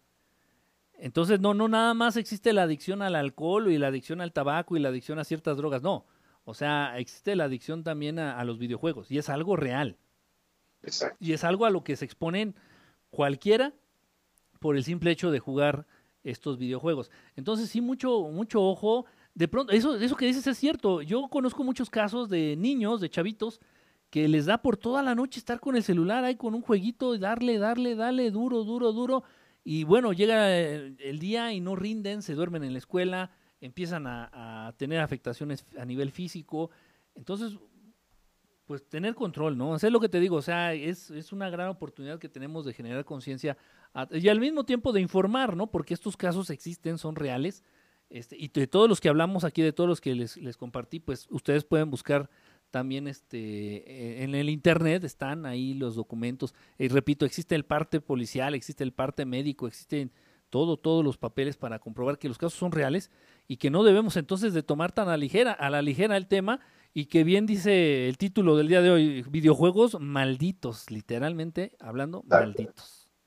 Exactamente, ahí los, papás ponen atención y como dices tú, ¿qué hace a, las 3 de la mañana eh, con el celular o la tablet? O sea, ¿qué, está pasando? Hay que poner un poquito más de atención, pero te digo, y, porque los chavos son bien astutos, ¿eh? los chavos ahorita son muy, muy astutos y, perdón, yo me quedé sorprendido con el juego este de Sonic, que dices, oye, ese, eh, y hay como una hermandad, un pacto que tienen que hacer para jugar ese tipo de videojuegos a esas horas. Impresionante, Enrique.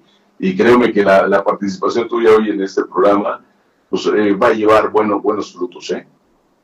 Sí, no, que, ojalá, ojalá se hace con la mejor intención, se hace con todo el cariño del mundo y, bueno, también como, como agradecimiento a, tu invita, a tus invitaciones, Santiago, que me, me encanta tu público, me encanta tu programa y esta oportunidad, te digo, te repito, que tenemos para para llegar a, gente y, bueno, alertarlos que estos temas existen, o sea, que son reales, ahí están las, las evidencias, ahí están los testimonios y, y, poner las pilas.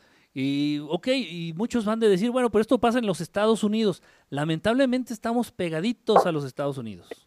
Exactamente. Lamentablemente, entonces sí, mm, créanme que lo que pasa allá repercute acá, aunque no lo queramos entender y aunque nos neguemos, entonces, este, pues los quedamos pegaditos y ya se dieron. De hecho, hace poco, este, corrígeme, creo que fue en Monterrey, que también se dio esto de una matanza ahí en una escuela, me parece.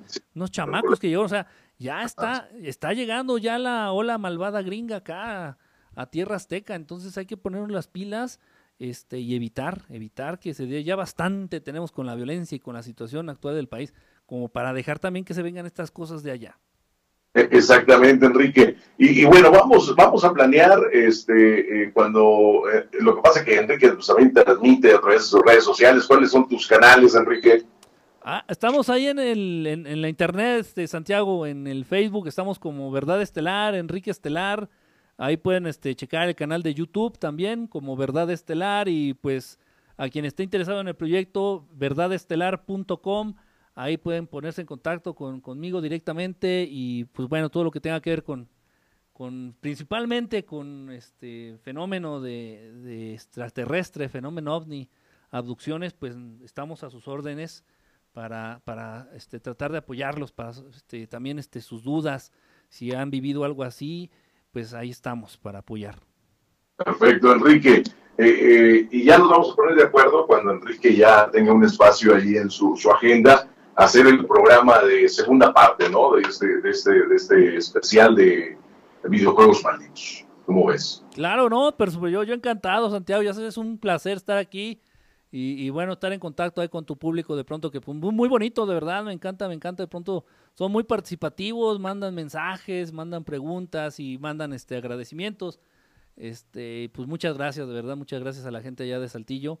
Este, gente, gente hermosa, toda la gente allá del, del norte del país, de verdad, un, abrazo, un beso y, muchísimas gracias a ti por, por invitar y que quede ahí, que quede ahí pendiente, no, no, no se olvida y voy a quedar, ya voy a ir este, organizando mis temas, de pronto me viene tanto, de pronto me viene tanta información que, que a veces se me olvida y ya después ahorita que termine el programa digo, ay, no comenté tal, no comenté esto, no comenté el otro, pero ya voy a ir organizando entonces el segundo la segunda parte y bueno, pues ya saben, lo, vamos a hacer con mucho cariño, con mucho amor y, pensando en, tu público. Este... Así es. No, no, no, lo, hacemos, Enrique. Eh, tú me dices cuándo, ya sabes que este es tu programa y yo siempre me he agradecido a un especialista. De hecho, mucha, muchos amigos, muchos radioescuchas me dicen, oye, ¿cuándo vas a invitar de nuevo a Enrique para que hable de nueva cuenta del, del orden mundial y del control de todo esto? De los Illuminati. Y le digo, bueno, pues lo que pasa es que tenemos un programa de videojuegos. Le digo, déjenme ver cuándo hacemos, retomamos de nueva cuenta el tema de, ese orden, famoso orden mundial. ¿Cómo ves, No, sí, perfecto. Ahí, este, como tú me vayas diciendo, nos organizamos en los temas. Ya sé que, que les gusta mucho este, hablar de este tema de las sectas, hablar de este tema de las logias, hablar de este tema de lo que son los Illuminati y los que están por encima de los Illuminati y, repito, todo lleva una intención, todo lleva un aprendizaje. Yo creo que en la medida, en la medida que nosotros vayamos entendiendo, Santiago, cómo se mueven los hilos de este mundo, es la medida en que nos va a generar menos frustración y es la medida en que nos va a hacer menos daño. O sea, no se trata nomás de conocer por conocer y de hablar por hablar, lleva un, lleva un sentido, lleva una intención y entonces pues yo sé que les gustan muchos esos temas, hay, de pronto muchas dudas, pues yo estoy realmente a disposición, tú nada más me dices rana y yo brinco. gracias Enrique, permíteme, permíteme. Gracias, gracias a usted por el favor de su atención. Mi nombre es Santiago Segovia. Muchísimas gracias. Que tenga usted dulces sueños.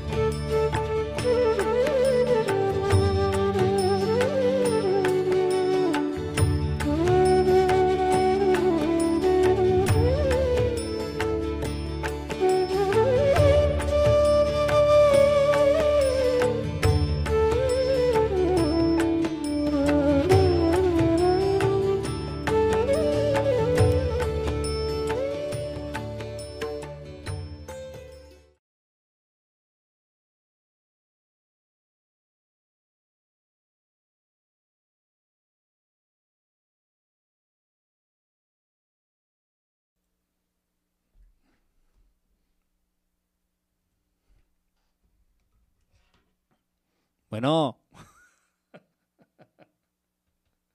Bueno. Perdón, estaba, estaba este, despidiendo a, a Santiago. Estaba despidiendo a Santiago. Santiago Segovia. Este, ¡ay! Ahora sí que se me juntó aquí la chamba, el relajo y tengo aquí un tianguis que no quieran ver. Creo que sí me están escuchando, ¿no? Eh, permítame tantito, es que ahorita no puedo ver sus estaba- mensajes. Estaba este, despidiendo a, a Santiago. A ver, espérenme tantito. Déjenme poner las pilas. Déjenme acomodar mis cosas. y bueno, pues ya estamos aquí. Este muy padre, yo disfruto mucho de los de los de las participaciones con Santiago. Yo se los lo he comentado. Lo he dicho públicamente.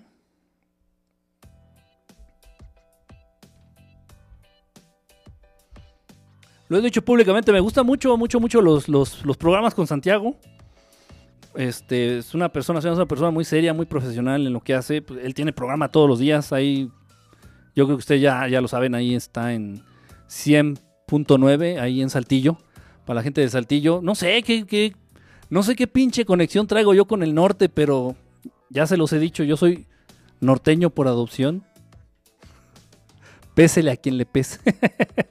¿Cómo andan? Voy a empezar ahorita a ver sus, sus mensajes ya, este, para leer a algunos de ustedes. Este, ahí les pido que me tengan paciencia porque de por sí es difícil. Aquí ya estoy leyéndolos. Eh, ah, ya, ahora sí ya, ya estoy. ya estoy en mi rubro.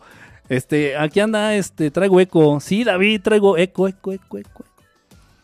Mien- Mientras no sea eco loco, yo sé que son bien criticones. Miren, voy a aclarar algo antes de que empiecen allá a criticar. Eh, Nancasti, ¿cómo andas? Tengo llamita aquí que tienes llamita. ¿Tienes llamita? En el alma llevas una, una- una flama. En, en el alma llevas una flama. Que tengan buenas madrugadas todos. Chapulín, pues este, creo que sí te vi por ahí. Creo que sí te vi por ahí en el programa. Gracias, Chapulín.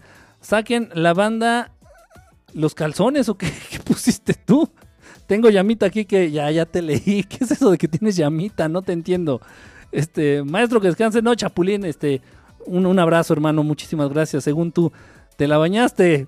No, ya para qué. Ah, quería hacer la aclaración. Ok. Muchos criticones, muchos fijones, muchos fijados. Soy súper. Ah, ya te entendí, Nan- Nancy, ya te entendí, discúlpame. Ya eres súper fan. Órale, al fin me vas a leer. Danos nuestro minuto de fama. Pinche imitación fea, ¿de qué estás hablando? Monterrey Gir, ah, güey. Ah, güey, fierro, chinga. No, de verdad, de verdad. O sea, eh, tengo gente muy bonita allá en el norte. Está este bebé Skype, por ejemplo, allá de Monterrey.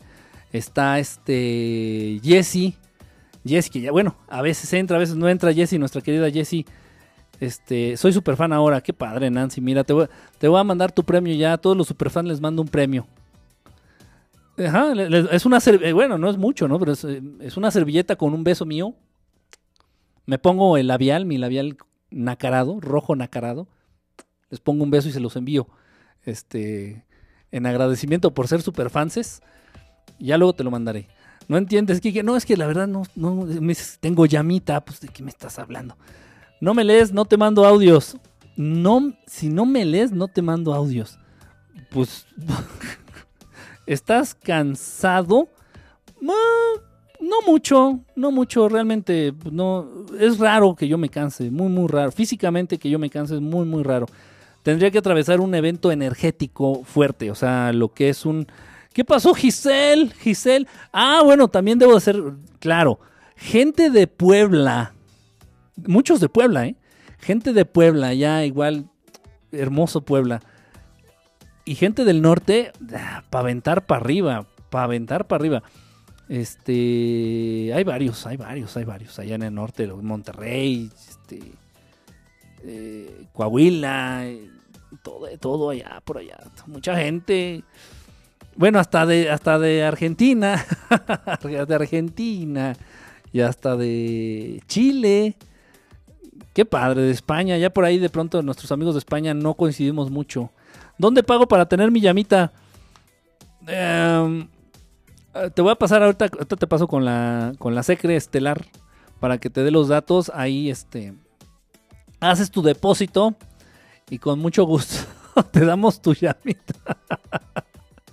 máscara sagrada, maestro. Ah, eres máscara sagrada, Chapulín. ¿Y ahora por qué te cambiaste entonces tu, tu, tu famosísimo look? Tu famosísima foto.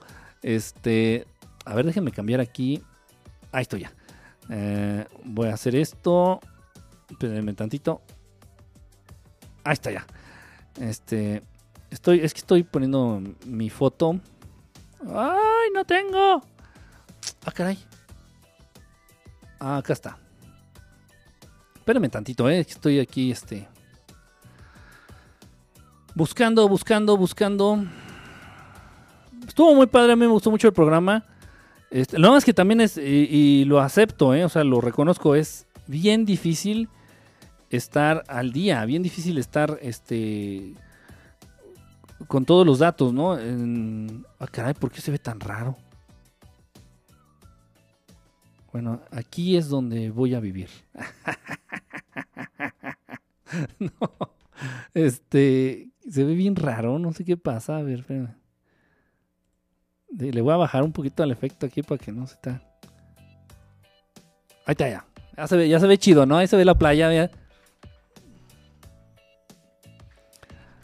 Ahí voy a poner mi casa de campo ahí para que, para que me vayan a visitar. Este. Pues sí, me gustó mucho el programa. De, de pronto, pues sí, no, o sea, no conozco todos los videojuegos.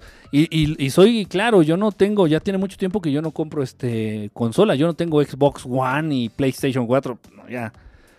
Y no quiero decir que no me guste, simplemente pues no tengo el tiempo.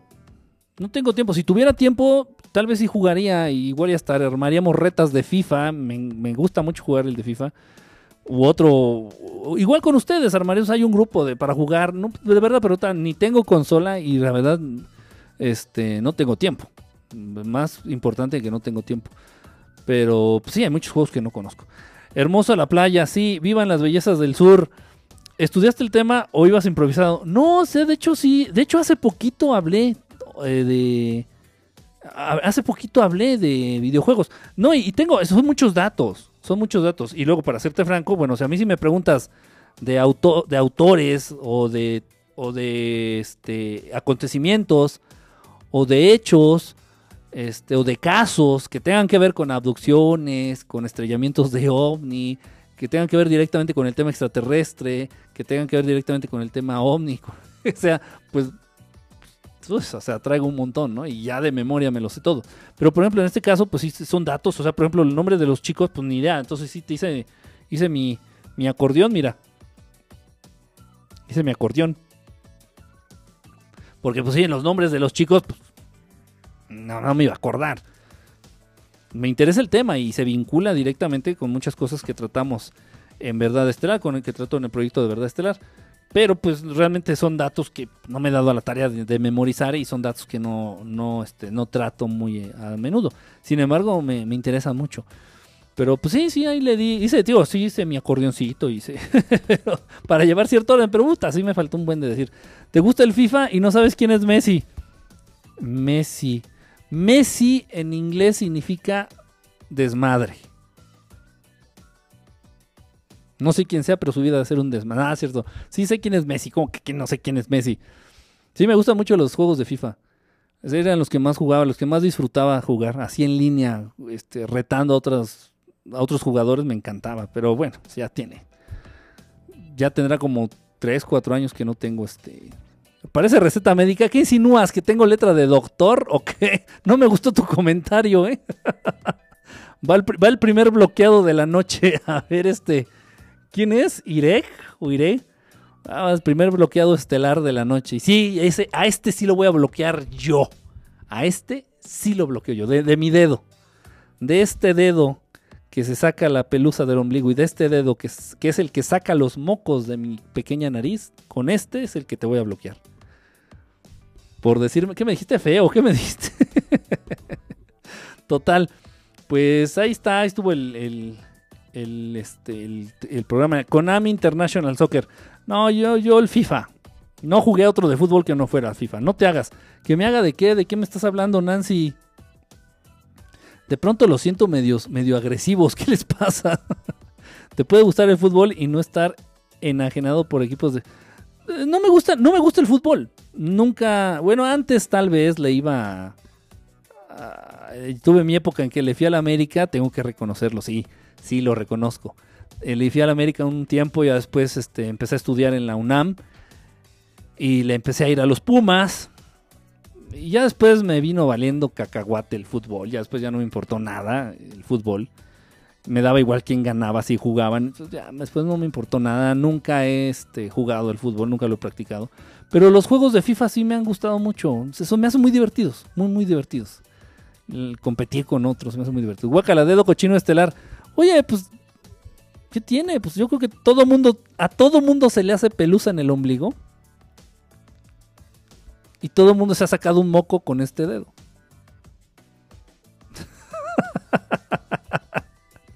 Yo no he visto que hayas bloqueado. No, no me gusta bloquear. Es lo que estaba comentando la otra vez con uno de ustedes, con, al- con algunos de ustedes, nada más con alguien. Con lo de Messi. no, sí sé quién es Messi, es un jugador. A la Madrid. Bye, no, máscara. Hermano, un, un beso y un abrazo. De verdad, muchísimas gracias por haber estado ahí en, en el programita. Ya, este, pues, descansa.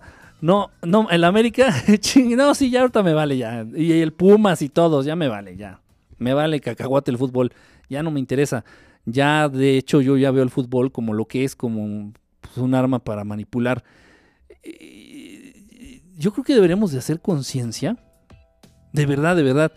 No es posible, no es posible que en este mundo... Vamos a hablar de México, ya olvidémonos del mundo. Imaginémonos que México es el mundo. No es posible que en México tenga muchísimo más organización la Federación Mexicana de Fútbol que la Secretaría de Educación Pública. Es increíble. Es increíble. O sea, a, lo que me refiero es lo siguiente, o sea, que hay gente... ¿Qué le pasó esto? Espérenme tantito.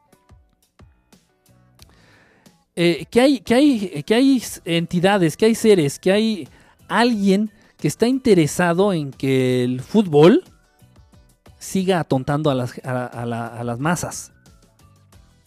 Y es increíble, esto lo comento en, un, en, otro, en otro libro que estoy desarrollando, ahí por ahí pongo el, el- el comentario, es increíble la capacidad de manejar y de controlar las emociones de 100.000 personas al unísono con tres letras. G-O-L.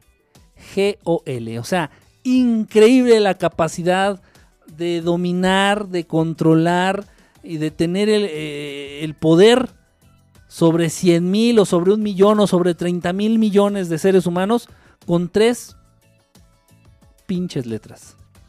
G-O-L. Y entonces, ¿qué pasa? Imagínate un estadio con 300 mil este, espectadores, más los que estén viendo el, el partido por la televisión. O, es un encuentro entre dos equipos. Y entonces, si se mete un gol de un lado, la mitad va a estar feliz y la otra mitad va a estar mentando la madre. Y si se mete el gol del otro lado, una mitad va a estar, toda la mitad de los espectadores van a estar mentando la madre y otra, la otra parte feliz. O sea, eres títere emocional. Eres no otra cosa más que un asqueroso títere emocional. Porque pueden lograr en ti la emoción que ellos quieren o la emoción que ellos requieren y tú de idiota se las entregas, se las otorgas. Y tan títere y tan insignificante eres que lo logran con tres asquerosas letras. G-O-L. Gol. Qué vergüenza. Qué vergüenza. Qué vergüenza, de verdad.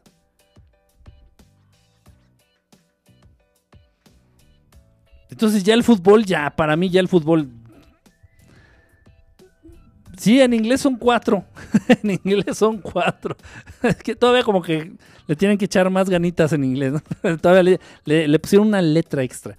Pero qué vergüenza, verdad. Entonces yo ya cuando entendí realmente la esencia del fútbol, dije, qué, qué, qué asco, asco. Eso no, eso, no quiere decir, eso no quiere decir que no me guste jugar el juego de FIFA, ¿eh?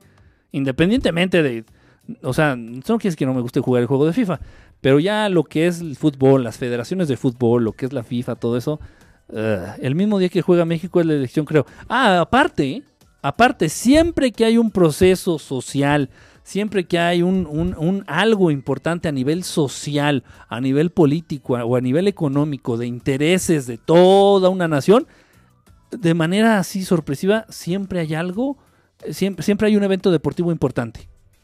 Ya sea la pelea del mundo mundial del Canelo contra eh, el Pimiento, no sé, contra otro de estos, güey.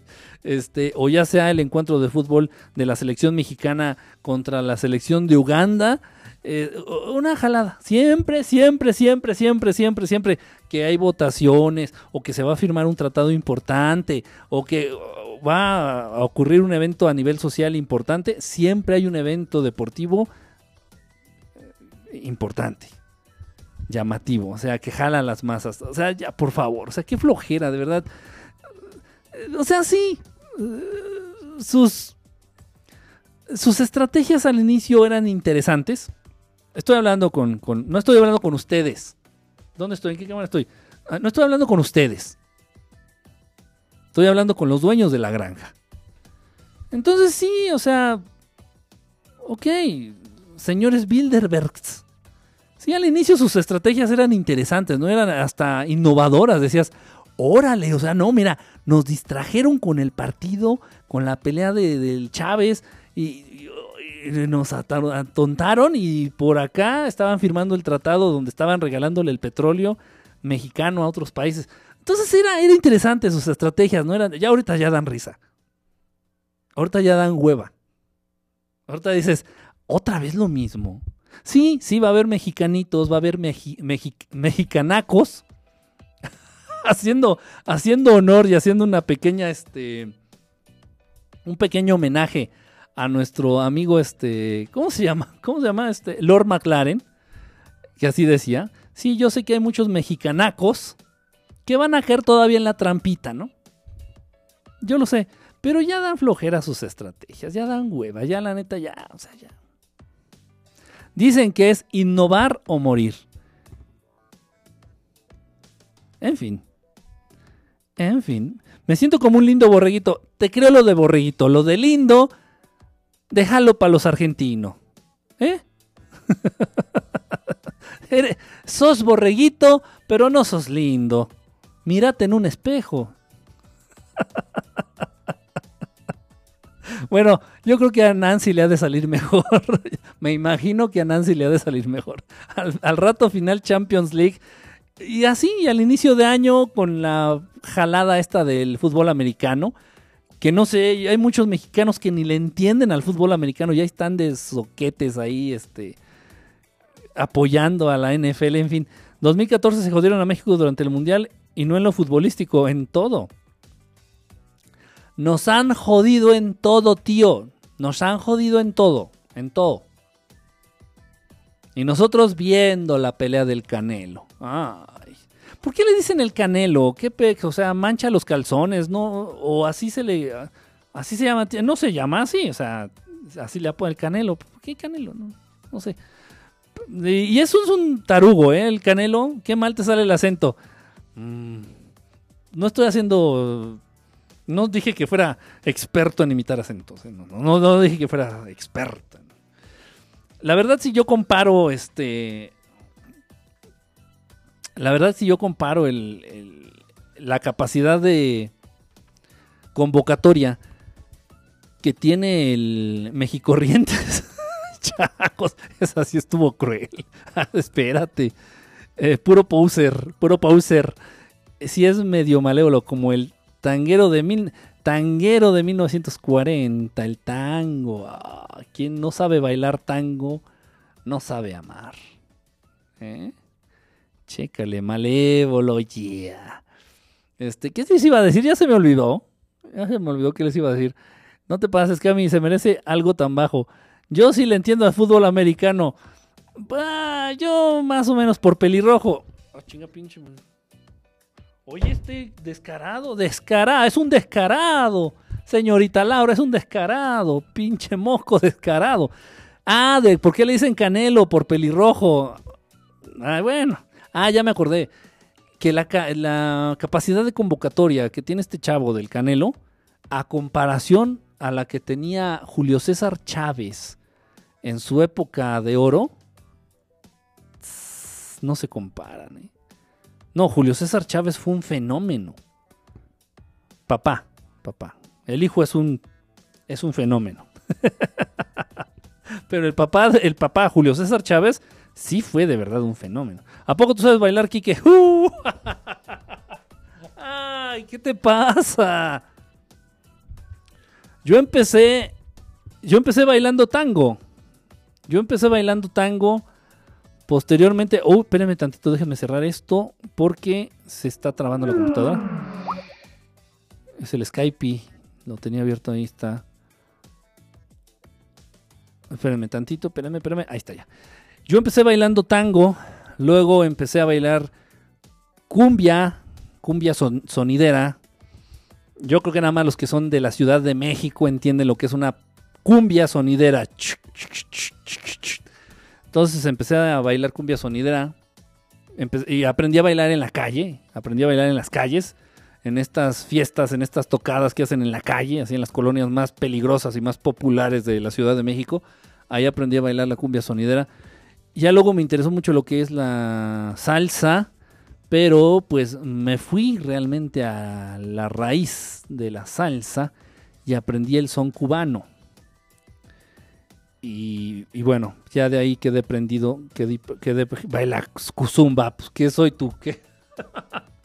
no, la zumba es para, la- para las mujeres gordas. Estoy gordo, pero no soy mujer. y ya quedé prendido del son cubano. Entonces, pues yo realmente, este, me encanta, me encanta bailar son cubano, me encanta bailar salsa y las variaciones que puedes ahí hacer entre el son cubano y entre la salsa. y me encanta, me encanta. Baila tango, mascas chicle y pego duro y tengo y tengo viejas de a montón tururú. ¿Quién decía así? Este era un personaje se llamaba el Chido, el personaje, pero el, el actor no me acuerdo cómo se llama. Hoy me perdí de un de uno bueno en el ex balneario. De, una, de un toquín o qué, de qué hablas. Habría que ver qué también se mueve.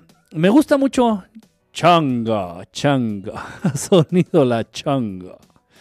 Este, pues sí, mira, él sí sabe de qué hablo. Román sí sabe de qué hablo. Este, de acá de, de los sonidos. Lamentablemente, y no, y repito, no estoy en contra, no estoy en contra, pero se va perdiendo, se va permeando, se va filtrando la falta de valores, se va desmeritando todo lo bueno que tenía la sociedad mexicana, se va desmeritando y va perdiendo su esencia, lo bonito. Lo bonito. Si no sabes bailar banda, no sabes bailar nada. No, la banda es para los allá del norte, no, no. Muy naco eso de la banda. Y to, to, to, no, no, no. que podría, ¿eh? Que podría. Es que mira, tú cuando ya aprendes a bailar algo bien, ya realmente se puede decir que te defiendes en todo. Cuando aprendes a bailar algo, ya sea rock and roll, ya sea salsa, ya sea cumbia, cuando aprendes a bailar ya algo bien, bien, bien, bien, bien, se puede decir que te puedes defender en todo. Y pónganme a bailar lo que quieran y muevo las patas a nivel, o sea, satisfactoriamente si te he hecho un baile bueno. Nada más no me pongas a bailar son dos cosas que no entiendo, no, no las capto. La primera es reggaetón y la segunda es esta mierda que conocen como bachata. No la capto, no la entiendo. No sé si saben ustedes de qué estoy hablando, pero no, y eso se está poniendo muy de moda, al menos aquí, este, en, Distrito Federal, en, en el Distrito Federal, eh, la bachata, de pronto mucho en las fiestas, este, que- ay, vamos a poner bachata, yo, ¿qué, qué eso qué es? No le entiendo, no lo sé. Este, solo la banda de la cabeza aquí que baila igual que Peña Nieto. Miguel Muñoz, segundo, segundo bloqueado. quiero ver cómo bailas, pero no quiero ver que bailas con otra. Hay que bailar con alguien, no, no, no va a estar bailando, va a parecer loco. En ese aspecto, fíjense que es más eh, cómodo. Em, Emita 7, ¿cómo estás, Emita? En ese sentido, y sí, la verdad es más fácil para bailar ser mujer. Porque el hombre es el que lleva el baile. Entonces la mujer nada más sigue o se deja llevar. Eh, amo la bachata. No, no estoy diciendo que no me guste, ¿eh? no, no, no, no lo, no lo malentiendas. La bachata me da igual, o sea, la música me da igual, la puedo escuchar y no me, no me molesta. El reggaetón sí me molesta. La bachata no, pero no la entiendo. O sea, hay algo ahí en el. Algo en los tiempos de la bachata que no, no me ajusta. O sea, yo estoy súper casado. Yo estoy muy, muy casado con el son cubano. Y es, es el.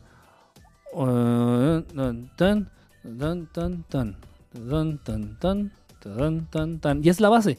Es la base para el son cubano, es la base para la salsa. Ya la velocidad es lo que va variando. Pero la bachata no, no, no me ajusta en el cerebro. O sea, no, no, no, no puedo para bailarla. Y pues ah, obviamente acabo bailando ahí como... si me pones a bailar bachata, la bailo como, eh, como el típico tío borracho en la fiesta de 15 años ya a eso de las 3 de la mañana. Nada, más me muevo así. Entonces, como que no, no me late mucho. Pero sí, sí me gusta, sí me gusta bailar rock and roll.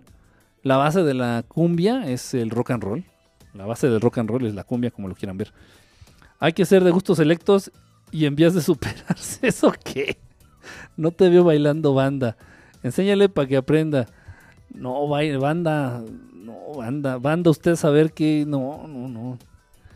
Dicen, dicen por ahí que, que nomás, nomás los mafiosos bailan banda. ¿Quién de los hombres aparte de aquí que sabe bailar? El son cubano es, bonito. Fíjate que es muy. Fíjate, este, ¿quién dijo esto? Juan Pancho. Fíjate, Juan Pancho, de verdad, te lo voy a decir de corazón. Se los voy a, compartir de corazón. Algo muy, muy personal. Me encanta el formalismo del son cubano. Porque hay un respeto alrededor de lo que implica el son cubano. Hay una atmósfera de respeto increíble hay este, ciertas reglas de etiqueta. O sea, tú no puedes llegar a bailar son cubano, real son cubano, ah, de, con un short y, con una playera así mugrosa. No. Te tienes que poner unos zapatos de charol especiales. Te tienes que vestir formal. Los hombres. Te tienes que poner sombrero. Sombrero. De ala ancha. Y a darle. A darle al taconazo. Este, y, muchos pasos dentro del son cubano. Yo sé que igual no, no, me van a entender si no les gusta el son cubano y si no les gusta bailar y no les gusta la salsa. Hay muchos pasos que te quitas el sombrero, incluso lo pones en el pie. Este, el sombrero es un artículo importante dentro de un buen baile de son cubano. Este, o sea, muchísimas cosas. a mí me encanta, a mí me fascina, me fascina, me fascina, me fascina. Es parte de toda una cultura Ay, mosco, hijo del. ¿Sabes bailar el High Energy? No.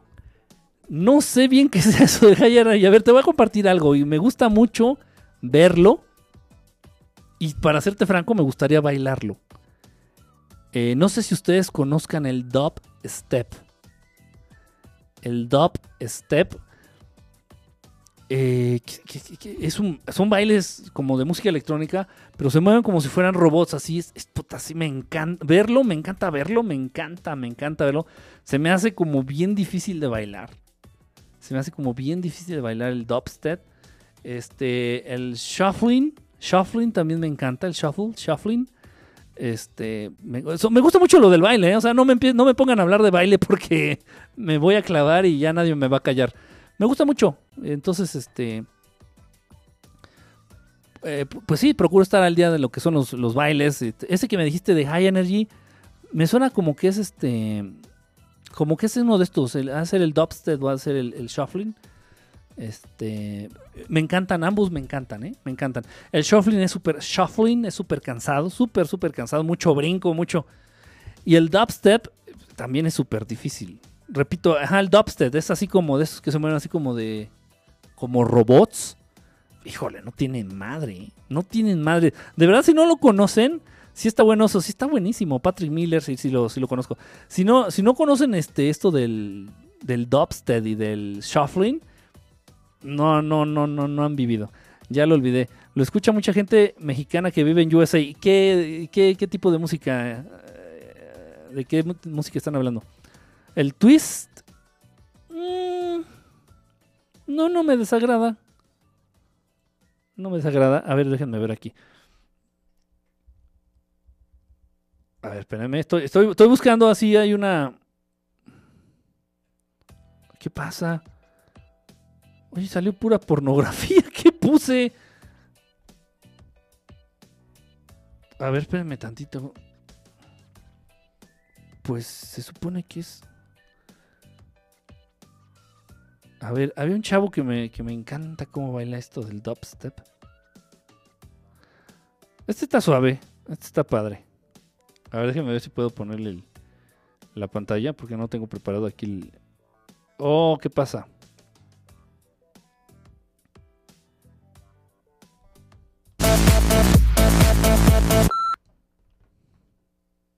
A ver, les voy a poner tantito esta imagen de este. De este- Swimming in your sea caught my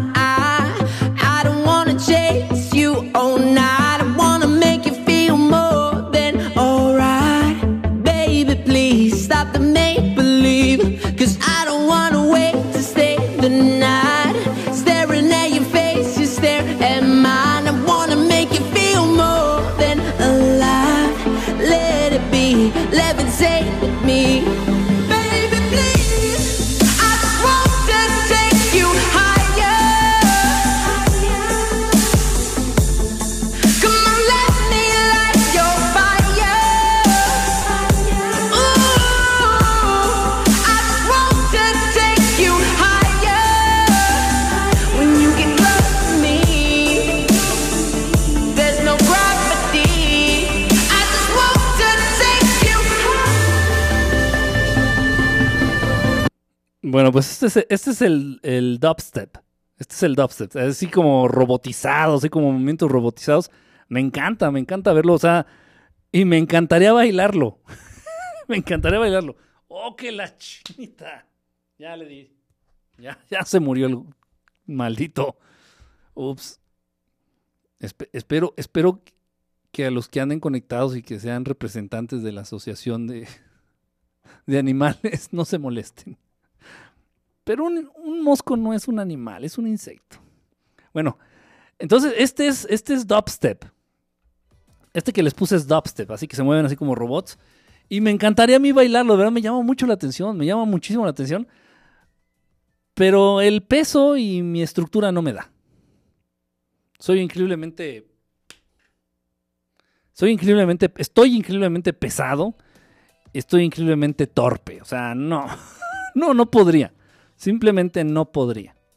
Y bueno, ese es el dubstep. Ahora les voy a poner para los que también quieran conocer el shuffling. Shuffling. Es que lleva doble F. Shuffling.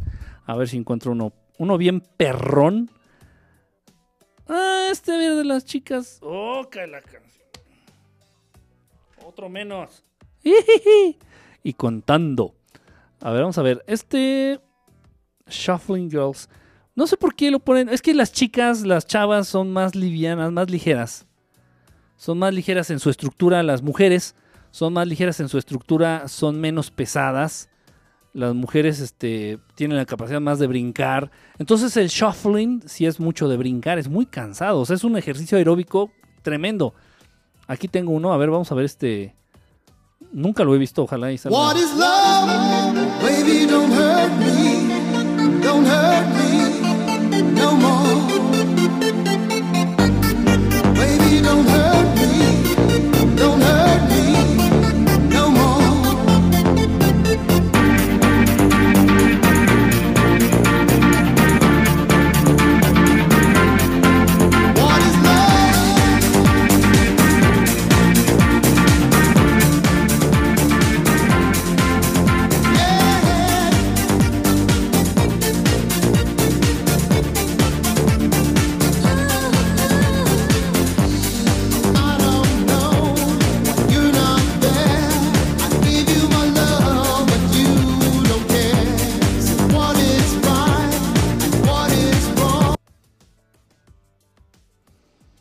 El movimiento de los pies, o sea, no, no manches, o sea, es, es este, es increíble. A mí, cómo me llama la atención, de verdad, me, gusta mucho y, incluso me gustaría bailarlo, pero repito, estoy, no, mi estructura no me da, o sea, mi estructura es para bailar. No, no, no, podría yo bailar esto, pero, o sea, el movimiento de los pies, o sea, es increíble, o sea, me encanta, me llama mucho la atención. A ver, les voy a poner otro cachito de este.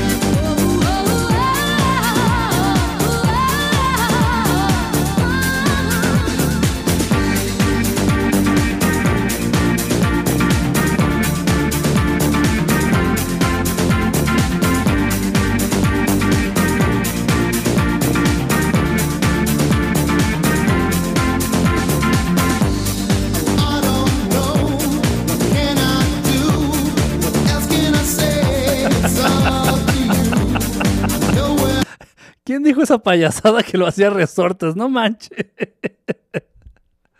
Resorte, resortín de la resorte.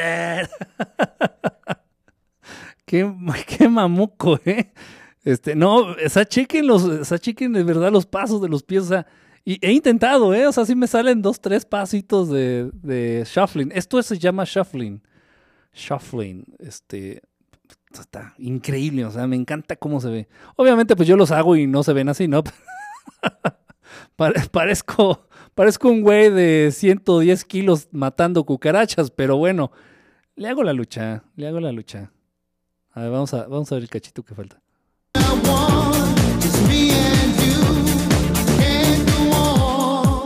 What is love?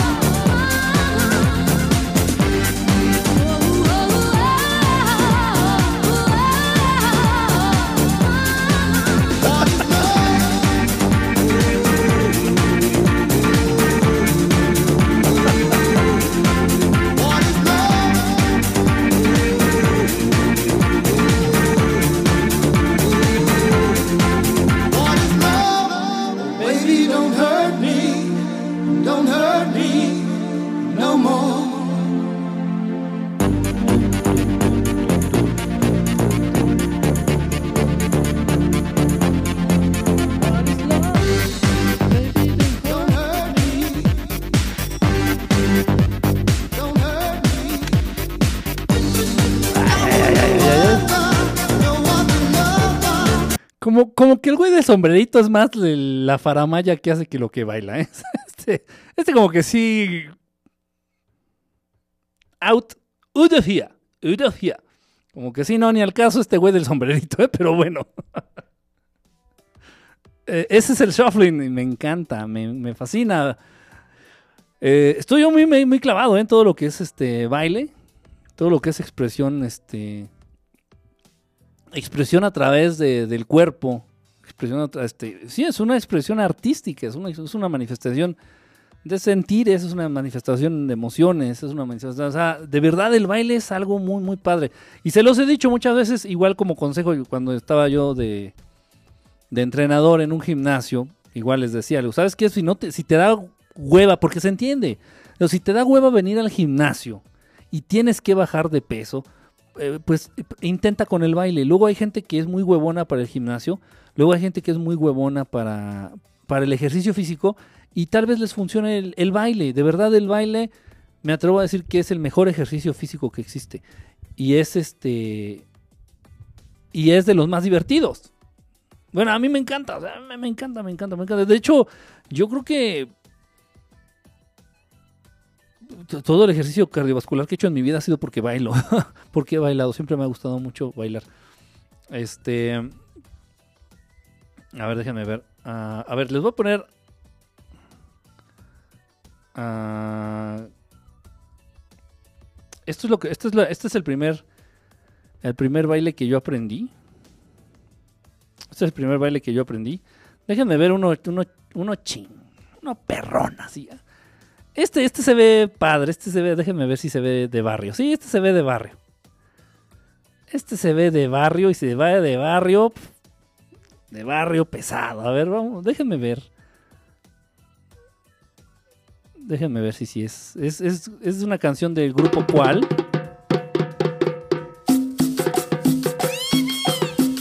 Los pasos de cumbia sonidera.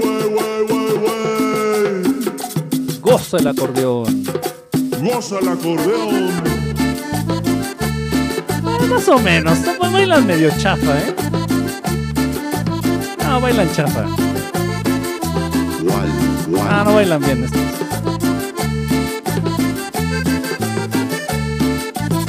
Pasa que andan borrachos, ¿no?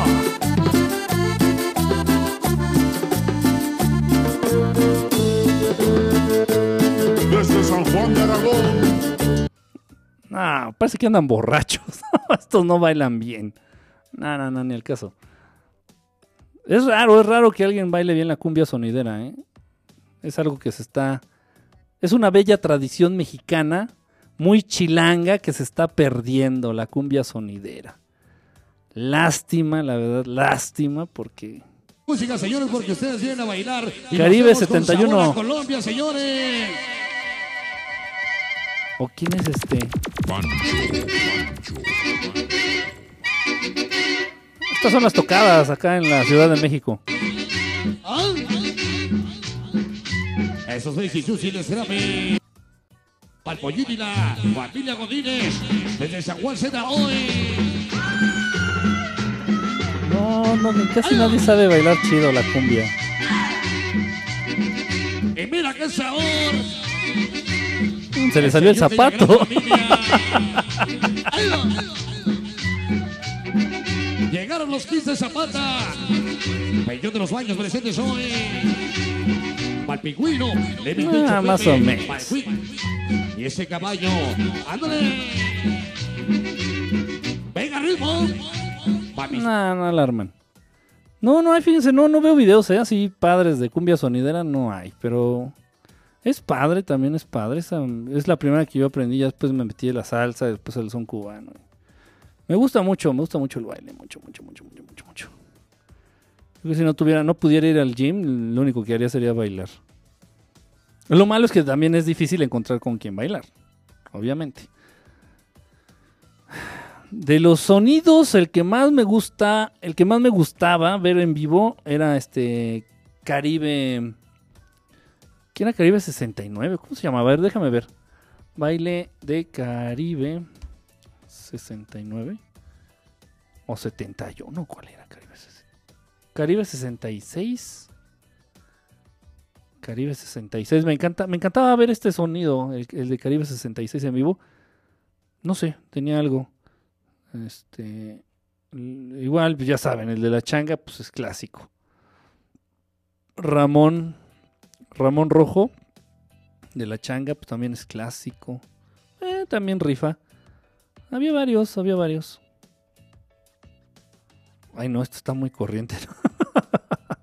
Este no lo vean. Este se van a traumar.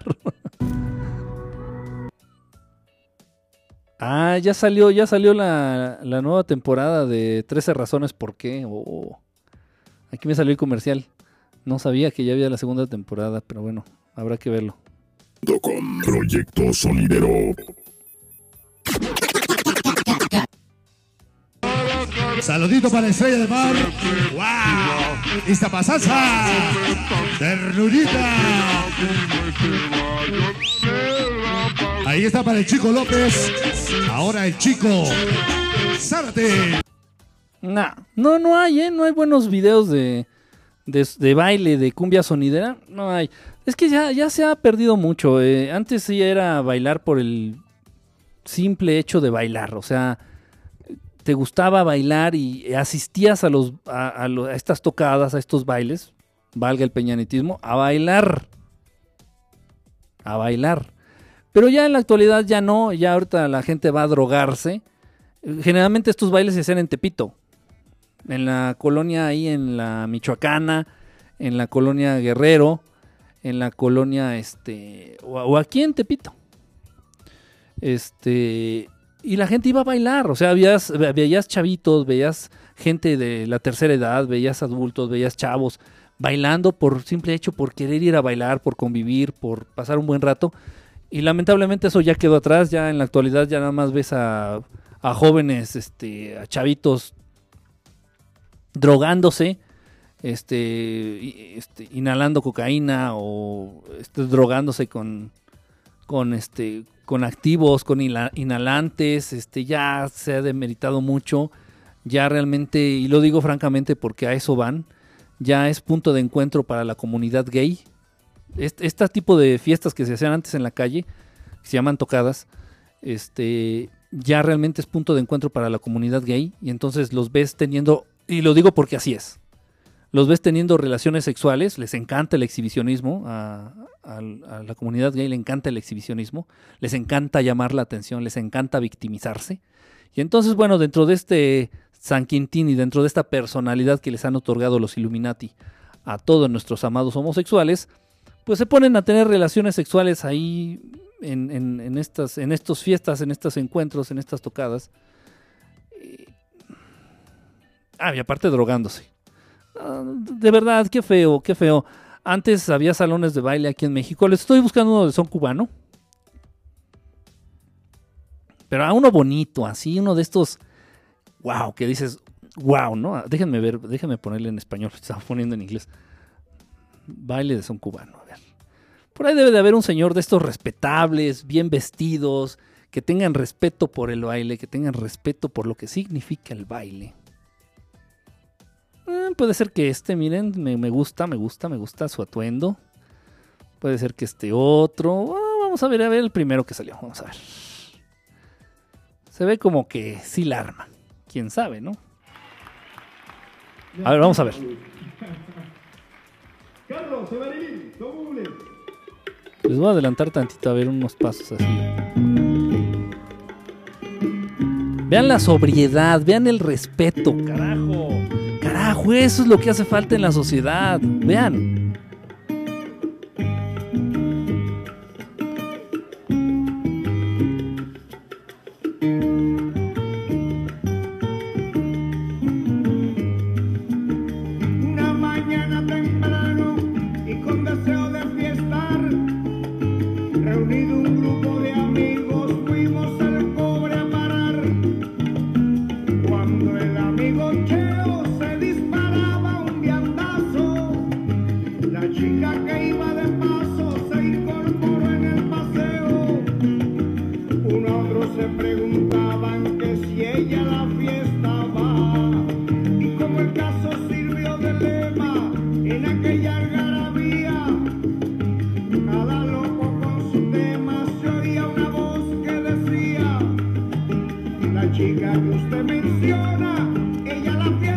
Nada más qué belleza, qué belleza. Qué respeto por el baile.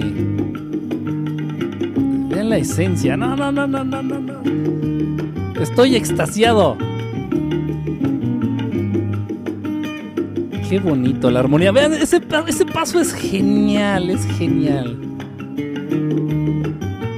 Donde la mujer te da la vuelta así, tú pones el pie fijo así, te, te gira así. Es genial ese. Ya nada más ese. Eso es bailar, chingada.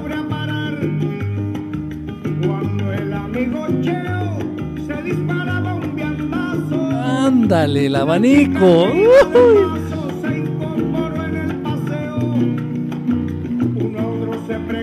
Chinga, no, no, no. Es más, ya me voy a vestir, voy a ir a bailar un rato.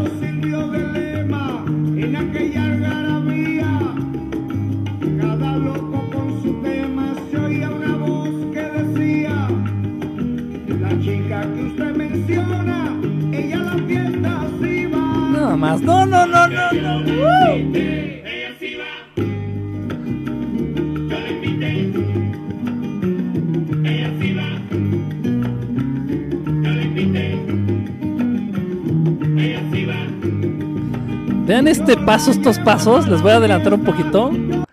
Vean estos pasos. No, no, no. Vean y aprendan. Vean esto. Vean esto. Sombrero al pie. Sombrero al pie, papá, por favor. Demuéstrales lo que es baile. Vean nada más.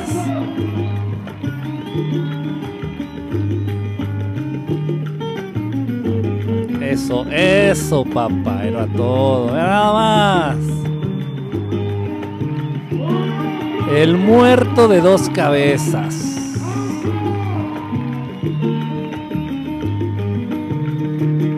Hijo.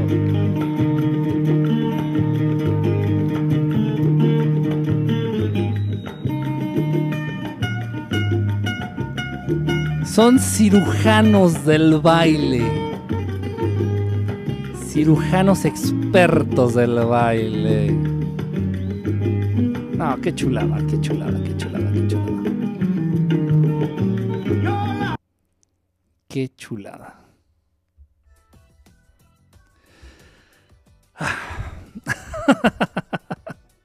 es lo que hace falta en el mundo. Gente con respeto a las manifestaciones artísticas. Acuérdense que el arte es la expresión más pura del alma del ser humano. En el ser humano, el arte es la manifestación más pura del alma en el ser humano. Y, bueno, un baile, pues es una es esta expresión, ¿no? Entonces, el respeto, la sobriedad, eh, la maestría. Y no, no tienes que ser este, wow, o sea, super bailarín, no, simplemente sentirlo, realmente tratar de entregarte a, tratar de entenderlo, hacerlo con el debido respeto, sea lo que sea, igual, este, si eres compositor, igual si eres músico, este, se nota realmente los trabajos hechos con amor, se nota realmente el músico que hace música y que compone con amor y con respeto, y no las mamadas que sacan ahorita de reggaetón. Ese es el problema con el reggaetón. El problema realmente con el reggaetón es ese, o sea, es, mi pelea con el reggaetón. el- este, hiper, manejar la sexualidad de una manera tan exacerbada, tan corriente y tan vulgar a través del reggaetón. Y el poco respeto, la poca entrega, el poco amor que demuestran las canciones de reggaetón. O sea, de verdad, qué triste, qué triste. Hay cosas hermosas dentro de las manifestaciones artísticas, hay cosas hermosas dentro de este mundo todavía. Y, y para que estemos perdiendo el tiempo con el reggaetón. En fin, bueno, ya esperemos, esperemos en Dios que pase, que pase ya esta moda y que retomemos algo así bonito, algo sabroso, así como, el son cubano, como la cumbia, no lo sé, otra cosa. Pues ya me voy, ya me voy chicos, porque si no, también me voy a quedar sin entrar a mi cuarto. ya es bastante como que me tenga que saltar de aquí la barda. Entonces, este, y va a ser peor si me tengo que quedar a dormir en la calle. Este, entonces ya me voy. Gracias a todos ustedes los que se conectaron, gracias a los que le servía más a él que bueno, no nada más por joder. A ver que se, que se organice el baile estelar, fíjense, así que se organice el baile estelar. Así rentamos el el California. Igual yo iba mucho a bailar al California. Es que es que les estoy diciendo cosas pues de aquí del DF, ¿no? Pues igual si no son del DF pues no tienen ni idea. Es un salón de baile. Salón de baile famosísimo, el más famoso que hay sobre Tlalpan. Si es ya Tlalpan o San Antonio Abad, es sobre Tlalpan. Este, ir a bailar por bailar. No es ir a empedarte, no es ir a ligar, no es ir a drogarte, no es ir a bailar por el gusto de bailar. Los salones de baile están desapareciendo lamentablemente. Todavía queda aquí en la Ciudad de México la maraca. Es de mis favoritos. La maraca. Increíble. Te echas ahí unos bailes Quiero bailar. ya me voy, voy a bailar. es viernes, sí es cierto, puedo irme a bailar, tengo razón. Ahorita desempolvo la moto y me lanzo. Desempolvo la moto, eh, me pongo un pantalón porque ando en calzones. Me pongo un pantalón y vámonos a echar taconazo un ratón. Un ratón vaquero. Este, eh, ¿qué pasó aquí? Dice que se desconectó, que se reconectó, no sé qué está pasando. Bueno. Pues les agradezco de verdad a todos los que duraron hasta esta hora por estar echando cotorreo aquí con nosotros y se chutaron el, el programa de... ¡Ay, otro mosco! Si se chutaron el programa con este, con nuestro queridísimo amigo Santiago Segovia de En Vivo, allá hasta la ciudad de Saltillo, Coahuila. Muchísimas gracias y duraron hasta esta hora, de verdad, gracias. Creo que cotorreamos un ratito muy sabroso. Estuvo rica la velada. Estuvo rica la, la noche. Ah, Vamos por unos tragos. Vamos por unos tragos. Ya vámonos a dormir. Bueno, yo no duermo, pero pues, tengo que hacer la finta para no llamar la atención de las agencias de, inteligencia americanas. Sí, y vámonos a dormir porque ah, muero de sueño. Muero de sueño. Entonces, ah, vámonos a dormir. Gracias, gracias. Les mando un abrazo, les mando un beso. Vete a bailar banda. Mm, mm, no creo. No lo creo. Les voy a poner. eh, déjenme ver si es banda. Déjenme acordar. Shining Star. Va, por, va tu. Shining Star. fuera, fuera para que borracho cuando tomaba. Cuando tomaba. Este, fuera para que borracho pues, hablara peor el hablara gacho el inglés. No, no, no, no. O sea, me, me transformo en todo un. Me transformo en todo un caballero inglés cuando ando borracho. ¿Cómo que no duermes? Las mujeres se volvieron locas cuando dijiste que estás en calzones. Ando en calzones, de verdad ando en calzones. ¿Por qué? No les puedo contar por qué. Me da pena, pero... Eh, tra- traía un short, traía un short, un short corto. Este... Y está todo de. Es, nuevo, es relativamente nuevo. Lo compré hace lunes. Pero venía mal hecho, venía mal las costuras y entonces no se rompió, se descosió. Entonces se descosió el short. Este, y bueno, me lo quité lo estaba yo tratando de arreglarlo, estaba cosiéndolo. To- Tomé aguja, tomé y lo estaba cosiéndolo. Y bueno, pues ahorita entonces calzones. Pero no ando encuerado, ando en calzoncitos. Ya también están medios, medios viejos mis calzones. se los enseñaba, pero no, no vale la pena. No se pierden de mucho. Están tan ya muy jodidos. Este. Entonces, pues ya vámonos. Borracho hasta se baña. Sí, no, no, no. Yo borracho soy otra cosa, ¿eh? No, no.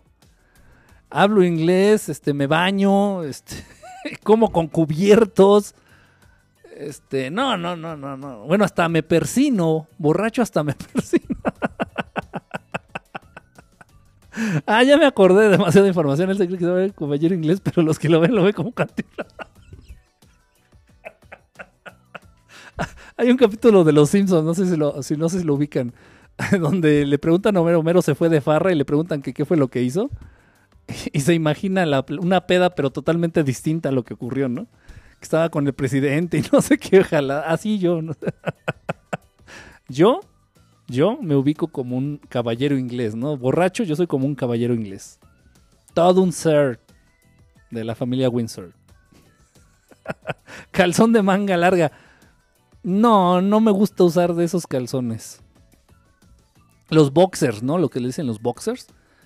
No, no me gusta. Siento que... eh, ¿Cómo decirlo? Ah, y no entiendo cómo les gustan a algunos hombres usar de esas cosas, esos tipos de, ropa interior. Siento que te campanea todo.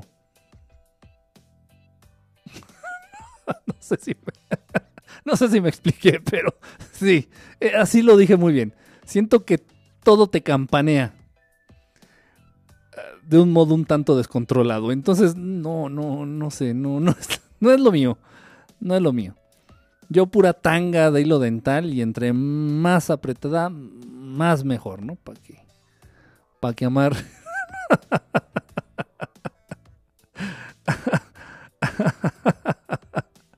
Truza trueno.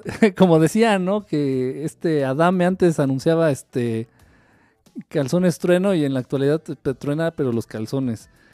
Está todo flojito. Sí, no, no me gusta. No, no es lo mío. Bueno, ya vámonos. Ah, sí me dieron ganas de ir a echar un danzón, fíjense. No, y no es Pachuco, ¿eh? Por ahí vi que alguien dijo que parecía Pachuco el señor. No, no, no es, no es traje de Pachuco. No, el traje de Pachuco, eso que también, también me, me encanta, me encanta, me encanta.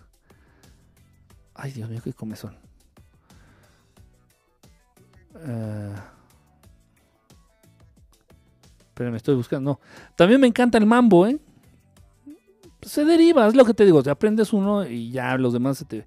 El mambo, este, acá súper. Igual con tu traje de Pachuco. Y tenía, tenía mi vestuario de Pachuco, pero igual ya. Ya no me queda.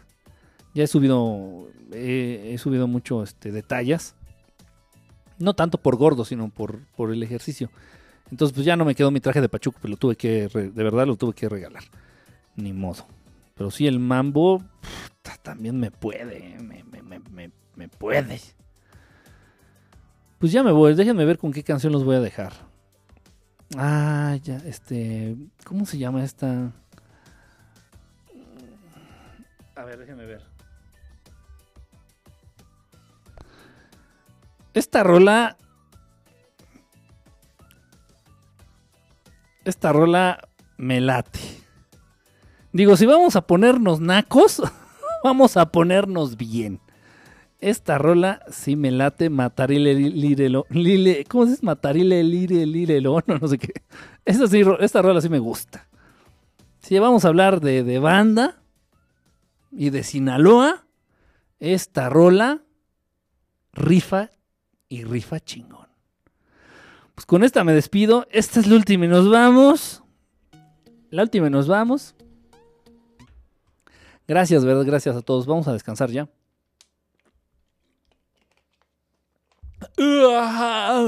¡Qué sueño! ¡Ay! Vámonos, vámonos. Y espero que estén escuchando esas agencias de inteligencia americanas que todos nos vamos a ir a dormir. Sí, porque todos aquí dormimos. ¡Ah! ¡Qué sueño! Ah. Bueno, eh, escuchen esta canción, disfruten esta canción y sean felices. Ah, ay, aquí se me atravesó una muy bonita. Bueno, no, ya les pongo esta, ya quedé con esta. Sale pues. Cuídense. Buenas noches. Hasta mañana. No se enfermen de la, de la gripa. Cuídense. Gracias a MC. Gracias a Nancy. Gracias a la Shining Star. Gracias a René Kentucky Fried Chicken. Gracias a Juan Pancho 74. Bajando el sonido para evitar la pena. Sí, exactamente. Pónganse los audífonos, porque si los escuchan sus familiares o sus vecinos, si lo escucha tu esposa, si lo escucha tu novia, si lo escucha tu viejo, qué pena, ¿eh? Esta rola, pero, pero pega. La rola está pegadora. De esas pegadoras. A Camila, gracias. A Irwe, gracias. A Román, a menos que haya avistamiento. Eh, Gracias a todos, gracias. A menos que haya. Y tuve un avistamiento. Bueno, tuve, tengo varios. Al día tengo varios. En la tarde. Entonces, y ahorita quiero enfocarme un poquito más a mostrarles los, los ovnis, las naves eh, con luz de día. Este, pero estaba muy lejos. Sí se veía, ¿eh? Sí se veía. O sea, en físico veías, lo veías a la perfección. Pero no lo, no lo alcanzó a captar la, la cámara del, del celular. En la tarde, no sé si estuvieron ahí ustedes presentes, no sé si les llegó la notificación. La eliminé, borré la transmisión porque o sea, no tiene sentido. De por sí este, es difícil que los que no creen se convenzan y luego les pongo una, un video todo pedorro donde apenas y no. Voy a hacer las transmisiones y las voy a dejar cuando se vea, se vea perrona la nave. Y sí, sí se apareció y igual se aparecieron en la mañana, igual se aparecieron en la tarde, igual se aparecieron hace ratito. Pero voy a nada más a dejar ya o a tomar las que queden bien, ¿no? las que queden así, se vean bien. En fin, por eso me pongo audífonos porque cuando escucho el programa así, no aparte las groserías.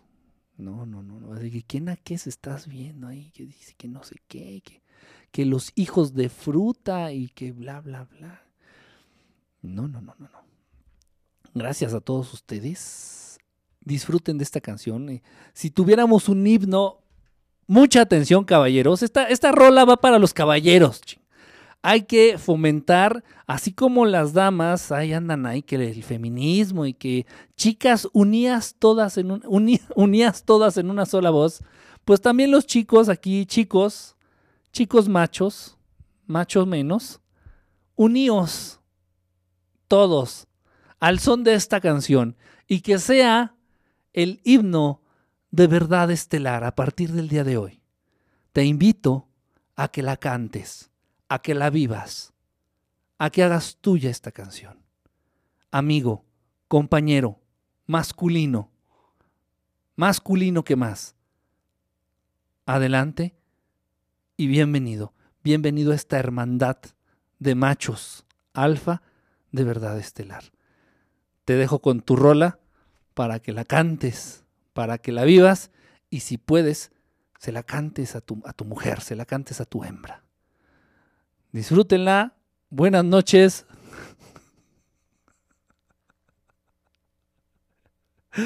Y bye.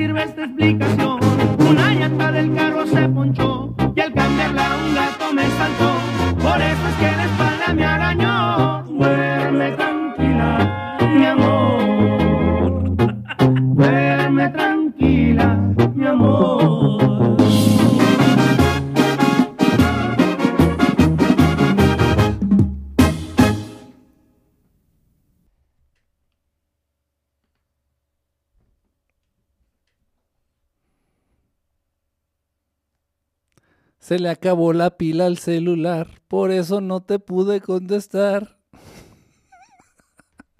es una joya esta canción, es una joya, es una joya, es una joya. Ya sé que va a haber muchos envidiosos, ya sé que va a haber muchas envidiosas ahí. Va a ser el himno, de verdad, va a ser el himno ya. El himno estelar. Jolines, el himno estelar. Lo bueno que ahorita no hay, no hay españoles, no hay hermanos españoles conectados. Pero va a ser el himno, el himno estelar. Jolines.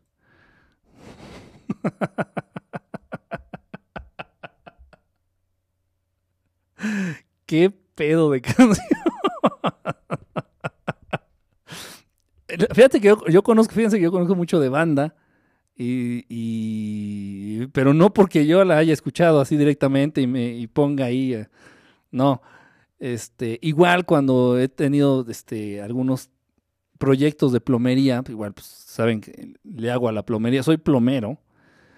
Este, y de pronto pues tienes que convivir con acá con los cuates que son los, los maestros, los albañiles, y a ellos les encanta, ¿no? Pero les, les mueve esta música, la banda y la norteña, y híjole. Y pues me las tengo que fumar, ahí, estás trabajando con ellos y pues, estás compartiendo el proyecto y pues ni modo, te jodes, ¿no? Y me tengo que fumar todas sus rolas. La primera vez que escuché esta dije, ¿qué pedo con esa canción? Es que sí está muy, está muy mameluca, la verdad. Este, y eso es la banda. Allá para Nancasti, para los que están viendo allá de otros lados y acá en el sur, pues eso es la banda. ustedes dirán. Sí voy a aprender a bailarla, voy a aprender a. Me, llega tanto la rola que, que la voy a aprender a bailar, fíjense, ya. Ya me convencieron. A ver, ya me voy a despedir con una bonita, ya. Me voy a despedir con una bonita, nomás esperen, estoy buscándola aquí. Oh, que la canción. Bueno, ¿dónde salen tanto mosco? Que hay un criadero por aquí cerca, o qué fregados. A ver, esperen, estoy buscando la canción.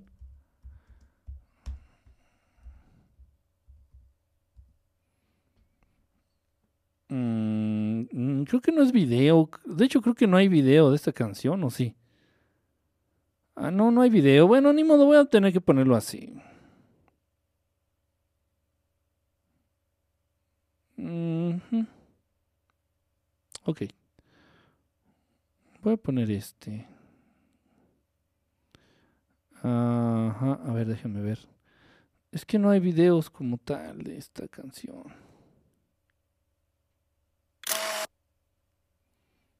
Oh, ¿qué pasa con esto? No, esta no es. No, oh, no. oh. Pues voy a poner, voy a poner, bueno, lo, que me interesa es la canción. La canción me encanta, me encanta. No tienen una idea de cuánto me gusta esta canción. Tal vez ya la he puesto, ¿eh? pero me gusta tanto que la podría poner diario, ¿eh? la podría poner diario. Así que se la fuman. Si ya se las he puesto, me vale, se la fuman de todos modos. Ah, déjenme acomodar aquí la pantalla. Ahí está, un poquito más centrada. Bueno, los dejo con esta canción, disfrútenla. Ustedes la conocen y la reconocen. ¿Por qué está tan salpicado mi celular? ¿Qué le pasó? ¿Quién sabe? Bueno, pues gracias a todos. René, muchísimas gracias. Gracias a todos los que andan conectados a esta hora. Bueno, se ve que hay mucho desvelado, ¿eh? somos muchos los desvelados. ¿Qué pasa? ¿Qué pasa? Gente, ¿qué pasa? A ver, va. Aquí les doy esta rola, disfrútenla. Y si no les gusta, de verdad, de verdad, de verdad, de verdad. Échese un vasito de cianuro con tantita agua. Para aclarar las ideas. Ay, creo- ay, increíble, pero creo que me picó un mosco, ¿eh? No. No.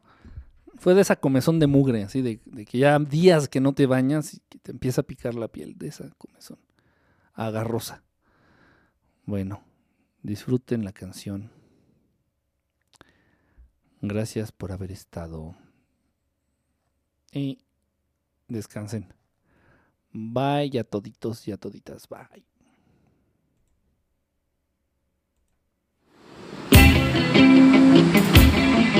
A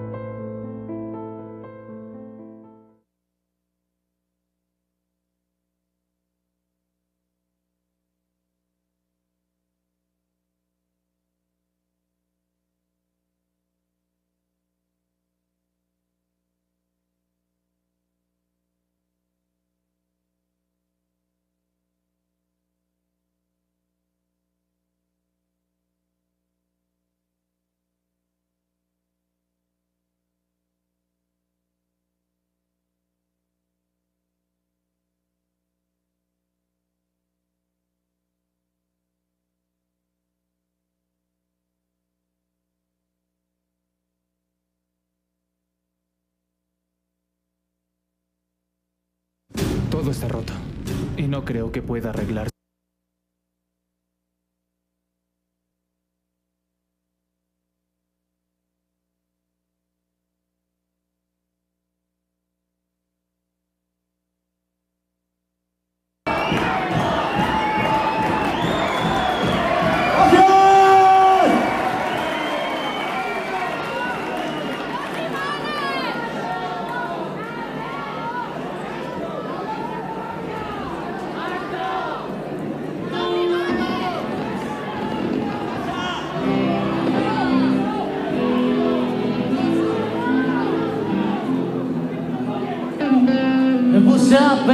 Pensar en ti para ver si me dormía. me puse a pensar en ti y de tanto que te quería, yo no me pude dormir y pensando todo en todavía.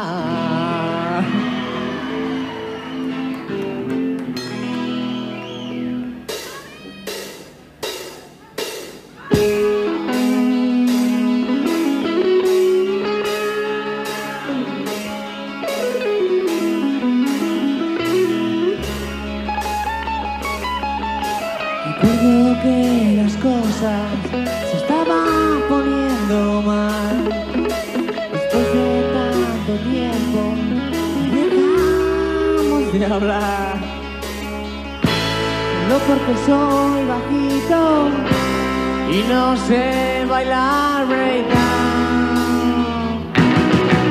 Recuerdo que llegabas siempre tarde a nuestro bar. Y yo por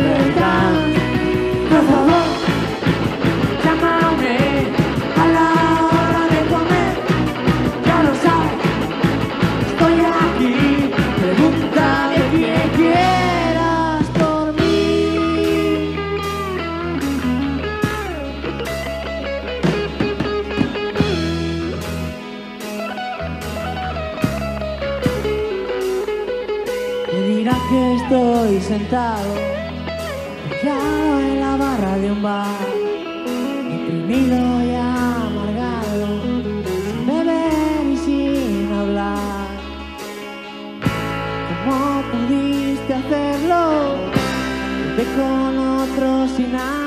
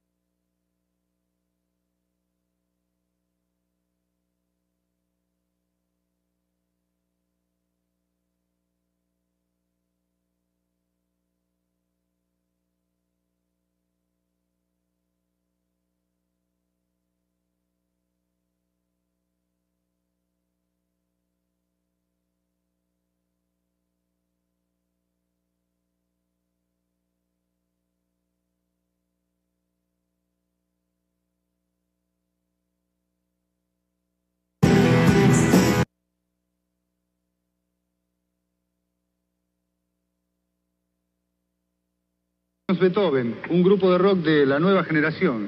Y ahora va a actuar ya mismo Sui Generis, un grupo también muy flamante de la nueva camada. Espero que sigamos así, tranquilos y en paz.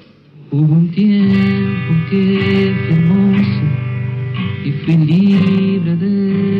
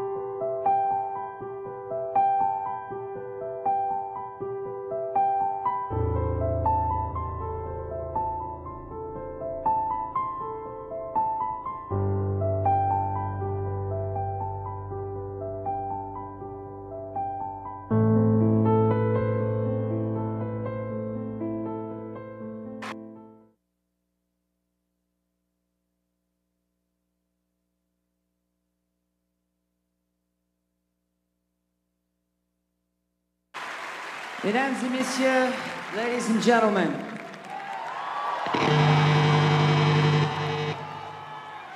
Excuse me. It gives me great pleasure, il me donne grand plaisir to welcome Mr. Frank Black on stage tonight. come on! Ladies and gentlemen, put your hands together, big style.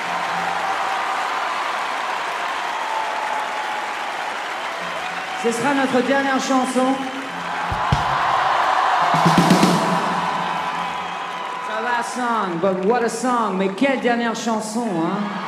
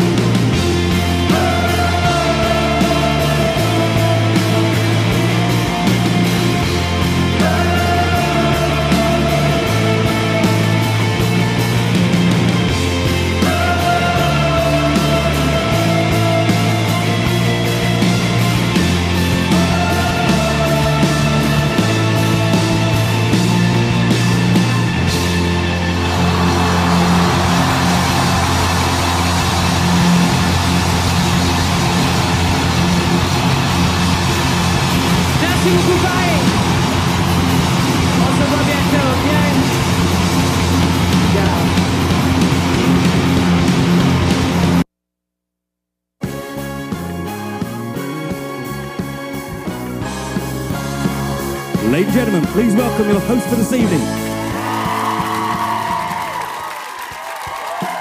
This time last week, hundreds of fans from all over Europe queued for hours, hoping to win the chance to perform as Robbie Williams in his music video, Something Beautiful. You can't